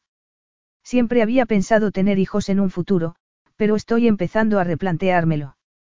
No sé si sería capaz de pasar por lo que están pasando esas familias. Melody sentía lo mismo. Bastante inciertas eran las relaciones como para imaginarse qué pasaría si se encontrara en esa situación con Dare y ya no estuvieran juntos. La dejaría con un hijo. Tenía la sensación de que no, de que Dare cumpliría sus obligaciones como padre si tuvieran un hijo. No debería estar pensando en aquellas cosas. ¿A quién se parecería su hijo? Se imaginó niños con el pelo negro de Dare y sus ojos marrones jugando con Bailey. Melody. Disculpa, ¿qué me decías? Te preguntaba si querías que fuéramos a tomar algo al bar del hotel. Sé que tienes planes para esta tarde, pero me da tiempo antes de que salga mi vuelo. Me encantaría, pero tengo una cita, dijo Melody. Una cita. No sabía que fueras de Boston. ¿Por qué supongo que el chico en cuestión es de aquí? Lo cierto es que es un hombre, replicó Melody guiñando un ojo. No dejaba de ser verdad. Dare no podía considerarse un chico. De Boston. De Nueva York. Lo conocí cuando fui a ver a mis padres a su casa en Cape Cod. Hemos quedado para cenar puesto que los dos vamos a pasar aquí el fin de semana. Vaya, una relación a distancia. Supongo que debe de ser muy excitante, ¿no? Disfrutas de lo mejor de una relación sin caer en la rutina. Si solo os veis los fines de semana, no tienes que soportar sus malas costumbres ni en las tuyas. Melody no lo había considerado de aquella manera. Tienes razón, pero también es triste. Sabes que te gusta alguien, pero no puedes estar con él. Es una sensación rara. Rara. ¿En qué sentido? Preguntó Aubrey. Melody se encogió de hombros. Era una pregunta que se había estado haciendo y no había sabido responder. No lo sé. Como has dicho, es excitante, pero no da tiempo a que la relación progrese. Lo siento, pero supongo que si los dos sentís lo mismo, eso puede cambiar. Eso espero, admitió Melody. Terminaron el comunicado de prensa sobre las mujeres con las que se habían entrevistado para ganarse apoyos en contra del proyecto de ley de Dare, y se lo mandaron a Constance para su publicación la semana siguiente. Bien, ya está todo hecho, dijo Aubrey. Volvamos al hotel. Siento no poder quedar a tomarme algo. No pasa nada. Ya lo celebraremos en Washington. Sí, convino Melody. Se despidieron en el vestíbulo. Melody se alegró de que Aubrey se fuera al aeropuerto para regresar a Washington, así no correría el riesgo de toparse cuando estuviera con Dare. Melody se dio prisa en subir para cambiarse y retocarse el maquillaje antes de volver a bajar para encontrarse con Dare. Cuando salió del ascensor, estaba esperándola junto al mostrador de la recepción. Su corazón se aceleró al verlo sonreír. A pesar de las dudas que la habían asaltado, sabía que estaba enamorada de Dare Bisset. Independientemente de lo que estuviera pasando en su vida, estaba completamente segura de que quería que formara parte de ella. Pero ¿cómo hacer que aquello funcionara? No sabía qué información compartir con él, o si él haría preguntas sobre sus reuniones. No sabía cómo equilibrar esa parte de la relación. Dare la tomó de la mano y la llevó a la habitación. Llevo todo el día deseando hacer esto, sin tenerme que preocupar que alguien de mi equipo o del de Johnny nos vea. Yo también. Entrelazaron las manos mientras pasaban de la habitación al vestíbulo y Melody sintió que alguien los observaba. Se dio la vuelta y soltó la mano de Dare al encontrarse con la mirada de Aubrey. Sintió pánico. La delataría. Confiaba en que su amiga no lo hiciera. Capítulo 13. Melody se sentía aterrorizada, pero se mantuvo sonriente mientras Dare conducía hacia el puerto en vez de hacia Collins Commons. Mandaría un mensaje a Johnny para avisarle. Espero que no te importe, pero tengo una sorpresa. ¿Qué sorpresa? Mi hermano nos deja su yate esta noche y he contratado un chef privado para que nos prepare la cena. Uno de los amigos de Zack de las regatas va a ser nuestro capitán. Saldremos a navegar alrededor del puerto mientras cenamos, así podremos disfrutar de un poco de intimidad. Le gustaba el plan. No sabía si decirle que Aubrey los había visto. ¿Acaso importaba? Tenía esperanzas de que su compañera confiara en que no le hablaría a Dare de sus reuniones de aquel día. Ya se enteraría del trabajo que habían llevado a cabo cuando se hiciera público el comunicado de prensa o cuando Johnny le mandara un informe. Me parece estupendo. ¿Estás bien? Preguntó. Pareces distraída. Necesitas volver al hotel para terminar de trabajar. No, no es eso. Estaba pensando en una compañera que nos ha visto juntos. Bueno, no es lo ideal. Debería haber sido más precavido cuando te vi. Me sorprende que haya pasado aquí y no en Washington. Necesitas hablar con ella. Melody todavía no sabía qué hacer. No sé. Voy a mandarle un mensaje, de acuerdo. Claro, tómate todo el tiempo que necesites, dijo Dare, volviéndose para darle un poco de privacidad. Escribió varios mensajes para Aubrey, pero acabó borrándolos porque no le parecían bien. Por fin, se decidió. No pretendía ponerte en una situación comprometida. Dare y yo hemos quedado a tomar algo para charlar. Ya te conté que nos habíamos conocido en la boda. Espero que lo entiendas. Claro. Estoy de camino al aeropuerto. Hablaremos pronto. Melody tenía la sensación de que estaba sacando demasiadas conclusiones y no sabía qué pensar de Aubrey. Tenía que haberse asegurado de que su compañera había dejado el hotel antes de bajar a su encuentro con Dare. Pero ya no había nada que hacer. No le avergonzaba su relación con él y decidió quitarse aquel asunto de la cabeza. No tenía sentido preocuparse en aquel momento. Tendría que esperar a ver qué hacía Aubrey. Ha sido todo un detalle por parte de Zack dejarnos su yate, dijo Melody para llamar su atención. Sí. Estaba buscando la manera de evitar dejarnos ver en público, pero si tu amiga nos ha visto, tal vez ya no importa. No sé. Teníamos pensado hablar de esto, así que es algo que deberíamos abordar. Voy a tener que decírselo a Johnny. Espero que Aubrey, mi compañera, no se lo cuente antes que yo. Dare volvió la cabeza mientras frenaba en un semáforo. ¿Estás preocupada? Ella se encogió de hombros. Por supuesto que lo estaba. Aubrey era una persona tan competitiva como ella y no podía negar que si estuviera en su caso, aprovecharía esa información en su beneficio. Un poco. ¿Hay algo que pueda hacer? Nada, pero sabía que quería ayudar y se lo agradecía. Distráeme esta noche. De acuerdo. Cuando llegaron al puerto y abordaron el yate, Melody apartó a Aubrey de sus pensamientos. El cielo estaba despejado y la noche era cálida. Aquella era su primera cita con Dare, sin contar las dos carreras y la cena en su casa. Esta vez era diferente. Había una mesa dispuesta en la cubierta.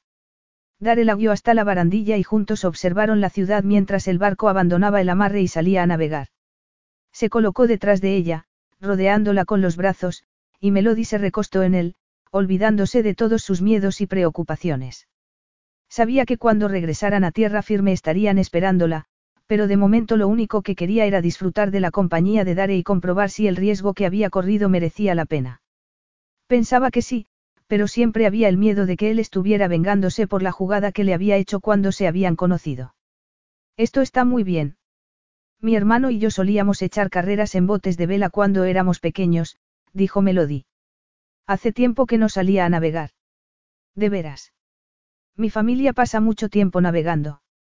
Yo no tanto como mis hermanos ya que no vivo cerca del mar, y prefiero que haya alguien capitaneando el barco para disfrutar de la travesía.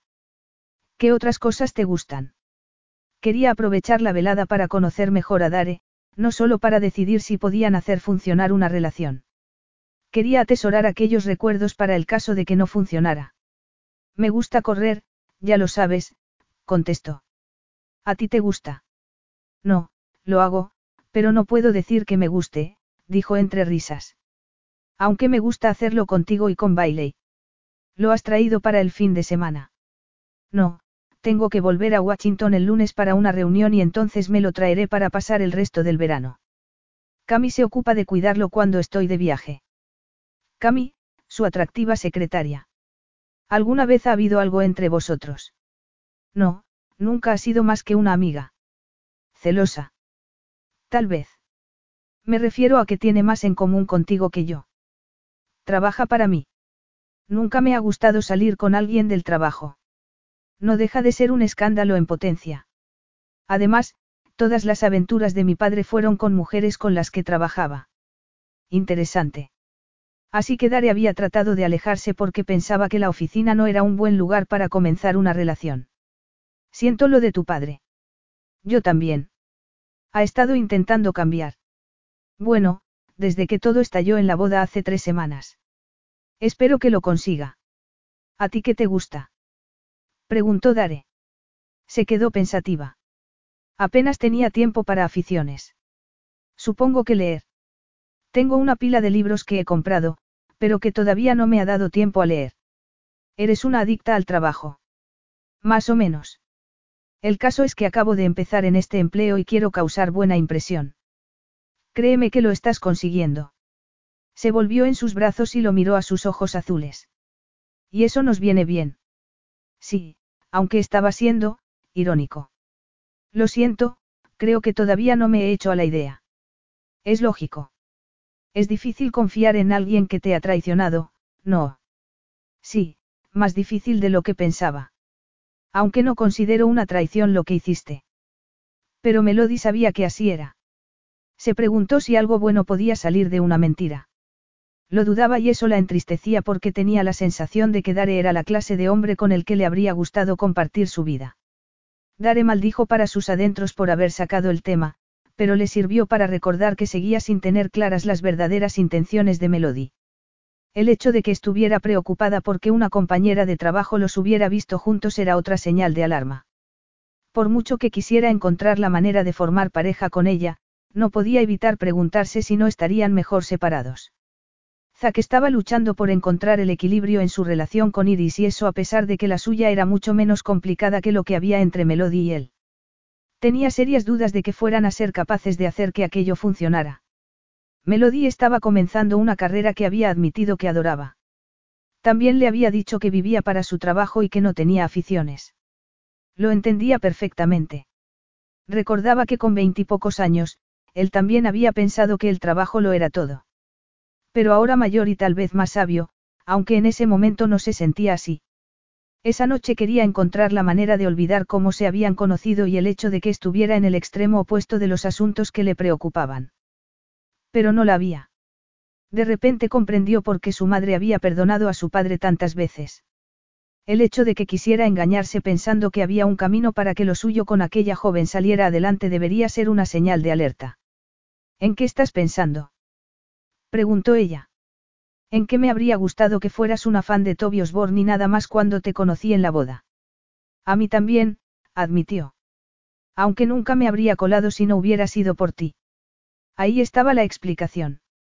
Se habían conocido por su trabajo y por ser quien era. Iba a tener que encontrar la manera de encajar aquello o tendría que dejarla. Lo sabía y, dada la manera en que lo estaba mirando, sospechaba que ella también. Vamos a sentarnos. Le pedí al chef que empezara a servirnos los aperitivos cuando saliéramos del puerto. Le puso la mano al final de la espalda para ayudarla a mantener el equilibrio mientras caminaban. Se sintió pequeña y femenina a su lado, y Dare recordó que hacía mucho que la había tenido entre sus brazos. Y que la había besado. La tomó de la cintura para detenerla y tiró de ella para abrazarla. Luego la besó como si aquella noche fuera a ser la última. La realidad se estaba imponiendo y no podía seguir pretendiendo que había alguna posibilidad de hacer que aquello funcionara. Por mucho que lo deseara. Ella lo rodeó con sus brazos y le devolvió el beso con la misma pasión que él sentía. Era como si ambos supieran que aquella sería su última noche juntos. Dare siempre había temido que en el momento en que encontrara una mujer con la que quisiera construir un futuro, su carrera se interpondría. No podía ignorar que si no hubiera sido por su carrera, nunca la habría conocido, y por la misma razón, no podía seguir con ella. La tomó en sus brazos y pasó de largo la mesa donde estaba dispuesta la cena para bajar la escalerilla que llevaba a los camarotes. ¿Quieres qué? Dijo dejándola en el suelo. Sí. ¿Por dónde está el camarote? Él sonrió ante aquella pregunta tan directa. Había muchas cosas que le gustaban de Melody. La tomó de la mano y la llevó al dormitorio principal. Tenía una gran cama y un ojo de buey por el que entraba algo de claridad. Cerró la puerta y la atrajo de nuevo entre sus brazos. La besó lenta y apasionadamente, tomándose su tiempo para que durara. Melody buscó los botones de su camisa y se la quitó por los hombros. Luego apoyó las manos en su pecho y acarició sus músculos antes de deslizarlas por la línea de vello que bajaba por su estómago. Sintió su mano por la parte delantera del pantalón y sus dedos acariciando su erección. Dare emitió un gemido y se desabrochó los pantalones. Luego la tomó del trasero hasta levantarla entre sus brazos y cayó con ella en la cama. Melody se colocó a horcajadas sobre él, con la melena cayéndole a ambos lados de la cara al inclinarse para besarlo y frotarse contra él. Le desabrochó los botones del vestido y se lo abrió para acariciarle los pechos, mientras su lengua se hundía más profundamente en su boca. Ella se apoyó en su pecho con una mano y con la otra se bajó las bragas, antes de volver a montarlo. Dare sintió su sexo húmedo junto a su miembro y empujó hasta penetrarla, tomándola de las caderas. Melody se hundió en él, sintiendo en su interior toda la longitud de su miembro, y echó la cabeza atrás ofreciéndole sus pechos. Él succionó uno de sus pezones mientras seguía moviéndose encima. Sintió que se contraía y entonces gritó su nombre al correrse. La embistió con más fuerza, sujetando sus caderas contra las suyas, y alcanzó el orgasmo poco después que ella. Melody se desplomó sobre él, que la envolvió en sus brazos y la abrazó. Ninguno de los dos dijo nada. En lo más hondo de su alma, temía que aquello fuera un adiós, que su amiga los hubiera visto juntos y las circunstancias profesionales de uno y otro hicieran imposible aquello. Quería encontrar la manera de hacer que aquello funcionara, pero ella era joven y tenía una prometedora carrera por delante. Sabía cómo Washington trataba a las mujeres en sus relaciones con los hombres y no quería eso para Melody. Quería lo mejor para ella y, si eso suponía poner fin a lo suyo, lo haría. No podía distanciarla de sus amistades ni hacer que perdiera el trabajo. No le haría eso a Melody. Por fin había conocido a una mujer por la que estaba dispuesto a dejarlo todo, pero era demasiado tarde. Melody permaneció sobre el pecho de Dare todo lo que pudo. Su corazón latía desbocado y no sabía muy bien qué hacer. Le preocupaba a Aubrey. En su cabeza, todo era un embrollo, y recordó que todo era mucho más sencillo cuando estaban separados. Cuando estaba con él, se sentía abrumada y le hacía pensar en un futuro que no estaba en sus planes. Un futuro que no tenía ni idea de cómo hacer realidad. Cómo seguir adelante y conseguir un equilibrio entre su relación con él y su carrera. Sus padres trabajaban en distintos campos, así que el único ejemplo que tenía no le servía. Rodó a un lado para apartarse de él y sintió que las lágrimas ardían en sus ojos. No quería poner fin a aquello, pero cómo había llegado a creer que podía continuar. La cara de Aubrey lo había dicho todo, y eso que no era más que una empleada más en el bufete. ¿Qué diría Johnny cuando se enterara? Sabía que no tenía futuro con Dare y tenía que poner fin a aquello. Tenía que hacerlo de una manera rápida para poder superarlo. Nunca antes se había enamorado e iba a tener que enfrentarse a su primer desengaño. Ya sentía dolor. Estaba hecha un lío por dentro, tratando de encontrar las palabras. Se sentó y, al mirarlo, adivinó que ya sabía lo que iba a pasar. Así que esto es todo. Dímelo tú, replicó él. Melody se dio cuenta de que ella arriesgaba más. Él estaba en mejor posición que ella. Era un hombre y a pesar de los avances del movimiento almohadilla Meto, la mayoría se pondría del lado de él si su aventura se hacía pública. No hagas eso. Al menos, sé honesto.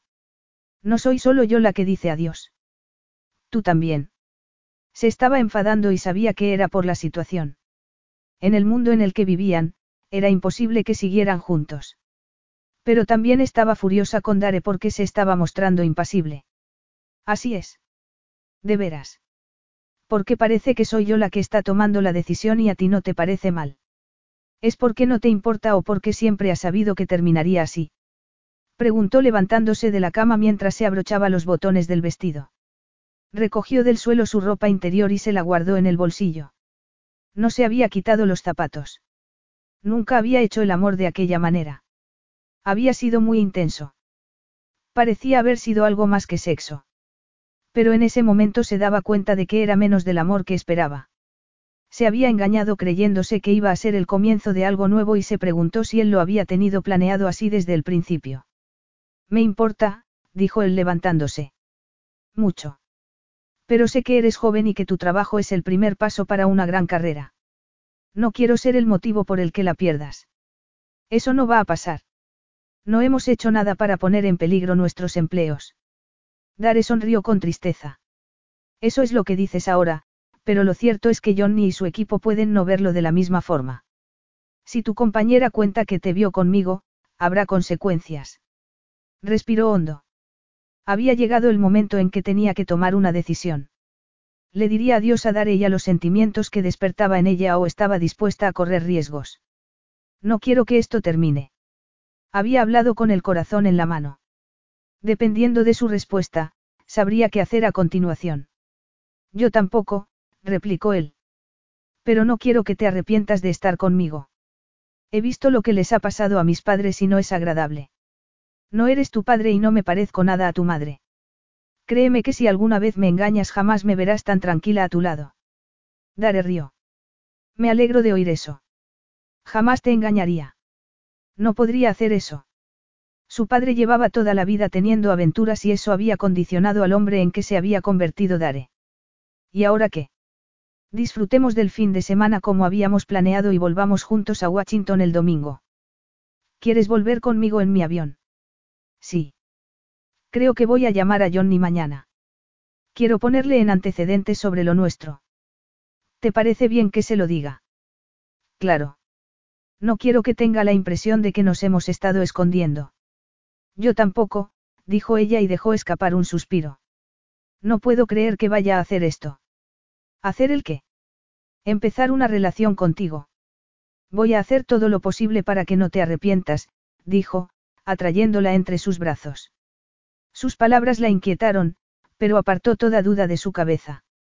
De que podía arrepentirse. Dare volvió a hacerle el amor, lo que evitó que siguiera pensando. Luego cenaron y la hizo reír acurrucados en la cubierta del yate. La noche se hizo más profunda. La estrechó contra sus brazos y Melody se dio cuenta de que de todas las oportunidades que se le habían presentado con Dare, tener una relación con él iba a ser la más gratificante. Capítulo 14. Dare llegó a Nantucket después de que Melody lo dejara en la terminal del ferry para continuar camino a Martas Vineyard. Ya la echaba de menos. Tal vez a eso se refería Zack cuando le había dicho que quería estar más cerca de Iris. Dare por fin había conocido a una mujer que no necesitaba que estuviera todo el tiempo con ella, y eso le gustaba, pero a la vez quería tenerla a su lado. Logan lo estaba esperando cuando el ferry atracó. Su hermano parecía cansado y estresado, como era de esperar, aunque no le gustaba ver a ninguno de sus hermanos así. Logan lo saludó con la mano, y se dio cuenta de que estaba con Kim. Habían sido novios en la universidad y se habían reencontrado en la boda de Adler. Kim estaba cubriendo la boda para un programa de televisión. Hola. Gracias por venir a recogerme, pero no hacía falta. Lo sabe, pero quería escapar de casa de tu abuela. No está muy contenta con él, dijo Kim mientras Dare le daba un abrazo.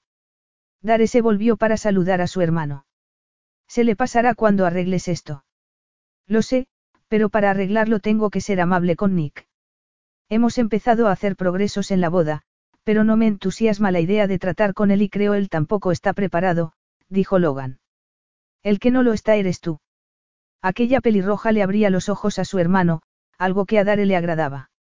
Los dos estáis preparados porque ambos estáis construyendo una vida que no se centra solo en vencer al otro en los negocios. Eso es cierto, afirmó Logan. Me siento mal por lo que hice. Lo sé, dijo Dare. Todos los hermanos Bisset reaccionaban por instinto, la mayoría de las veces sin pensar. Pero cuando entraban en razón, sabían cómo solucionar las cosas. Ya verás cómo lo arreglarás. ¿Has pensado cómo?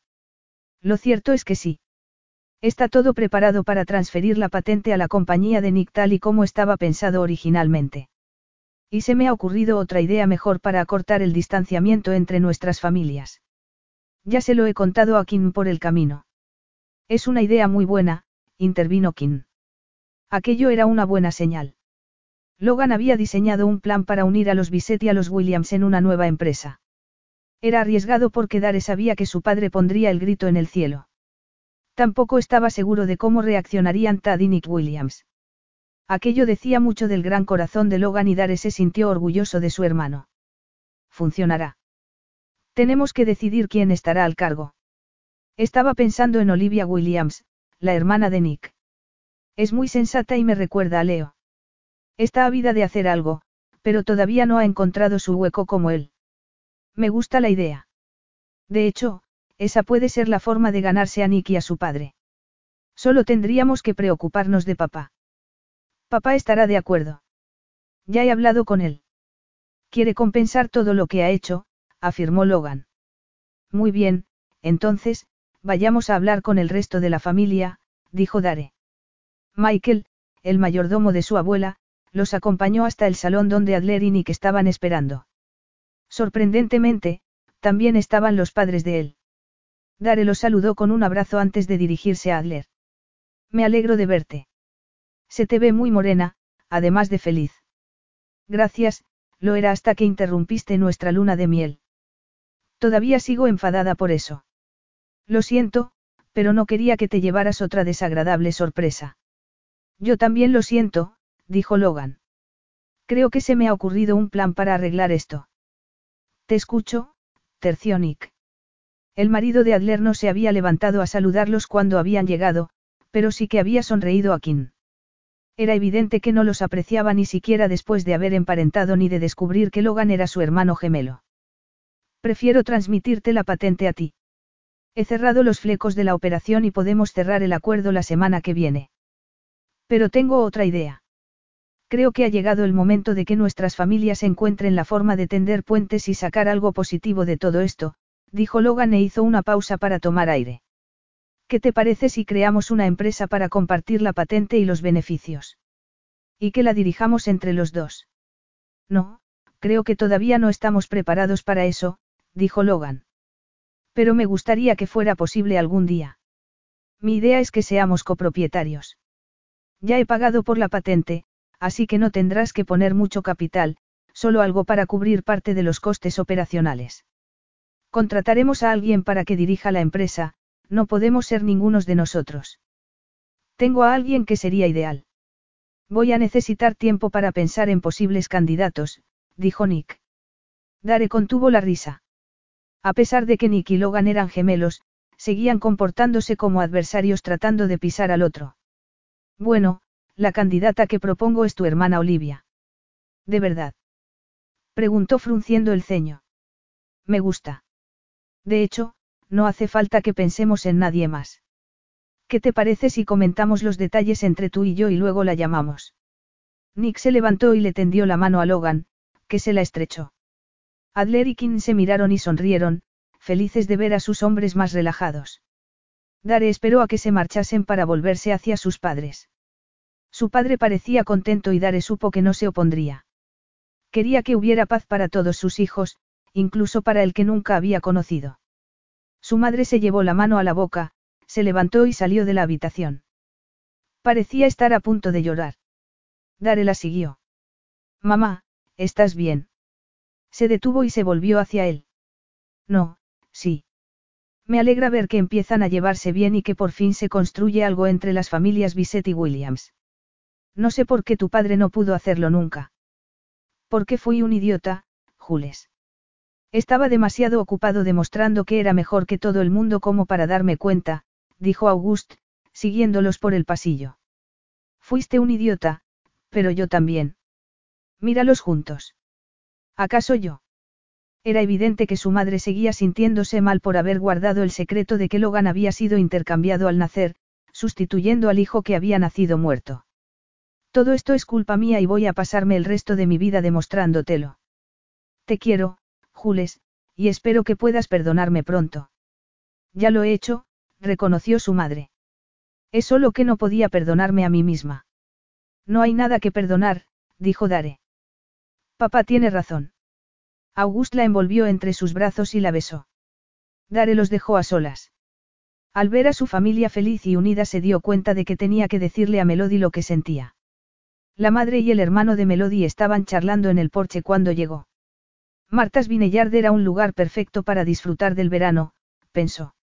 No había pasado mucho tiempo allí. Solía aprovechar las vacaciones para tomar clases y el año anterior había estado haciendo prácticas en Nueva York. Por primera vez en su vida, Melody se dio cuenta de que no estaba pensando en el trabajo ni en volver a la oficina. La noche anterior todo había cambiado con Dare y le gustaba aquella nueva sensación. Lo saludó con la mano al bajarse del coche y fue a sentarse con ellos. Su madre se acercó y le revolvió el pelo, y Ben le ofreció un refresco de la pequeña nevera que había junto a su asiento. ¿Qué tal va todo? preguntó su madre. No es normal que te hayas tomado el fin de semana libre. Melody sonrió. He conocido a un hombre y creo que por fin voy a disfrutar de la vida. Me alegro. Ya iba siendo hora, terció Ben. Le hizo un gesto de burla a su hermano antes de lanzarle un beso. ¿Quién es? Lo conocemos. ¿Trabajas con él?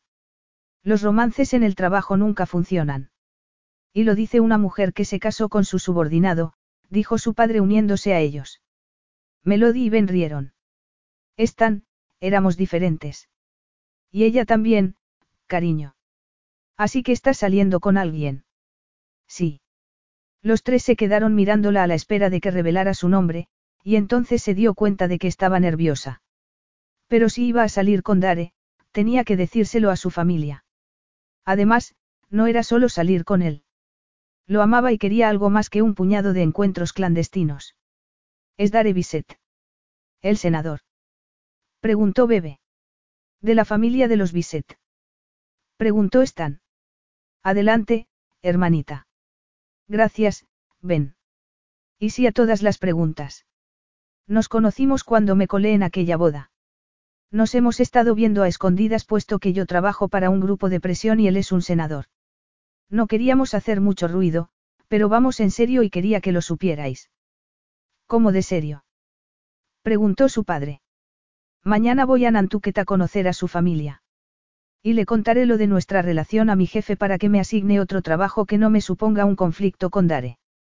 Estupendo, siempre es mejor ir de frente. Pero prepárate también por si decide echarte. Es una posibilidad. Su padre nunca se andaba con rodeos. Estoy preparada. Había tenido tiempo la noche anterior, después de hablar con Dare, y también esa mañana en el ferry de camino a Martas Vineyard, de considerar las distintas posibilidades. Tenía unas cuantas ideas. Una de ellas era trabajar como asesora legal para familias como la de Blanche, y ayudarles a que su mensaje llegara al Congreso. Me alegro de oír eso, dijo su padre. ¿Cómo es? preguntó su madre. Sé que su familia es muy rica y que siempre están relacionándose con gente famosa y organizando actos benéficos. Da la diferencia de edad, habría dicho que tenéis poco en común.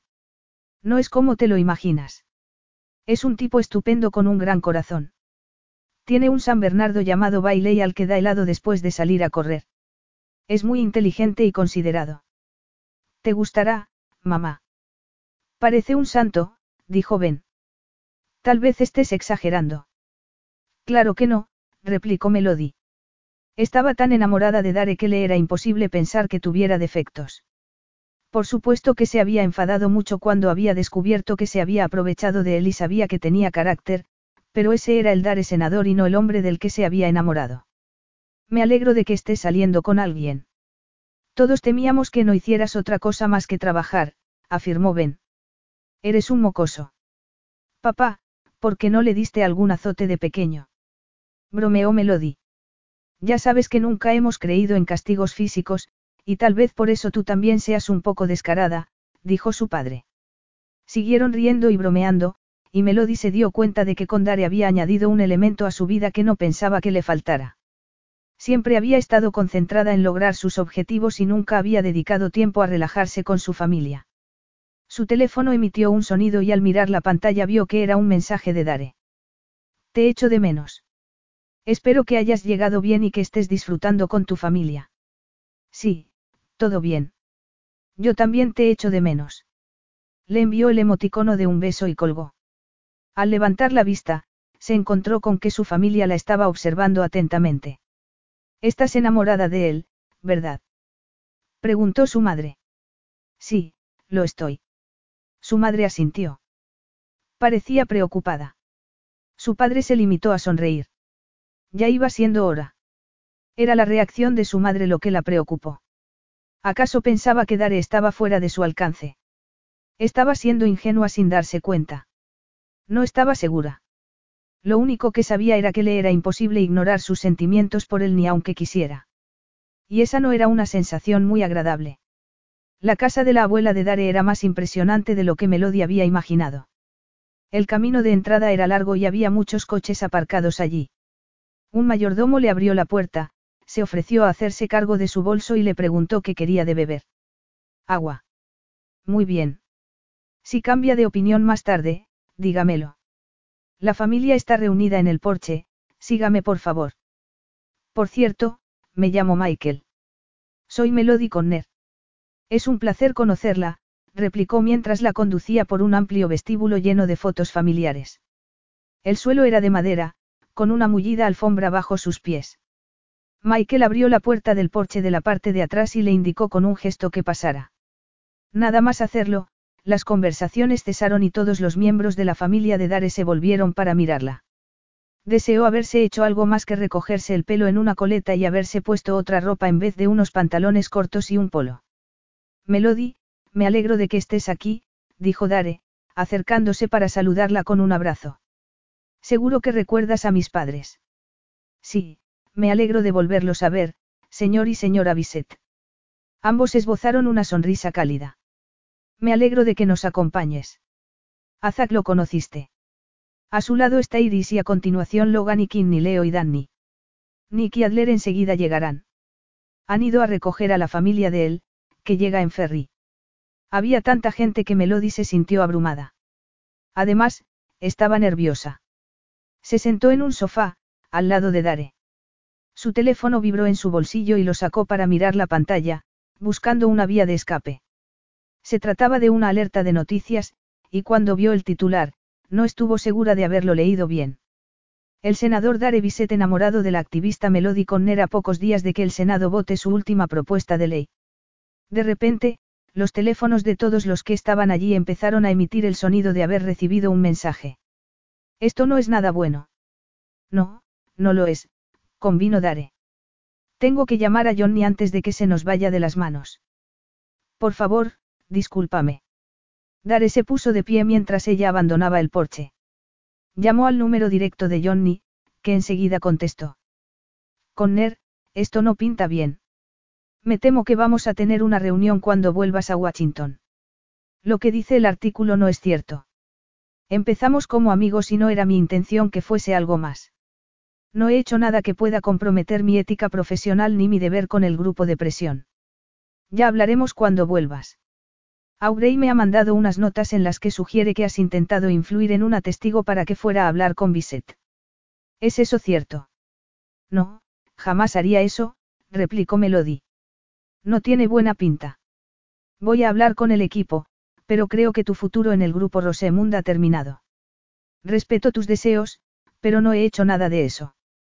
Tampoco he filtrado la noticia. Entonces, ¿quién lo ha hecho? No creo que tengas enemigos, pero Bisset sí. Mira a ver qué puedes averiguar. Te daré hasta el lunes para que puedas hacerme cambiar de opinión. Terminó de hablar con su jefe y abrió el artículo en su teléfono. Lo leyó por encima antes de hacerlo más detenidamente. La noticia daba a entender que había estado revolviendo para que los testigos hablaran mal de Dare. Sería Aurey la que quería hacerle quedar mal en el trabajo y en su relación. ¿Para qué iba a filtrar esa información? Tampoco iba a conseguir un papel más importante en el grupo Rosemund con aquello. Tal vez Aubrey pensaba que todo sería más fácil si apartaba a Melody de su camino, pero filtrando información a la prensa, perjudicaba al despacho y Johnny no lo permitiría. Decidió mandarle un mensaje a Aubrey. Le has contado a la prensa lo mío con Bisset. Al instante recibió la respuesta. Sí, no puedes jugar en ambos bandos. Eso no es justo. No voy a permitir que te salgas con la tuya. Demasiado tarde. No he dicho nada que no sea verdad. Le has dicho a Johnny que intenté influir en las declaraciones de las testigos. Eso es mentira. ¿Quién va a creerte ahora? Melody quería gritar. Se guardó el teléfono y fue a hablar con Dare. Se lo encontró en el pasillo. Porque alguien de mi equipo diría que el testimonio de una madre soltera con un hijo enfermo no era importante. Yo no he dicho eso. El comunicado de prensa es de tu oficina. No me he inventado ninguna historia sobre ti, Dare.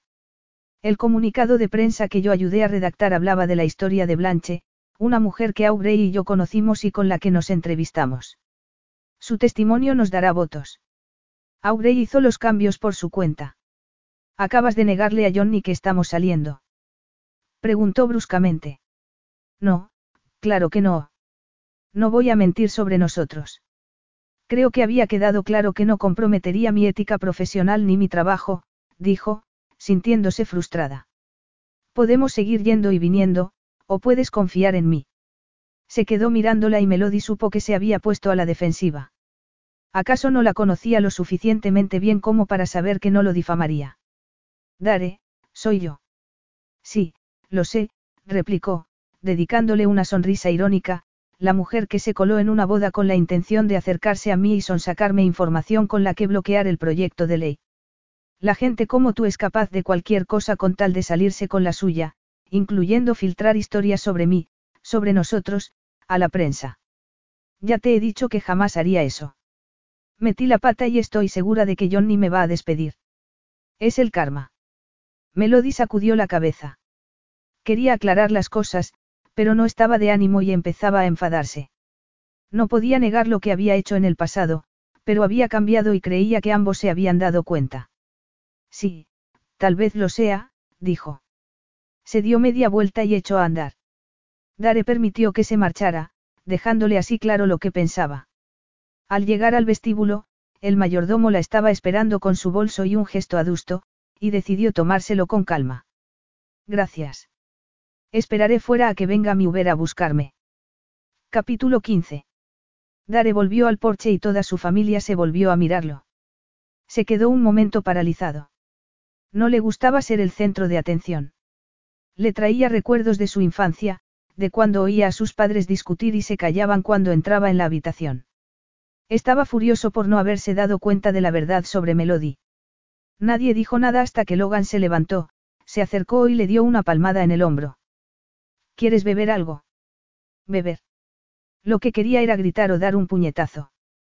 Quería pelearse con alguien y liberar toda aquella rabia, pero no era el momento, con su abuela y todas aquellas mujeres allí. Sí, tomaré un whisky. Enseguida, dijo Logan, y se afanó en servírselo él mismo. Kim estaba absorta escribiendo algo en su móvil y le hizo una seña con la mano. Creo que haya algo más en todo esto. ¿Qué más podría haber? Confiaba en que su equipo no hubiera dado la espalda a una madre y a su hijo con la frialdad con la que se describía en el artículo. Aquellas prácticas eran habituales en su antecesor. Era precisamente para detener ese tipo de comportamiento por el que Dare se había metido en política.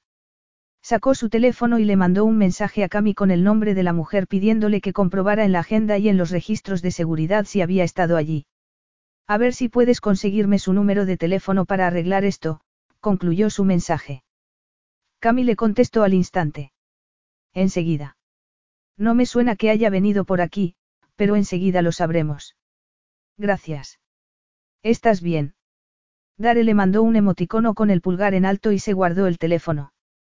Me pregunto si no será alguien que está aprovechando el tirón de que nuestro apellido esté en boca de todos últimamente, comentó Leo. Pudiera ser.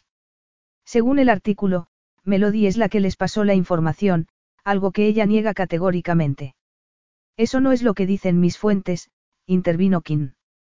Alguien envió esa foto de los dos junto al comunicado. Es imposible que Melody hiciera esa foto. Dare volvió a abrir el artículo en su teléfono y se fijó en la fotografía en la que aparecían besándose. Era imposible que la hubiera hecho ella. Recordaba aquella noche en el yate y cómo había insistido en que continuaran su relación. ¿Por qué iba a hacerlo si tenía planeado vender su historia? ¿Se sabe quién pudo hacerlo? Todavía no, pero lo sabremos, le aseguró Kim. Me voy. Mándame un mensaje cuando lo sepas, dijo Dare. Se dirigió hacia la puerta y al echar a correr se topó con Logan, que volvía con la bandeja de bebidas. Cuidado. He metido la pata. Tengo que irme. Salió corriendo por el pasillo, con la esperanza de alcanzar a Melody antes de que se fuera. Pero llegó tarde. Solo tuvo tiempo de ver las luces de los faros traseros del Uber que había llamado saliendo del camino de acceso. Rápidamente, le mandó un mensaje. He metido la pata. Alguien nos tendió una trampa. Y tanto que has metido la pata. Fue esa compañera que nos vio en Boston. Vuelve, podemos arreglarlo. No, no puedes. Tendrías que confiar en mí y ambos sabemos que no eres capaz. Dare escribió por favor, pero rápidamente lo borró. ¿Cómo pedirle que volviera? Podría confiar en ella. De manera impulsiva había sospechado de ella y sabía que tenía que encontrar la manera de convencerla, y convencerse a sí mismo, de que podía confiar en ella. Mientras pensaba qué hacer, Melody volvió a enviarle un mensaje. Déjalo. Nos veremos por ahí. No, no puedo. Por favor, vuelve y hablemos. Tengo que aclarar esto con mi jefe. Me has hecho daño y no estoy preparada para perdonarte. Dare no se había dado cuenta hasta ese momento de que necesitaba que lo perdonara. Tocó el icono de llamada en el extremo superior de la pantalla y empezó a dar señal. No estaba seguro de que fuera a contestar. ¿Qué? Preguntó nada más descolgar. Lo siento. Muy bien. No, no está bien. Me he dejado llevar. Debería haber hecho algo más que leer por encima ese artículo. No tengo excusa. Cuando vi el titular, recordé cuando nos vimos en Washington, cuando apareciste con Johnny. Lo sé, no tenía buena pinta. Pero debería haber confiado en ti. Sí, deberías. Oyó el sonido de la sirena del ferry y supo que se estaba marchando. Su instinto le decía que si no lo arreglaba en ese momento, sería demasiado tarde. No te subas al ferry. Quédate y hablemos. ¿Por qué? Ambos sabíamos que iba a ser una relación complicada y que estar juntos no era lo más sensato.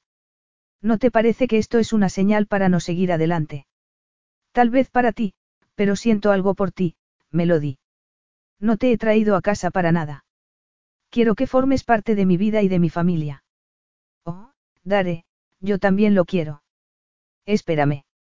Salgo para la terminal del ferry. Quiero hablar contigo en persona.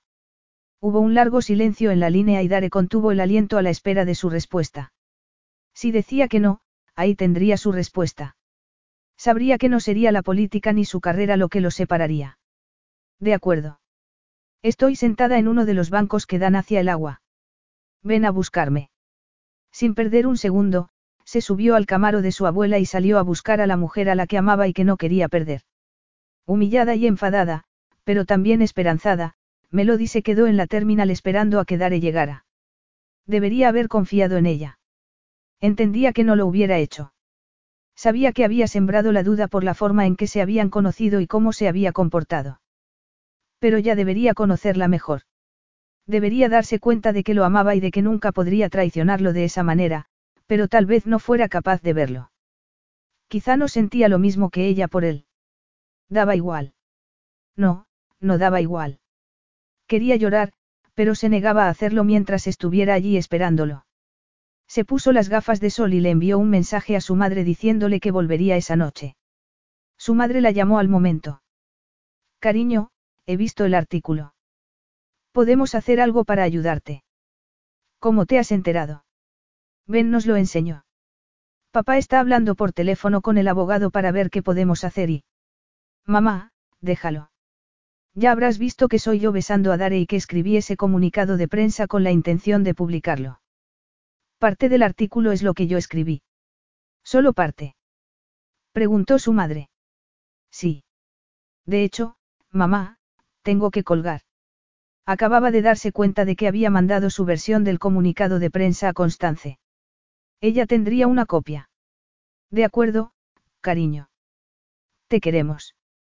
Colgó y marcó el número de Johnny. Sabía que había sido Aubrey la que había filtrado la foto y que había la posibilidad de que pudiera demostrar que había sido ella la que había alterado el comunicado. Conner, me alegro de que hayas llamado.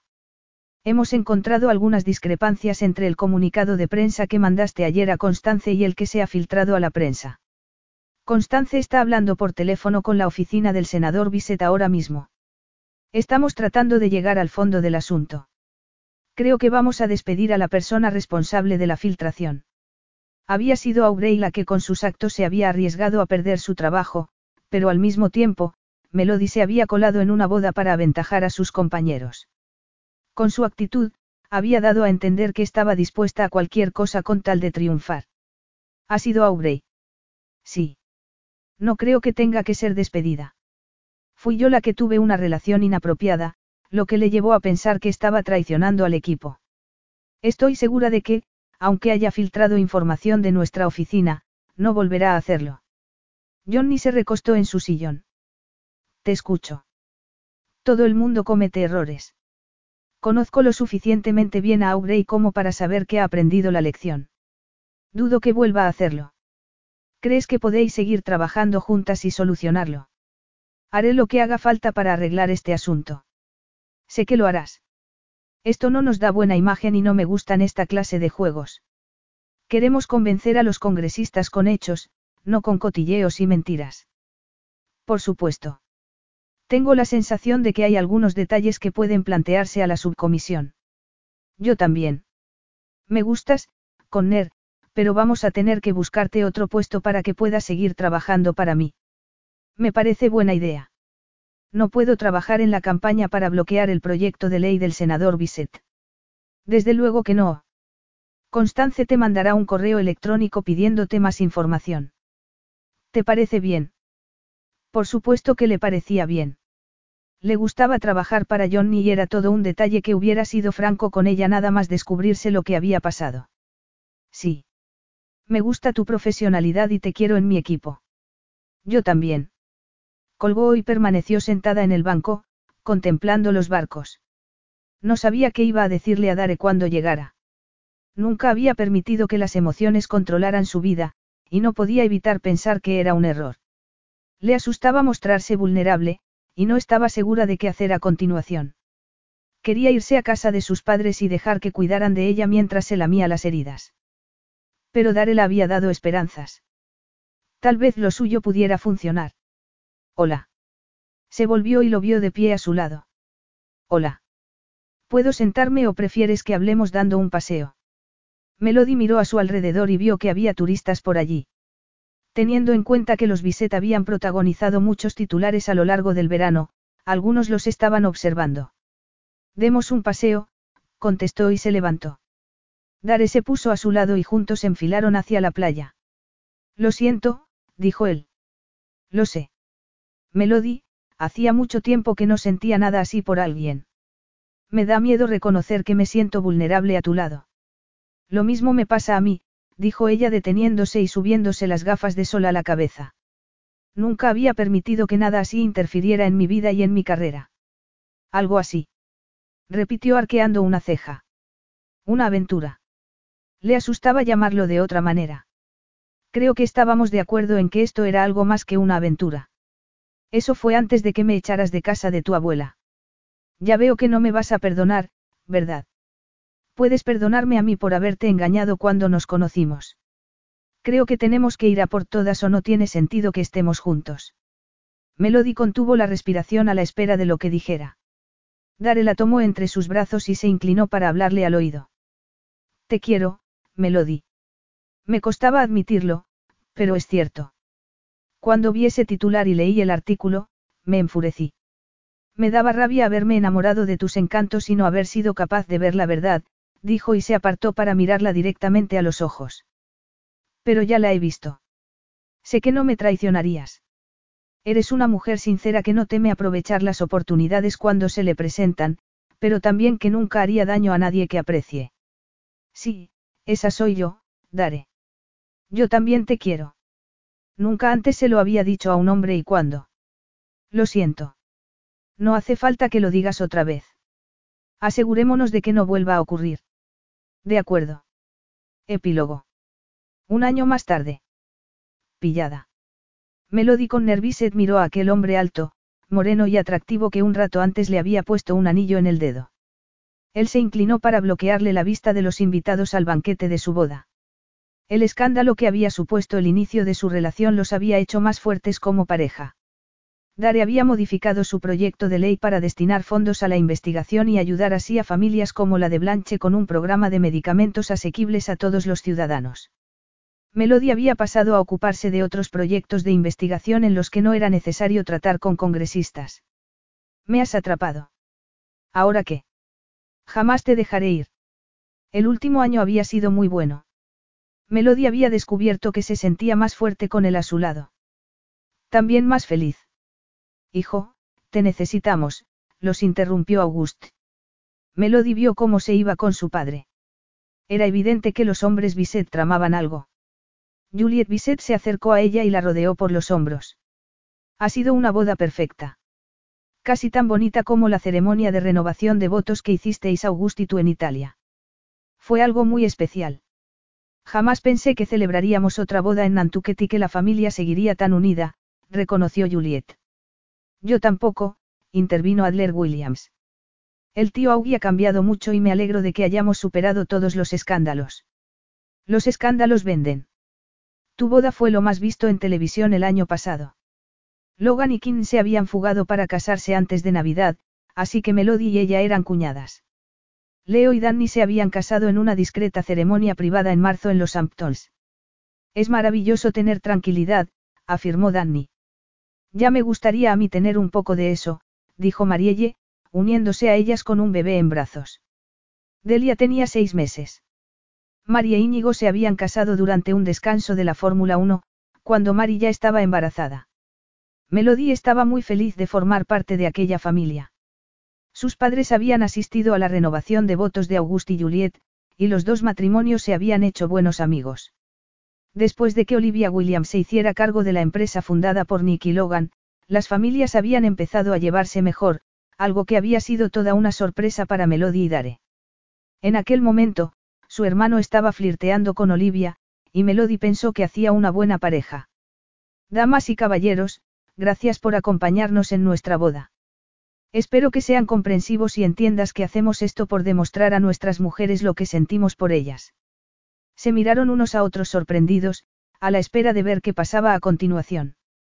Toby Osborne se subió al escenario con su guitarra y entonó una canción sobre el amor eterno. Al poco, August, Dare, Logan, Leo, Íñigo y Nick lo acompañaron en el escenario y cantaron lo que mejor que pudieron. Melody se sintió un poco más enamorada de Dare en aquel momento. Había sido el perfecto comienzo del resto de su vida, pensó. Cuando terminó la canción, Dare se acercó a ella y la envolvió entre sus brazos. Te quiero, señora Bisset. Yo también te quiero, señor Bisset. Fin.